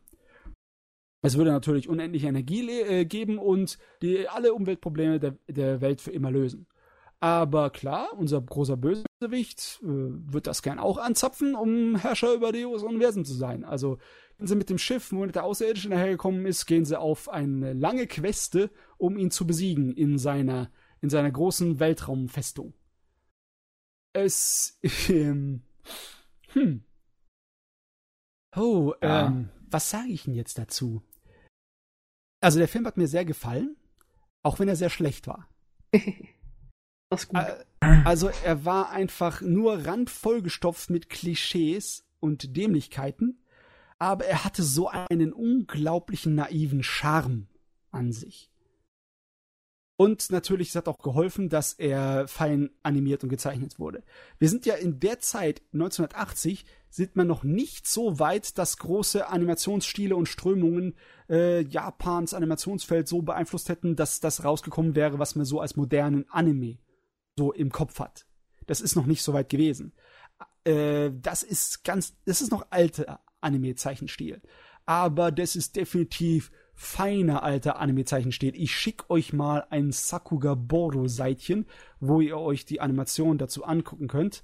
Besonders das, äh, die Sachen mit den Raumschiffen. Das Design der Raumschiffe an sich ist schon so, so der Welt entrückt. Das sieht eher aus wie eine Art von moderner Skulptur anstelle von einem Raumschiff. Ich hätte noch eine Frage, und zwar, wie viel du eigentlich äh, von dem Franchise generell schon gesehen hast. Ehrlich gesagt, noch so gut wie gar nichts. Ich habe gedacht, ich habe keine Lust, mit einem 60er-Jahre-Ding davon anzufangen. Ich mag so uralte Sachen, sind für mich ein bisschen grausig. Also, ich kann, kann sie angucken, aber generell ist es dann teilweise doch ein Riesenschock für mich, so fast schon Kulturschock. ähm, Okay, weil, weil halt das größtenteils, was du gesagt hast, trifft auch eigentlich auf äh, den letzten Ableger und zwar halt Call of Justice, den habe ich nämlich gesehen zu. Okay, haben ähm, sie also sind sie treu geblieben. Ja, es ist, ja, es fängt halt auch damit an, dass alle eigentlich jetzt ihr normales Leben leben und dann kommt eine Reporterin die herausgefunden hat, dass, dass was ich an sich einfach so dumm und geil zugleich finde, dass halt äh, die die großen Machtpersonen in der Menschheit eigentlich Aliens sind und keine Menschen. Oh nein, jawohl, dieses Reptilien. ja, das finde ich so dumm. Oh, genauso eine herrliche Groschenromangeschichte. ja. Und dann kommt halt auch die ganze Zeit diese Eigendramatik. Ach, wir sind ja so tragisch und alles. In der ersten Folge wird dann halt äh, die die Vorgeschichte erzählt, halt auch teilweise mit Originalszenen ein bisschen aufgehübschter. Ja. Ähm, aber du, du merkst halt eigentlich, dass sie tatsächlich aus dem Original kommen. Und ähm, es ist und, und dann diese ganzen Klischees und das alles, es ist holy fuck. Aber äh, das, das klingt für mich nach äh, so feinstem 80er-Käse. Es ist also, richtig feiner Käse. Sehr schön es ist halt, es ist toll für das Kind in mir, wenn du dann unsere Helden rumspringen siehst und ihre äh, Blaster, ihre kleinen Laserkanonen in der Hand und so also James Bond mäßig sich da durchschießen durch die Bösewichte. Es ist wunderbar. Ich habe von äh, Cyborg 009 nur tatsächlich, als ich mal die Familie in Südamerika besuchen war, äh, mal tatsächlich so ein, zwei Folgen im Fernsehen erwischt.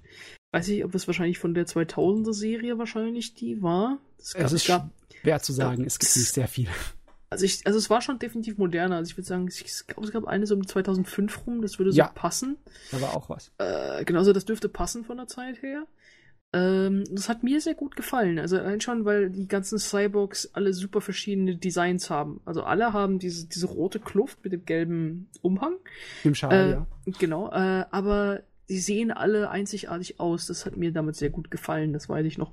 Ähm, genau, und bisher habe ich halt keinen richtigen Zugang zum Franchise mehr gefunden, weil es ist einfach so groß. Ich weiß nicht, wo ich anfangen soll. Ja, es war auch mein Problem. Ich habe mich einfach für einen Kinofilm entschieden, direkt so an der Grenze von wegen, ab da könnte er aussehen wie in ein Anime, die ich mir gern angucken würde. Ja, und vor allem da jetzt auch, äh, da ja vor allem Devilman ja auch wieder zurückkommt, jetzt vor kurzem äh, 009 vs. Devilman rausgekommen ist. Jo. Ähm, Stimmt, ja. Äh, was nach Supercamp 80er klingt. Aber total. Absolut. Es ist so richtig schön Crossover und wahrscheinlich gibt's auch noch äh, fett äh, einer auf die Nuss. Äh, Glaube ich, werde ich da den demnächst äh, andocken mir das angucken, weil Devilman an sich äh, auch äh, super viel Spaß macht mit einer noch fantastischeren OVA. Äh, genau, werde ich da wahrscheinlich dann mal reinschauen. Oder jetzt halt mit dem Film, also wenn der zu empfehlen ist, oder das, was ich auf Sakugaburo sehe, ist ja, also, schwer beeindruckend. Ich, äh, ja, ja ich muss auch gerade sagen, also das ist schön. Schöne Handwerk der alten Liga, also ich meine wirklich der alten, bevor die Animes in den 80er Jahren ihre anderen Füße gefunden haben. Was, was mir noch gut ausgefallen ist, ist bei dem Design der Figuren, da hast du so einen definitiv nicht bös gemeinten Rassismus dann teilweise mit drin. Wie zum Beispiel äh, ja. ist der, der chinesische Charakter ist ja definitiv ein bisschen ja. arg karikaturmäßig. Oder auch der amerikanische Charakter mit seiner riesen Nase und seinem roten Haar, das eigentlich was zum Geist ist von Haartolle, das ist ja eine Waffe. Der, der sieht ja eindeutig aus wie ein Adler, ne? Und er kann fliegen. Ah, Das ist mal natürlich, das ist der amerikanische Charakter, logischerweise. Das Ne? ist alles so dumm. Ich meine, allein der britische Charakter heißt Great Britain. ja, was auch sonst. Aber ja, da, darüber kann man leicht hinwegsehen, meiner Meinung nach, weil das definitiv so diesen ähm, naiven Charme hat. Nicht dieses äh, leicht unterschwellig bösartige. Es ist nicht eine Karikatur, eine rassistische. So ist es nicht. Es ist eher so, so eine spaßige. Das kann man bei vielen japanischen Anime so reinschmeißen. Die meisten äh, Sachen, die anderen Leuten vielleicht etwas äh, so ein bisschen unangenehm vorkommen würden, wie zum Beispiel äh, in Dragon Ball, unser guter alter Mr. Bobo, ne? Der, Weil da finde ich das schon wieder so übertrieben gemacht, das ist eigentlich nicht unangenehm. Deswegen Genau, verstehe ich es absolut nicht. genau das meine ich. Das finde ich hier auch. Das ist nicht, das ist eine Art und Weise gemacht, dass man sich wirklich ihm bös sein kann. Es ist eher charmant. Ja.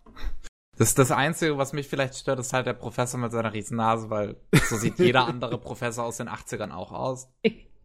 Ich Ja, meine, gibt ja allein beziehungsweise- Megaman. Beziehungsweise aus den 60ern. Ich meine, die, die, diese Designs haben sich lange gehalten. Ja, gut, das stimmt. Sehr lange gehalten.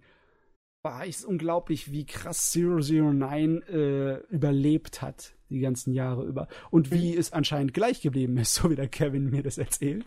es, es ist wirklich so. Ich, ich habe einfach so gedacht, hast du jetzt wirklich das aus den 80ern gesehen oder hast du jetzt. es ist einfach. Ah, so blöd, ey. D- Darf ich noch ganz kurz äh, hinterherwerfen? Aus Ja. der jetzigen Saison noch äh, hatte ich Atom geguckt. Ähm, Ja. Von, äh, der, was halt ein Astro Boy äh, Prequel ist. Ja, Äh, und da hast du auch diese wunderschönen alten Designs halt auf nochmal jünger getrimmt, weil es ja ein Prequel ist. Äh, ich habe leider nur die erste Episode gesehen, weil danach äh, war ich zeitlich äh, etwas eingebunden.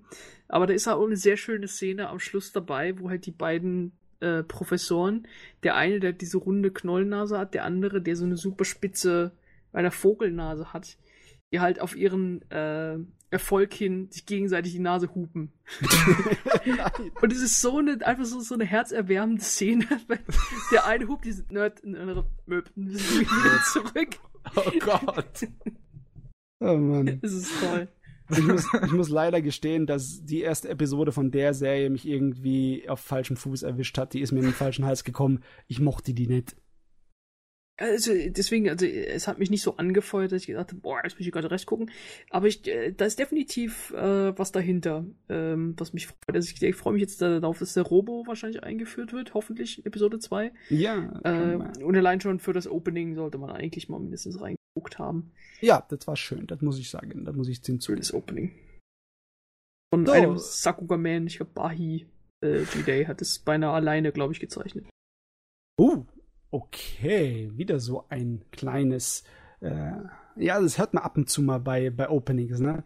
Da kommen einige richtige gute Animateure und dann haben sie ihr, ihr Opening, das sie eigentlich alleine gezeichnet haben. Genau. Wie zum Beispiel der Kanada mit dem Breiger-Opening. Das ist, du, das ist der unglaubliche Wahnsinn. So 80er Jahre Science-Fiction-Serien, die sehen halt nicht so besonders toll aus. Die sind halt größtenteils, ja, anschaubar. Aber dann, wenn du so die, eine der, der Namen überhaupt im Animationsgeschäft dann allein das Opening zeichnet, dann ist das Opening heute, sieht das immer noch aus, als könntest du es jederzeit direkt so ins japanische Fernsehen stellen und keiner, keiner würde meinen, oh, das ist alt. Nee, nee, nee, das ist richtig fein. Okay, äh, aber wir sind immer noch bei alten Sachen. Äh, ich habe nach äh, diesem Science-Fiction-Abenteuer hier eher was in Richtung B-Film gucken wollen. Jawohl, Also- da sind wir dabei. Und ich habe mir den erste Gaiva-OVA reingezogen. Uh, Boah, du hast es dir aber richtig gegeben, ja? Oh, ja. Die wollte ich mir schon lange angucken, die ist ja schon ewig auf meiner. Oh, was war denn die erste OVA? Welches, welches Jahr ist denn das? 1986 war das. 86, okay. Und das Ding ist wirklich interessant. Ähm, das ist, also natürlich ist ja auch Japan immer stark von Filmströmungen aus der Traumfabrik Hollywood beeinflusst. Und die, der Riesenhaufen an Körperhorror und Splatter-Sachen aus den 80er Jahren, der hat auch einiges Einfluss auf Japan gegeben und auch auf die Animes. Und wenn du japanische Superhelden sagst, dann ähm, kommst du meistens bei äh, so Sachen wie Sentai-Gruppen an oder Tokusatsu, so wie Kamen Jawohl. Rider. Also Leute, die dann nicht wie amerikanische Superhelden aus Comics äh, so maskiert sind, sondern wenn sie sich verwandeln, dann ist es ein Ganzkörper-Panzeranzug, der so ein kleines bisschen aussieht wie so, als wäre es noch Strampelanzug aus den 60er Jahren Science-Fiction-Sachen. Ich meine, ihr kennt das wahrscheinlich, nicht wahr? Natürlich. Natürlich. Ja. Und der Gaiva war im Endeffekt dasselbe Prinzip. Also ein Superheld mit einem Anzug. Nur ist das hier alles in die äh, Körperhorror- und Splatter-Design-Reihe gefallen. Und das war definitiv nicht an äh, das Kinderpublikum ge äh, gerichtet, sondern eher an das gerade so erwachsen gewordene Publikum, die gerne mal so Sachen sehen. Ne? So ein bisschen sowas Ausbeuterisches und Gewaltverherrlichendes. Und Äh, pa- passt ja in den Spirit der, ist es der hypergewalttätigen äh, 80er OVAs und Filme. Ja. Das war eigentlich eher noch eine der ersteren dabei. Das war definitiv in der ersten Welle von diesen Hypergewaltdingern aus den 80ern.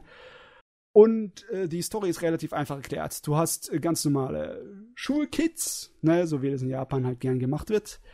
Äh, Männlein und Junglein. Äh, und unser Junge und unser Mädel, die werden zufällig darin verwickelt, was da passiert. Und zwar eine internationale Verbrecherorganisation, die ihre Schläger genetisch modifiziert, dass sie sich in riesigen äh, Monster verwandeln können. So richtig äh, Power Rangers-mäßige Monster.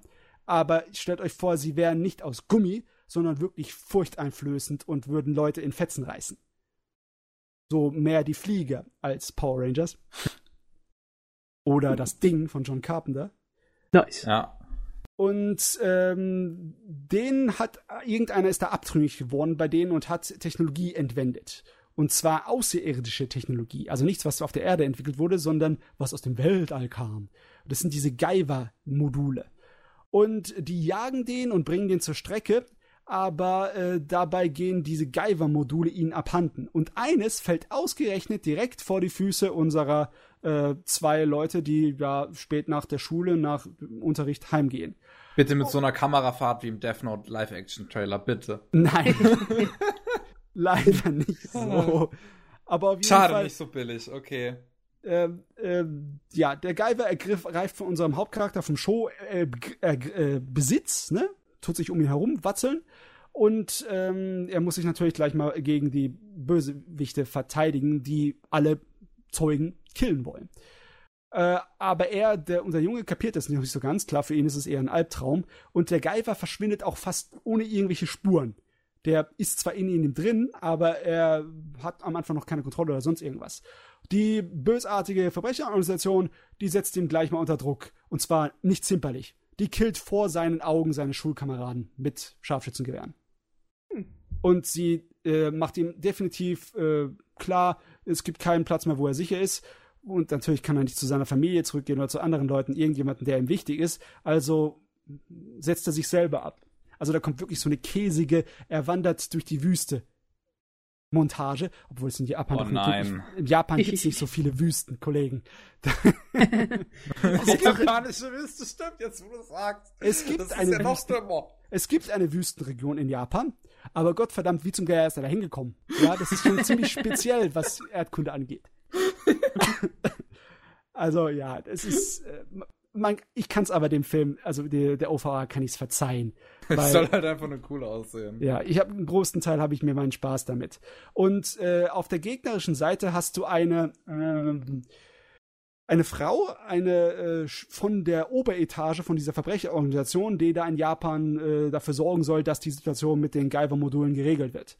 Und äh, die schafft es auch, eines von diesen Gaiva-Modulen abzubekommen und den Gaiva für sich zu übernehmen, aber sie kann das kontrollieren. Und die will dann Jagd auf den Kerl machen, um ihn dann im Zweikampf zu besiegen und ihn dem Gaiva zu entreißen. Und dafür, natürlich, so wie sich das gehört, da kidnappen sie seine Freundin aus der Schule. Und dann geht er sie retten. Also nichts Kompliziertes. Aber Hm. er ist äh, auf dem Weg dorthin, geht er eine ganze Menge Monster platt machen. Auf teilweise richtig coole Art und Weise. Äh, die, in dem ganzen Ding fällt mir nur eines wirklich negativ aus. Und zwar wirklich negativ. Die ganze OVA ist fein gezeichnet und animiert. aber ausgerechnet im Endkampf tun sie dann ganz offensichtlich Animationen wiederverwerten. Recyceln. Und zwar nicht nur kurze, sondern ganz lange. Nicht nur so Sachen wie äh, Verwandlungstransformation, sondern direkt des, der Kampfsequenzen zwischen den zwei Geivern, die dann so eine Art Wrestling-Kampf miteinander anstellen, wo sie sich halt durch die Wände ballern und sonst irgendwie über den Haufen kacken. Ähm, das hat wirklich seltsam negativ da rausgestochen. Es hat mich echt gewundert, weil der Rest von dem Anime ist so ohne irgendwelche großen Tadel animiert und gezeichnet. Da, das kann nur für mich ein Zeichen dafür sein, dass da irgendetwas brutalst schiefgegangen ist in der Produktion mit dem Terminplan. Mhm. Weil es passt da überhaupt nicht rein. Es sieht nicht so aus, als hätten sie Probleme gehabt mit Budget oder Zeit. Der Rest der Animes, des Rest des Animes. Wirklich nicht. Aber das Ende ist auch sehr cool. Ähm, ein anderer Guyver taucht einfach so aus dem Nichts aus, ohne Erklärung. Und er erzählt ihm, ja, es gibt doch mehr, gegen die du kämpfen musst. Fortsetzung. Yay! es ist, es ist so wunderbare B-Film-Scheiße, aber es ist wirklich gut gemacht. Ich hatte das nicht so erwartet. Ich habe von Gaiva andere Sachen gesehen, die waren nicht so fein. Die erste OVA, die ist für ihre Zeit ein ziemlich feines Ding, aber ist definitiv auch äh, problematisch in der Hinsicht zu sehen, dass es ein bisschen zu übertrieben für Erwachsene ist. Ne? Das ist zu absichtlich und ein bisschen zu gezwungen, provokant und Splatter-Horror-mäßig. Passt schon. Also, ich meine, wenn unsere, wenn unser Mädel von der bösen Organisation ihren Geiver-Anzug anzieht, das, egal wie du es drehst und wendest, das ist einfach nur so eine Softcore-Tentakel-Szene. es, ist, es, ist, Läuft. Es ist einfach nichts anderes. Klar, sie überwindet natürlich den Anzug und sie ist dann hier voll der Killer, aber es ist trotzdem nicht unbedingt besonders frauenfreundlich dargestellt. Aber egal, es ist sowieso ein reißerischer äh, Streifen. Ne? Es ist sowieso Exploitation. Es ist nicht so, als will ich da was Großes erwarten. Also, ähm, der Gaiva, da ist es, glaube ich, im Moment so von den Lizenztechnischen so komisch, da so ein bisschen Abandon-Anime ist das. Oh. Und ähm. du findest ihn direkt komplett auf YouTube. Mehrere Male, mehrere Dutzend Male und auch verschiedenste äh, Ausschnitte davon. Ganz ehrlich, wenn das Ding irgendwo auf DVD oder Blu-ray zu bekommen würde, ich würde es mir wahrscheinlich holen. Ja, warum Okay. nicht? Ich meine, ich glaube, das Einzige, was du noch bekommst, sind irgendwie Out-of-Print-Sachen, die du dann von Ebay holen musstest. Äh, Oder irgendwelche Flohmärkten irgendwo verbuddelt Ja. Rumlaufen. Ich hatte es zum ersten Mal damals gesehen, als ich in England war. Da lief die Gaiva Realverfilmung im Fernsehen. Der Realfilm ist ein Schrott, sag ich euch. Meine Güte. Jawohl, so wollen wir es doch haben. So richtig schön der gute Käse mit, Ah. mit, mit Kempner oben drauf. Oh, das ist. Der, der Realfilm ist, ist ein bisschen zu, schlicht, zu schlimm. Also für meinen Geschmack ist er ein bisschen zu schlimm, der Realfilm. Weil das Problem ist, beim Realfilm hast du halt wieder das Element, dass das Gummianzüge sind. Und Ah. dann wirkt es halt wie Geil. wieder wie so eine Tokusatsu Sentai- Sentai-Serie aller Power Rangers. Und Das ist Das ja genau, hat halt- was wir brauchen. im Anime hat's halt funktioniert, weißt du? Die Monster und der Splatter und der Kampf, der hat im Anime weitaus besser funktioniert als die, die erwachsene Variante, die Horror-Variante von so einer Kinderserie. Aber wenn's dann realfilmig machst und dann zurückgehst zu den Wurzeln, wo es eigentlich herkommt, funktioniert's bei mir nicht. Das ist nur noch lächerlich. Also lächerlich im Sinne von wegen schon peinlich lächerlich. Genau, also RPS Sentai hat bei mir bisher auch noch nicht gezogen. Äh, ich glaube, also, da muss man drauf stehen. Also, das, Ja, das, das Genre. Ich weiß, ich habe auch Power Rangers an und dazu mal nicht wirklich gemocht, dass es noch, dass es hier lief, läuft ja wahrscheinlich immer noch. Das ein Riesen-Franchise.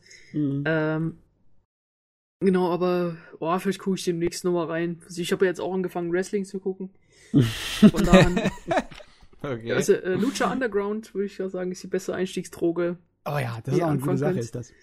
Äh, genau, also äh, Robert Rodriguez, hier ähm, Regisseur von, was war's, äh, Sin City, äh, was die, die Mariachi-Trilogie, äh, Machete und so weiter, Yes. ist tatsächlich der Man dahinter. Mhm. Äh, und die Serie macht gar keinen Anstand, real zu sein. Also es ist äh, Aztekengötter gegen Maya Warriors, gegen äh, was weiß ich was alles. Äh, und es ist alles mit so lustigen Grindhouse-Cutscenes zwischen den Fights. Mhm. Ähm, also es ist eine Show für sich selber. Also wenn ihr auch keine Interesse an Wrestling habt, Lucha Underground. Schmeiß oh, mal da raus. Ich meine, okay. Japan hat sich ja erst letztens, oder er freut sich immer noch der, der neuen äh, Wrestling-Serie, der Tiger Mask W. Oh, also, Tiger Mask W, da habe ich irgendwie sieben, acht Episoden gesehen oder sowas, aber dann ist hängen geblieben. Das, das ist das Coole, die, die Serie geht ja weiter und führt dann in der real, äh, realen Welt weiter. Ja. Das heißt, ja, genau, du musst den Anime gesehen haben, um die Real Life zu verstehen.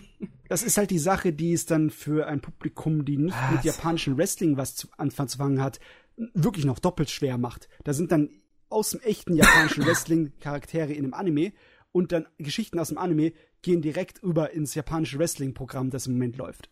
What the fuck, ey. Ja. Oh. Ich meine, aber da, da wünsche ich mir, dass die Lucha Libre einfach so mal ein Crossover reinhauen. Das wäre doch cool. Ja, das stimmt. Gib, gib dir eine OVA dazu, bitte. Danke, Japan.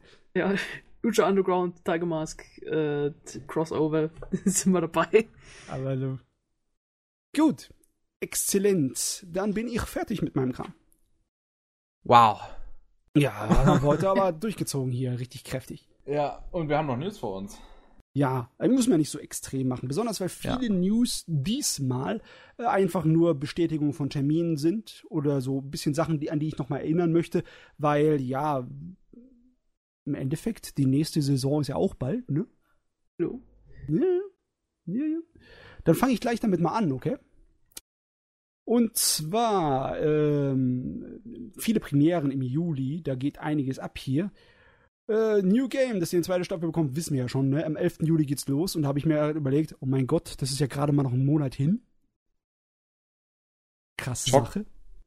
Äh, also, New Game Nur Live oder? New äh, Game, nein, das war dieser. Achso, ach die. Ähm, ja, äh, das, das Slice of Life Anime, wo es um Computerspiele produzieren geht.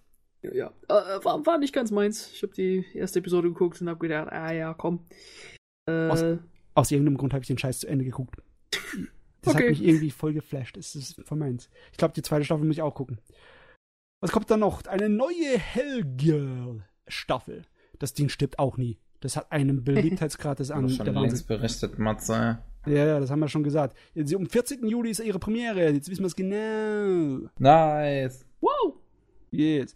Und dann äh, Sachen, über die wir im letzten Podcast geredet haben, die kommen auch demnächst. Und zwar der Knights and Magic Manga, über den wir im letzten Podcast geredet haben. Der hat seine Premiere schon am 2. Juli. Ich meine, klar, der wurde schon ein paar Monate davor äh, angesagt, aber da war nicht viel Vorlauf. Das, das, das ist einfach so rausgeschossen. Ja. Und andere äh, Mangas, die wir besprochen haben, kommen auch in Anime. Und zwar dieser äh, mit diesem dämlichen Titel My Girlfriend is a Faithful Virgin Bitch. ja, ich habe gehört, dass ich, ich habe den Titel gelesen und so und halt äh, einfach mal ein Pavel, pa Pavel ein Telegramm geschickt und sagte mir, oh, haben wir im letzten Podcast besprochen. Da dachte ich mir, what? Ja. ich habe ich hab den Titel zuerst völlig falsch übersetzt. Ich habe ihn in den falschen Hals bekommen.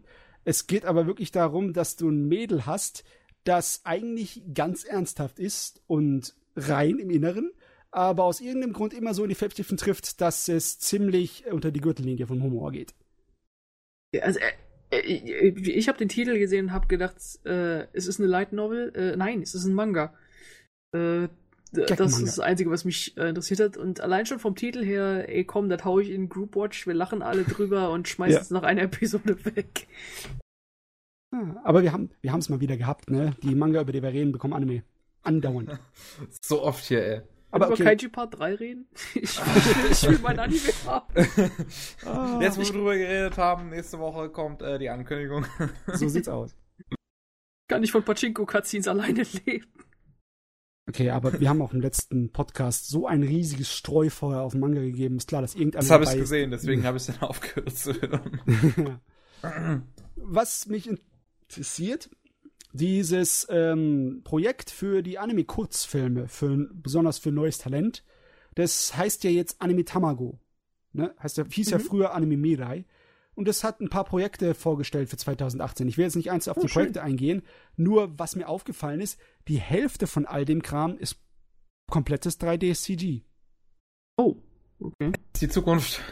Auf, äh, also sagen wir es mal so, äh, mhm. ich habe Hoffnungen, dass wenn es an die kreativeren Köpfe geht mit den Kurzfilmen, dass die Sachen finden, das einzusetzen, das mich nicht so stört, weil das meiste stört mich noch einfach total.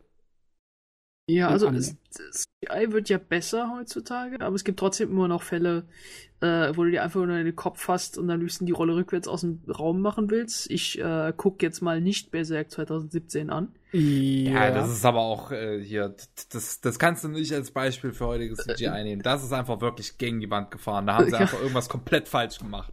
Ich weiß nicht, habt ihr den Clip gesehen? Das war jetzt irgendwie letzte ich Folge oder so. Clips gesehen. Äh, äh, irgendwie so, so ein kleines Kind, was wie so ein Sonic einfach wegrollt aus dem Bild. Das ähm, habe ich noch nicht gesehen. Also ich glaube, ich habe sogar irgendwie äh, mal auf Twitter hier resheet, vielleicht finde ich es nochmal ganz schnell. Aber oh, äh, und dann eine Frau, die hinterher rennt. Und das ist so wirklich so. Ist es, ist es Sonic? Ist es. Irgendjemand muss sich da hingesetzt haben und dieses Ding gerollt haben. Dieses Modell, wie, wie, schafft man sowas? Ich habe nur mal Guts äh, äh, Gesichtsanimationen gesehen, wo, er, wo es halt total witzig aussieht, wenn er gerade redet so. Nee. Nee, noch nicht. Und oh, war noch irgendwas total witziges. Ach genau, wo einfach so ein Skelett irgendwie in der Mitte quasi durchgeschnitten wird. Und das halt wirklich einfach nur das Modell getrennt wird. Es ist, ein, es ist einfach so, ich, ich bin verpflichtet dazu, Berserk anzuschauen. Ich muss dokumentieren, was damit getan wurde. Das ist später für das Kriegsverbrechertribunal wichtig.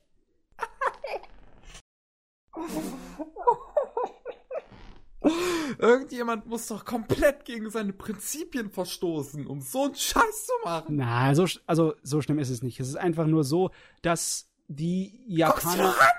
Pass auf, pass auf, Kevin. Es ist nicht so, dass CG an sich das Schlechte ist. Es, was da im Endeffekt rauskommt und wie gut es aussieht, das ist das Wichtige.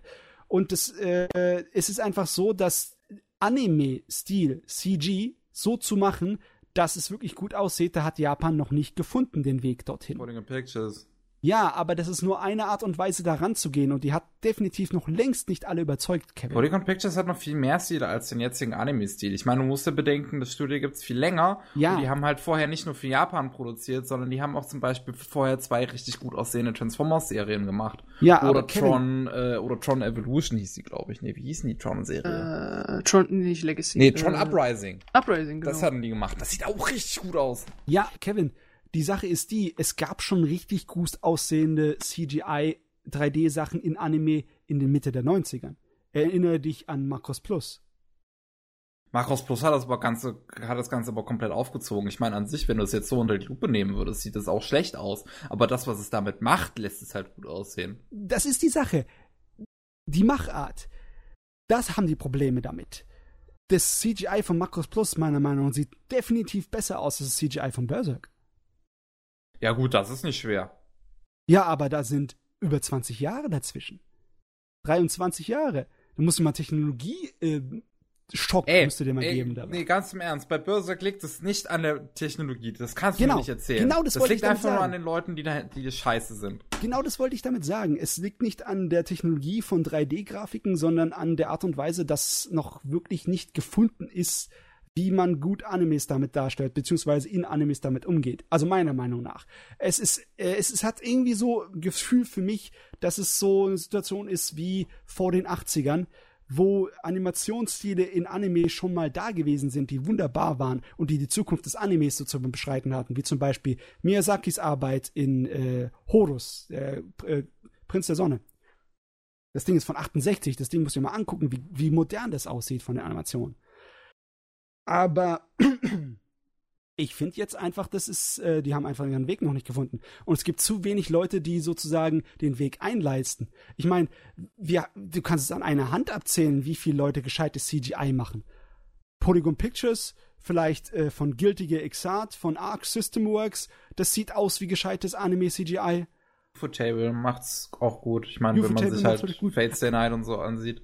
Aber wirklich, du kannst es an einer Hand abzählen, oder?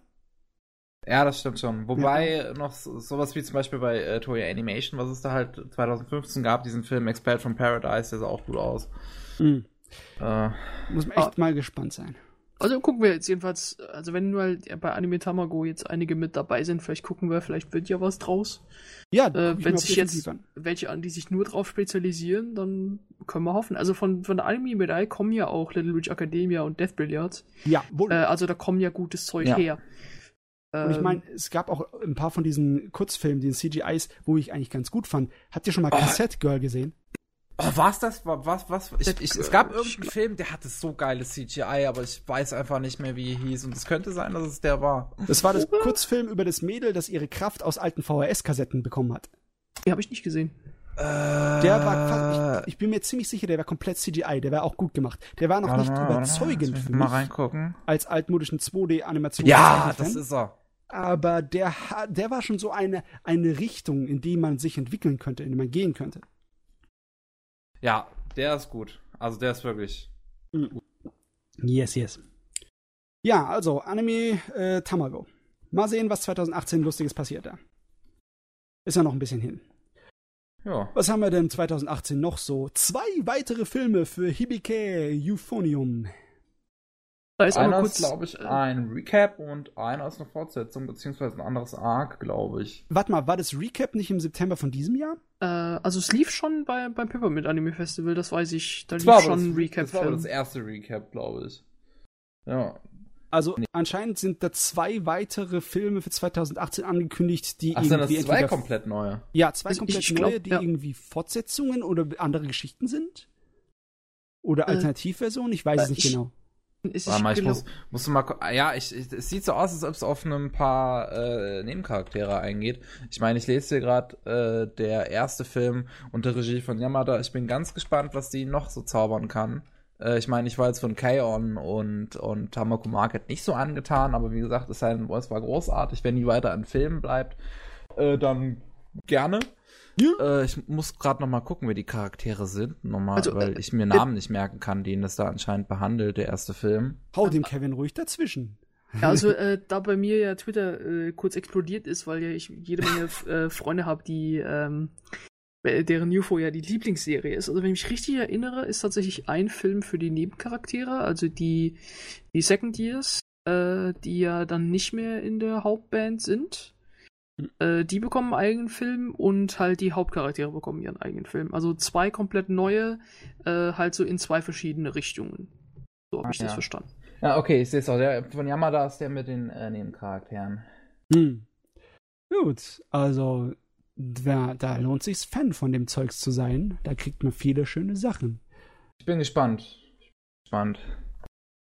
Gut, was habe ich hier noch Schönes? Ah ja, also, hm, ich glaube, wir sollten erstmal ein paar Kleinigkeiten abfertigen, äh, bevor wir zu Cowboy Bebop kommen, oder? ja. ja. Oh, zwar Kleinigkeiten. Aus der Manga-Ecke. Hunter Hunter beendet seine Pause am 26. Juni und wird dann wieder weiter veröffentlicht, regelmäßig, hoffen wir es. Dann kommen zwei Kapitel und dann wird es wieder Pause. Die Hoffnung stirbt zuletzt. Ich meine, selbst der Berserk-Fuzzi hat es jetzt ein paar Monate geschafft, am Stück zu produzieren. Äh, der, so lange, bis das nächste Idolmaster-Spiel rauskommt. Dann nicht mehr. Dann nicht mehr, dann ist vorbei. Gott, diese Memes. Nee, das stimmt wirklich. Der Typ spielt Idolmaster und zeichnet nicht. Ähm, da, ich bin mir sicher, da ist ein bisschen Wahrheit hinten dran. Aber ja, ich glaube, glaub, der hat das tatsächlich veröffentlicht. äh, irgendwann hat gesagt, ja, neues Idolmaster ist raus, äh, ich muss das durchzocken. Ah, sorry. Aber das ist, das ist schon ein bisschen her. Das ist schon ein Weilchen her. Ne? Ja, genau. Nicht. Aber hoffentlich ist nicht wieder ein neues Spiel rauskommt, sonst ist er wieder weg. Geht auf den Maul, ey. Oh, was noch? Äh, der Spice Wolf Manga, der steuert mit Band 16 auf das Finale hin. Der, der, die Romane sind ja schon vorbei, beziehungsweise haben jetzt ja schon ihren Nachfolger angefangen in Japan der, der kriegt eigentlich nicht genug von seinem Universum, so wie es aussieht. Aber wer die ganze Geschichte dann, die komplette, auch mehr als in dem Anime drin war, dann auf Manga-Version lesen möchte, der kommt bald auf seine Kosten, das ist bald fertig. Und okay. das, da habe ich noch was. Äh, Record of Guncrest War, das habe ich, glaube ich, mal erwähnt.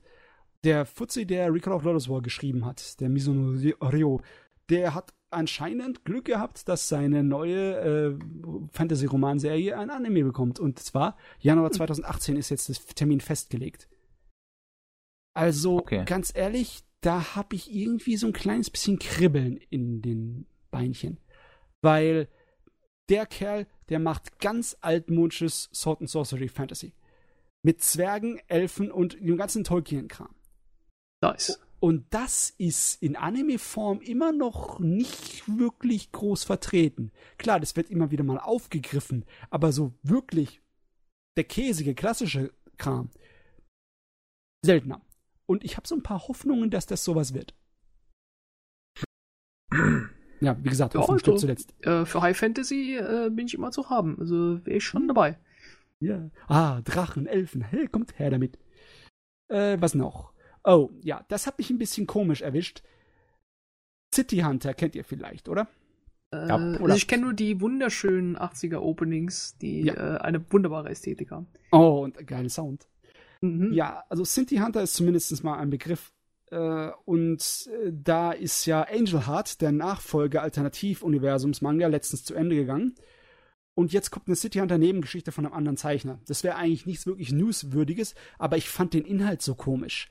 Da wird ein Fan, eine 40-jährige Hausdame, die stirbt bei einem Unfall und wird wiedergeboren in die Welt von City Hunter.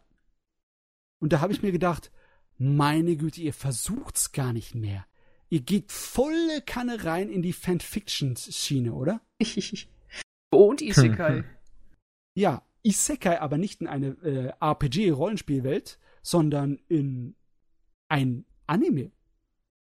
Also, okay. Ein ja, Anime- und Manga-Universum, eine Isekai, eine offizielle, komisch. Das, das, das soll Meta as fuck sein dann wahrscheinlich so. Ich einfach schätze mal. Aber ich glaube nicht, dass die da wirklich äh, Metagags reinbringen. Die werden wahrscheinlich das einfach nur als altmodischen Kitchen-Kram machen. Ich meine, es ist City Hunter. äh, ich würde es mal angucken. Also vielleicht. Also, das ist wirklich, also, ja, also, wie gesagt, Isekai, auch wenn einige Japaner es nicht mehr wollen, es ist noch nicht tot zu kriegen. Nicht tot zu kriegen. Nächste äh, Saison, äh, mein, was war's? Meine Welt im Smartphone. Nee, nee, ich in der Welt mit Ja, Smartphone. ja, oh Gott. Der guckt sich schon den Titel an und sagt hier, ne, tschüss, Ne. gehst nach Hause. Ja, man muss irgendwie in andere Richtungen gehen. Nicht nur die ganzen Light Novels, sondern äh, vielleicht ist ja Kickstarter eine mögliche Zukunft, wenn dann im Herbst die Kickstarter-Regeln für Japan sich ändern und direkte Finanzierungen aus Japan, direkte Projekte dann möglich sind. Also eine komische. Sache. Ich glaube, das Kickstarter war das rechtlich nicht möglich. Und deswegen, wenn japanische Anime sich Kickstartern wollte, musste er extra eine Firma ausmachen im Ausland, wo Kickstarter ging. Okay, dann wundert es mich aber, dass am Ende vom, also äh, hier bei In This Corner of the World, am Ende liefen in den Credits zum Beispiel immer nur japanische Namen. Das hat mich gewundert. Ja, klar, die ich hatte Japaner gedacht, dürfen vielleicht haben die noch irgendwie Werbung gemacht aus dem Au dass Ja. Leute auch Ausland so, das, das Du, du darfst ja Schützen. aus Japan bei Kickstartern beigeben Geld. Aber du darfst, du durfst, da war irgendwie war das so richtig, dass japanische Kickstarter von japanischen Firmen nicht gingen. Okay. Also du musstest dann eine Firma in ein Land machen, vor dem Kickstarter ging. Ich weiß nicht, was für verdammte Hürden da rechtlich gewesen waren. Angeblich soll es dann ab Herbst nicht mehr so sein. Ja, wie Äh, hier, äh, Little Witch Academia 2 war ja auch gekickstartet. Und das Äh. wurde genauso gemacht. Da wurde dann halt dann irgendwie so ein Offshore-Konto eröffnet. Also, was heißt, ich glaube, das habe ich das falsche Wort gesagt. Da wurde einfach irgendwie so eine extra, so ein Mini-Büro im Ausland eröffnet, über, den das, über das es dann lief. Und genauso wurde es auch gemacht bei ähm, Megazone 2 Free. Japan, ey. Ja. Äh, Für die neue Megazone 2 Free OVA oder was auch immer sie daraus machen wollten, haben sie ja einen Kickstarter gemacht für ein Promo-Video. Das haben wir schon mal erwähnt, ne? Das war jetzt erfolgreich. Ich finde es Hm. aber trotzdem immer noch komisch. Für ein Promo-Video, also für das Video, das man produziert, um die Produzenten anzuwerben und zu zeigen, was für ein Projekt man machen will, dass du dafür Kickstarters. Also, das ist dann schon ein bisschen arg in den Topf gegriffen, ne? Aber es hat anscheinend funktioniert. Die Leute haben Ah. Geld gegeben. Wenn es geht. Wenn es geht. Hm? Äh, hier die Nekopara äh, OVA doch, glaube ich, auch, oder? Ja, ja, ebenso. Stimmt, ja, oh Gott. hey, aber äh, egal wie, äh, für was es verwendet wird, dass die Leute eine andere äh, Möglichkeit haben, Animes zu finanzieren, ist eine gute Sache. Mhm. So, ja, dann, das stimmt schon. dann können wir mal zum Brocken kommen, und zwar die Pläne einer Cowboy Bebop Realfilmserie mit Sunrise als Co-Produzenten. Uh, ja, warte mal. Äh, zu meiner Schande muss ich immer noch gestehen, dass ich es nicht geschafft habe, Cowboy Bebop erstmal fertig zu gucken. Ja. Äh, muss ich immer noch fertig gucken, aber ich habe es brav als das DVD hier im Schrank stehen. Das ist eigentlich exakt dasselbe Schicksal, das ich auch teile. ich bin's auch nicht. Ich hab, ich, ich, ich komme einfach nie dazu, es fertig zu schauen. Aber ich habe die DVDs alle hier. so. Ja, also, äh, mh, also es ist ja schon was Westliches, also vom- Stil her mit dem ganzen Ja, Jazz und sehr. dem der Western-Punk. Äh, auch vom Inhalt her. Das ist Ja. definitiv ohne große Probleme in ein Realfilmformat zu übersetzen. Und ich finde halt auch, also ich, ich, ich finde es cool an sich, diese News. Ich verstehe nicht diesen ganzen Hass dabei, weil ähm, ich, ich, ich kann mir gut vorstellen, dass das was werden kann. Ich meine, Firefly ist ein gutes Beispiel dafür, Ja. wie sowas Mhm. wie Cowboy Bebop in Live-Action funktioniert. Aber genau Firefly ist auch der Grund, warum ich nachvollziehen kann, warum die Leute so eine abneigende Hand Haltung dagegenüber haben. Zum einen ist äh, die Art und Weise, wie Anime bisher irgendwie realfilmmäßig rübergebracht wurden, wenn es eine westliche, also Hollywood-Schmiede äh, übernimmt. Das ist einfach nichts Gescheites gewesen. Der einzige Leute gescheite vergessen Meinung- da ganz oft Edge of Tomorrow und Cowboy Bebop, das wird eine Serie und kein Film. Das ist nochmal was anderes. Ja, es ist aber auch anders. Äh, Edge of Tomorrow war nichts, das so eine Beliebtheit und eine Bekanntheit wie, Edge, äh, wie Cowboy Bebop genossen hat. Das kam eher aus so von der Seite her, ne? So ein bisschen obskurer Kram. Ja, Das ist eine andere Voraussetzung. Das ist jetzt nicht gemeint äh, vom rein handwerklichen. Dass es möglich ist, das Gutes daraus zu machen, glaube ich auch. Ob sie das schaffen, da habe ich meine Zweifel. ja, wie es aufgenommen wird, das liegt an der Art und Weise, wie der, der Ton davon und wie das Gefühl, die Atmosphäre dazu ist im Moment, besonders in der Fangemeinschaft. Weil das Problem ist, du hast ja schon dein Cowboy Bebop Pendant im Realfilm-Serienbereich mit Firefly. Und das Problem ist, wenn warum dann nicht noch mehr wollen? Warum Ja, nee. sagen die Leute, nee, ihr macht das mal nicht, ich will mehr, Mann. Ja klar, ich kann das auch nachvollziehen und ich fühle auch genauso wie du, Kevin. Die Sache ist nur die, äh, Firefly vergleicht man positiv mit Cowboy Bebop. Ne? Im Sinne von wegen, da kamen die Japaner mit ihrer geilen Serie und dann haben die Amis was anderes gemacht, was so ähnlich war, aber voll amerikanisch mit Bürgerkrieg und Cowboys. Ne? Und, und Pferden und Western. Hat voll gepasst. äh, nur wir dürfen halt nicht vergessen, dass Firefly äh, ein finanzieller Flop war. Ja, und Leider, abgesetzt ja. wurde wie die Sau. Äh, genau, Abgesehen. so richtig schön abgestürzt und nur äh, durch Kult äh, Status äh, Mhm. wieder zurückgekommen ist. Also Einfach so interessant, das war damals so ein krasser Flop und heute lieben die Serie alle und wollen eine zweite Staffel. Ja, es geht aber nicht mehr. Das aber in dem Universum könnte man was machen. Das ist das auch was mich stört. Ich, ähm, die mög also das Problem ist, dass die meisten Leute sich da reinsteigern auch, ne? Was für eine Serie könnte das werden? Es wird wahrscheinlich keine Fortsetzung werden, sondern es wird ein kompletter neuer Anfang. Einfach die Ja, alte ich Geschichte nochmal neu aufrasteln und ah, das so in Hollywoodisieren. dem Sinne glaube ich nicht. Ich glaube, man könnte, die machen da vielleicht schon was eigenes draus. Hust, Hust, Ghost in the Shell, Hust, Hust. Oh, die Ghost in the Hoffnung. Shell war aber auch kein schlechter Film. Nicht schlecht, aber definitiv nicht gut genug. Kannst halt nicht immer alles immer direkt mit der Vorlage vergleichen. Nee, aber Fans machen das halt. Und da kommt die Atmosphäre auch zustande der, der Ablehnung. Und das Problem ist auch, wenn du jetzt eine Serie von Cowboy Bebop bekommst, die sagen wir mal überdurchschnittlich ist, dann verkackt die auch im Fanbereich im Vergleich zu Firefly. Ne? Ach, Menschen sind scheiße. Ja, das ist Können das wir zum Problem. nächsten Ne? Thema kommen? Dann, dann denken sie sich, warum zum Geier habt ihr die Cowboy Bebop im Real gemacht, wenn es so nicht mal an Firefly rankommt? Das ist auch so eine Angst, die ich da drin sehe in der äh, abneigenden Reaktion. Ich meine, allein, Gott, ich, ich folge nur fünf Leuten auf Twitter und die sind bei der Nachricht völlig explodiert mit Nein, nein, nein, nein, nein. Also, äh, Ja, ich, ich, ich habe ja nachher noch mit Bagger-Kritik. Äh, red du erst mal. Ja, äh, also ich denke, dass eher nicht das Problem der Qualität ist, sondern ich habe irgendwie meistens das Gefühl, dass kein Respekt oder irgendwie dahinter ist oder irgendwie keine Liebe. Das ist eher mehr was, was von oben kam. Also irgendein Definitiv. Produzent gesehen hat, ah, guck mal da, das ist gut, das machen wir jetzt als Film.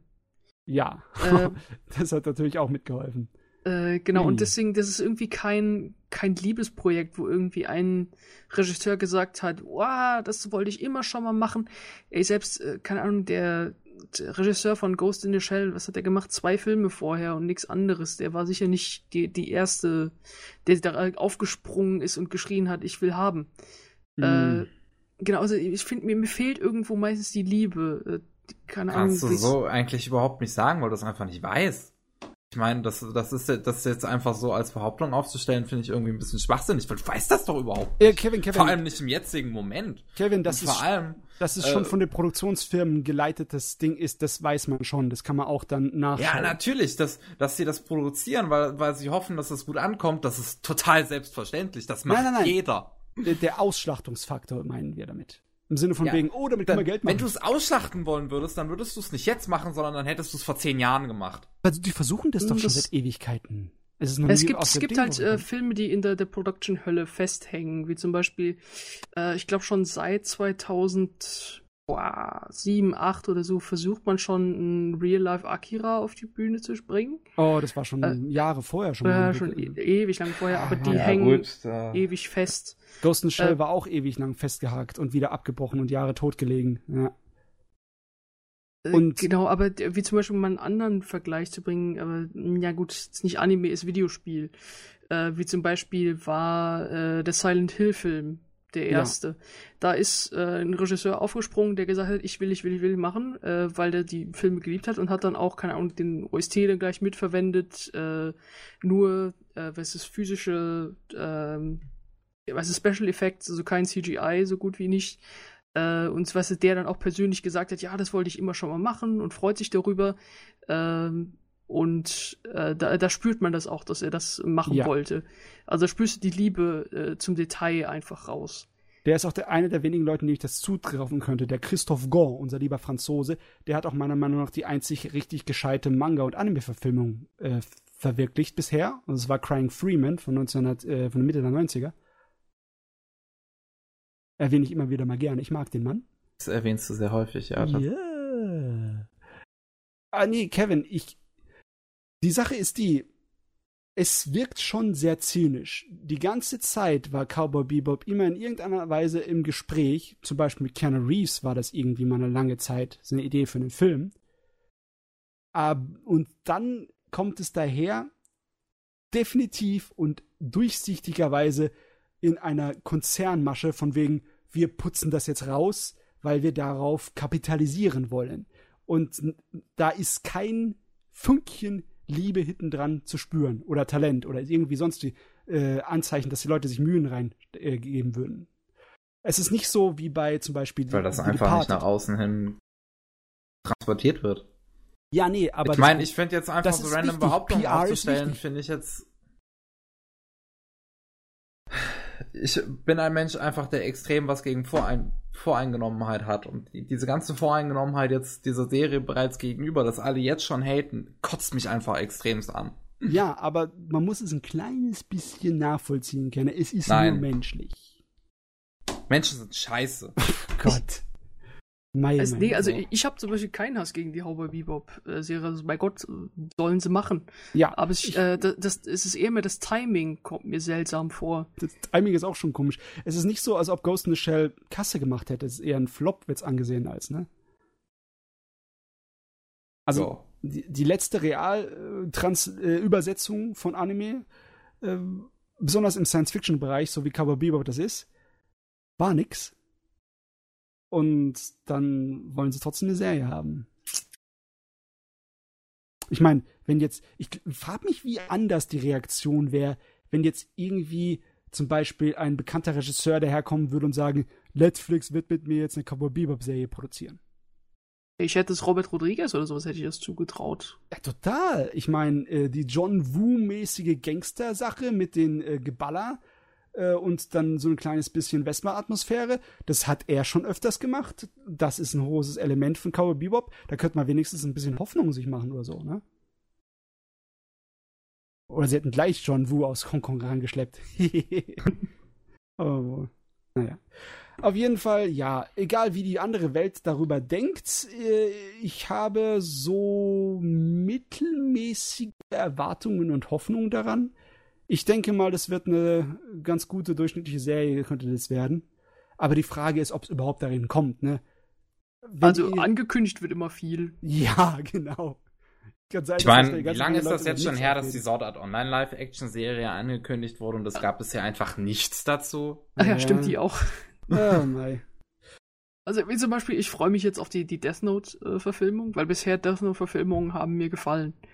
Also ich habe die ähm, ersten zwei Realfilme gesehen, die Aus japanischen. Japan, die? Äh, die japanischen, genau. Ja. Äh, und die haben, wenn ich richtig verstanden habe, das Originalende verwendet. Weil wir alle wissen, Death Note geht ja ein bisschen weiter, als man denkt. Ja. Ein gutes Ähm, Stück. ein gutes Stück. Und äh, deswegen fand ich das sehr toll, dass das mal, ähm, sagen wir mal, auf Film gebracht worden ist. Weil ähm, das Ende habe ich mir gedacht, so, boah, scheiße, das ist ein echt gutes Ende für Death Note. Äh, und war schon schwer beeindruckt. Ah, Death Note. Sagen wir es mal so, viele Sachen machen einfach keinen ersten guten Eindruck. Und ich glaube, Power Bebop hat dasselbe Problem gehabt mit dieser äh, Herausgabe hier, mit diesen Nachrichten. Der erste Eindruck ist nicht gut gewesen. Für viele Leute. Und ich denke mal, dabei können wir es größtenteils belassen, oder? Oder denkt ihr, das sehe ich ein bisschen falsch? ja, solange gute Leute dahinter sind und das alles passt, ja, jo, warum nicht? Kann man machen. Warten wir einfach ab. Abwarten und Tee trinken. Na gut, dann sind wir fertig mit dem Geschäft hier. Kevin, lebst du noch? Oder bist du immer noch Ja, auf dem ich- ich Menschen sind scheiße Modus? Genau, ähm, nee, ich, ein, paar, ein paar News habe ich ja noch. Ähm, Universal Studios äh, Japan hat angekündigt, einen Vergnügungspark zu, zu Super Mario ma machen zu wollen. Ja, das Nice. habe ich auch gesehen. Ich habe das, hab das aus reinem Protest nicht in die Nachrichten bei mir reingeschrieben. Jetzt habe ich das reingeschrieben. Ha. Haha. Ähm, lustige Idee. Äh, äh, zweite Staffel von Usumatsu-san hat Starttermin Oktober 2017 geht's los. yes. Freu ich mich drauf. Ähm, Psychopath, die erste Staffel bekommt eine Gesamtausgabe Cool. hierzulande auf DVD und Blu-ray. Äh, was, was heißt Gesamtausgabe? Im Ja, Sinne alle von wegen. Folgen auf einmal zu kaufen. Ach so, okay. War es vorher noch nicht so, oder was? Oh, Nee, okay. vorher kaufst du es ja in einzelnen Volumes. Ah, also ja, die, äh, genau, du, du kaufst ja immer so, so eine DVD-Box und dann Ja. die einzelnen Parts hinterher, alles klar. Richtig. Ja, also ich hatte eigentlich gedacht, das wäre als Box, so Sammelbox zu bekommen, zu bekommen. Aber die machen eine neue Sammelbox. Oder wie? Ja, wo halt schon alles direkt drin ist. Du Okay. kaufst halt jetzt alles auf einmal. Vorher Ja. kaufst du die Sammelbox einzeln und kaufst dann das zweite Volume, dann das dritte, dann das vierte. Ich bin es mittlerweile so gewohnt aus Japan, dass sie dann gleich komplett die ganze Box in den Kopf schmeißen. Horrend überteuert. Äh, ähm, äh, schmeiße ich nochmal ganz kurz in den Raum. Wenn ihr Französisch könnt, äh, Amazon Frankreich. Äh, weil äh, französische äh, Anime-Releases sind spottbillig und immer komplett Ausgaben. Also wenn ihr Blu-ray von äh, Baki Monogatari haben wollt, 15 Euro. Geil. Genau, ah, hat er blöderweise nur französische Untertitel und französische und japanische Dub. Also, was, was ist das nicht schön, dass ich Japanisch kann? ja, stimmt. Ah, genau. Also, äh, genau. Also, äh, wo ich kurz empfehlen, das wissen die meisten nicht, aber äh, Amazon Frankreich, äh, gut. Rettet einem sehr oft den Hintern. Entschuldigung, ich hab unterbrochen, Kevin. macht nichts. Ähm, nächste News, Crunchyroll zeigt exklusiv im Juli äh, Stanleys neues Werk, The Reflection. Uh, uh, uh nice. So. Da, da, da freue ich mich riesig drauf. Ja. Hab ich Bilder schon von gesehen. Ah, dass der Typ halt immer noch lebt, ist krass. Und immer noch was macht. Ja, ich habe das, ähm, das Ankündigungsvideo gesehen mit Stan Lee. Ah, der, der Mann ist ja wirklich zu knuffig. Äh, Der, äh, wie, der, da- Absolut. wie der da sitzt und sagt, ja, und das hier ist jetzt The Reflection mit einer japanischen Anime-Kompanie. ich freue mich ja so richtig, dass wir da was zusammen machen. Ich denke so, ach, du, du bist zu goldig. Ach ja. Ich freue mich auch auf jeden Fall drauf. Das sieht interessant aus. Äh, noch eine Komplett-Kollektion auf Blu-ray Wolf's Rain. Uh, da ist ein Klassiker. Ja, äh, habe ich Ja. an und dazu mal auf Viva immer mal wieder gesehen. Reingeguckt, äh, könnte ich auch mal nachholen. Wo wir schon dabei sind, X Ach du Einfach nur X. meine Fresse. bekommt auch eine.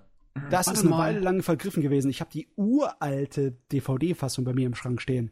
Gott, ich habe gedacht schon, die ist was wert jetzt, aber nee, jetzt ist ja ersetzt worden. Scheißdreck. Verdammt. Jo, äh, dann äh, Inuyasha läuft äh, in Zukunft wieder auf ProSieben Max. Dann Okay, nehmen die das ins Programm auf. von mir. Okay. Dann sollen sie auch Ab auf die, 14 die, die Abschlussstaffel mitbringen hier, die Säue. Ich glaube, die gibt's doch gar nicht in Deutschland, oder? Ja, das ist das. Beschissene. Was soll der Scheiß? Äh, auf jeden Fall am 14. Juli, montags bis freitags immer 16.40 Uhr. kommt das dann auf Prosi Max. Ah jo, das war nice. Und KSM hat sich noch eine tolle Lizenz gesichert und zwar Akka. Oh, Oh, sehr gut. Ja. was. Ja, trauen das sich war's. auch was. Das ist ah, definitiv. Freue ich mich auf jeden Fall. Ja. Das war's. Mehr Kevin, ich ich- auch nicht. Ich habe so das Gefühl, dass du platt bist. Oh, so ein bisschen so nach, ich glaube, also mittlerweile haben wir auf jeden Fall die drei Stunden Grenze überschritten. ich glaube, glaub, wir Nice. sind auch so irgendwie so bei dreieinhalb Stunden mittlerweile. Na, qualitative Podcast. Ähm, unser längst, also ich glaube, das, das könnte wirklich unser zweitlängster Podcast oder so sein. Ja, also unser gut. längster ist ja auf jeden Fall der Jahresrückblick am Anfang 2017, den wir da rausgehauen haben mit vier Stunden. Ist auch ganz ordentlich, kann man machen. Ja, ich weiß nicht, ob es unbedingt hätte sein sollen. Vielleicht machen wir es das nächstes Jahr ein bisschen kürzer.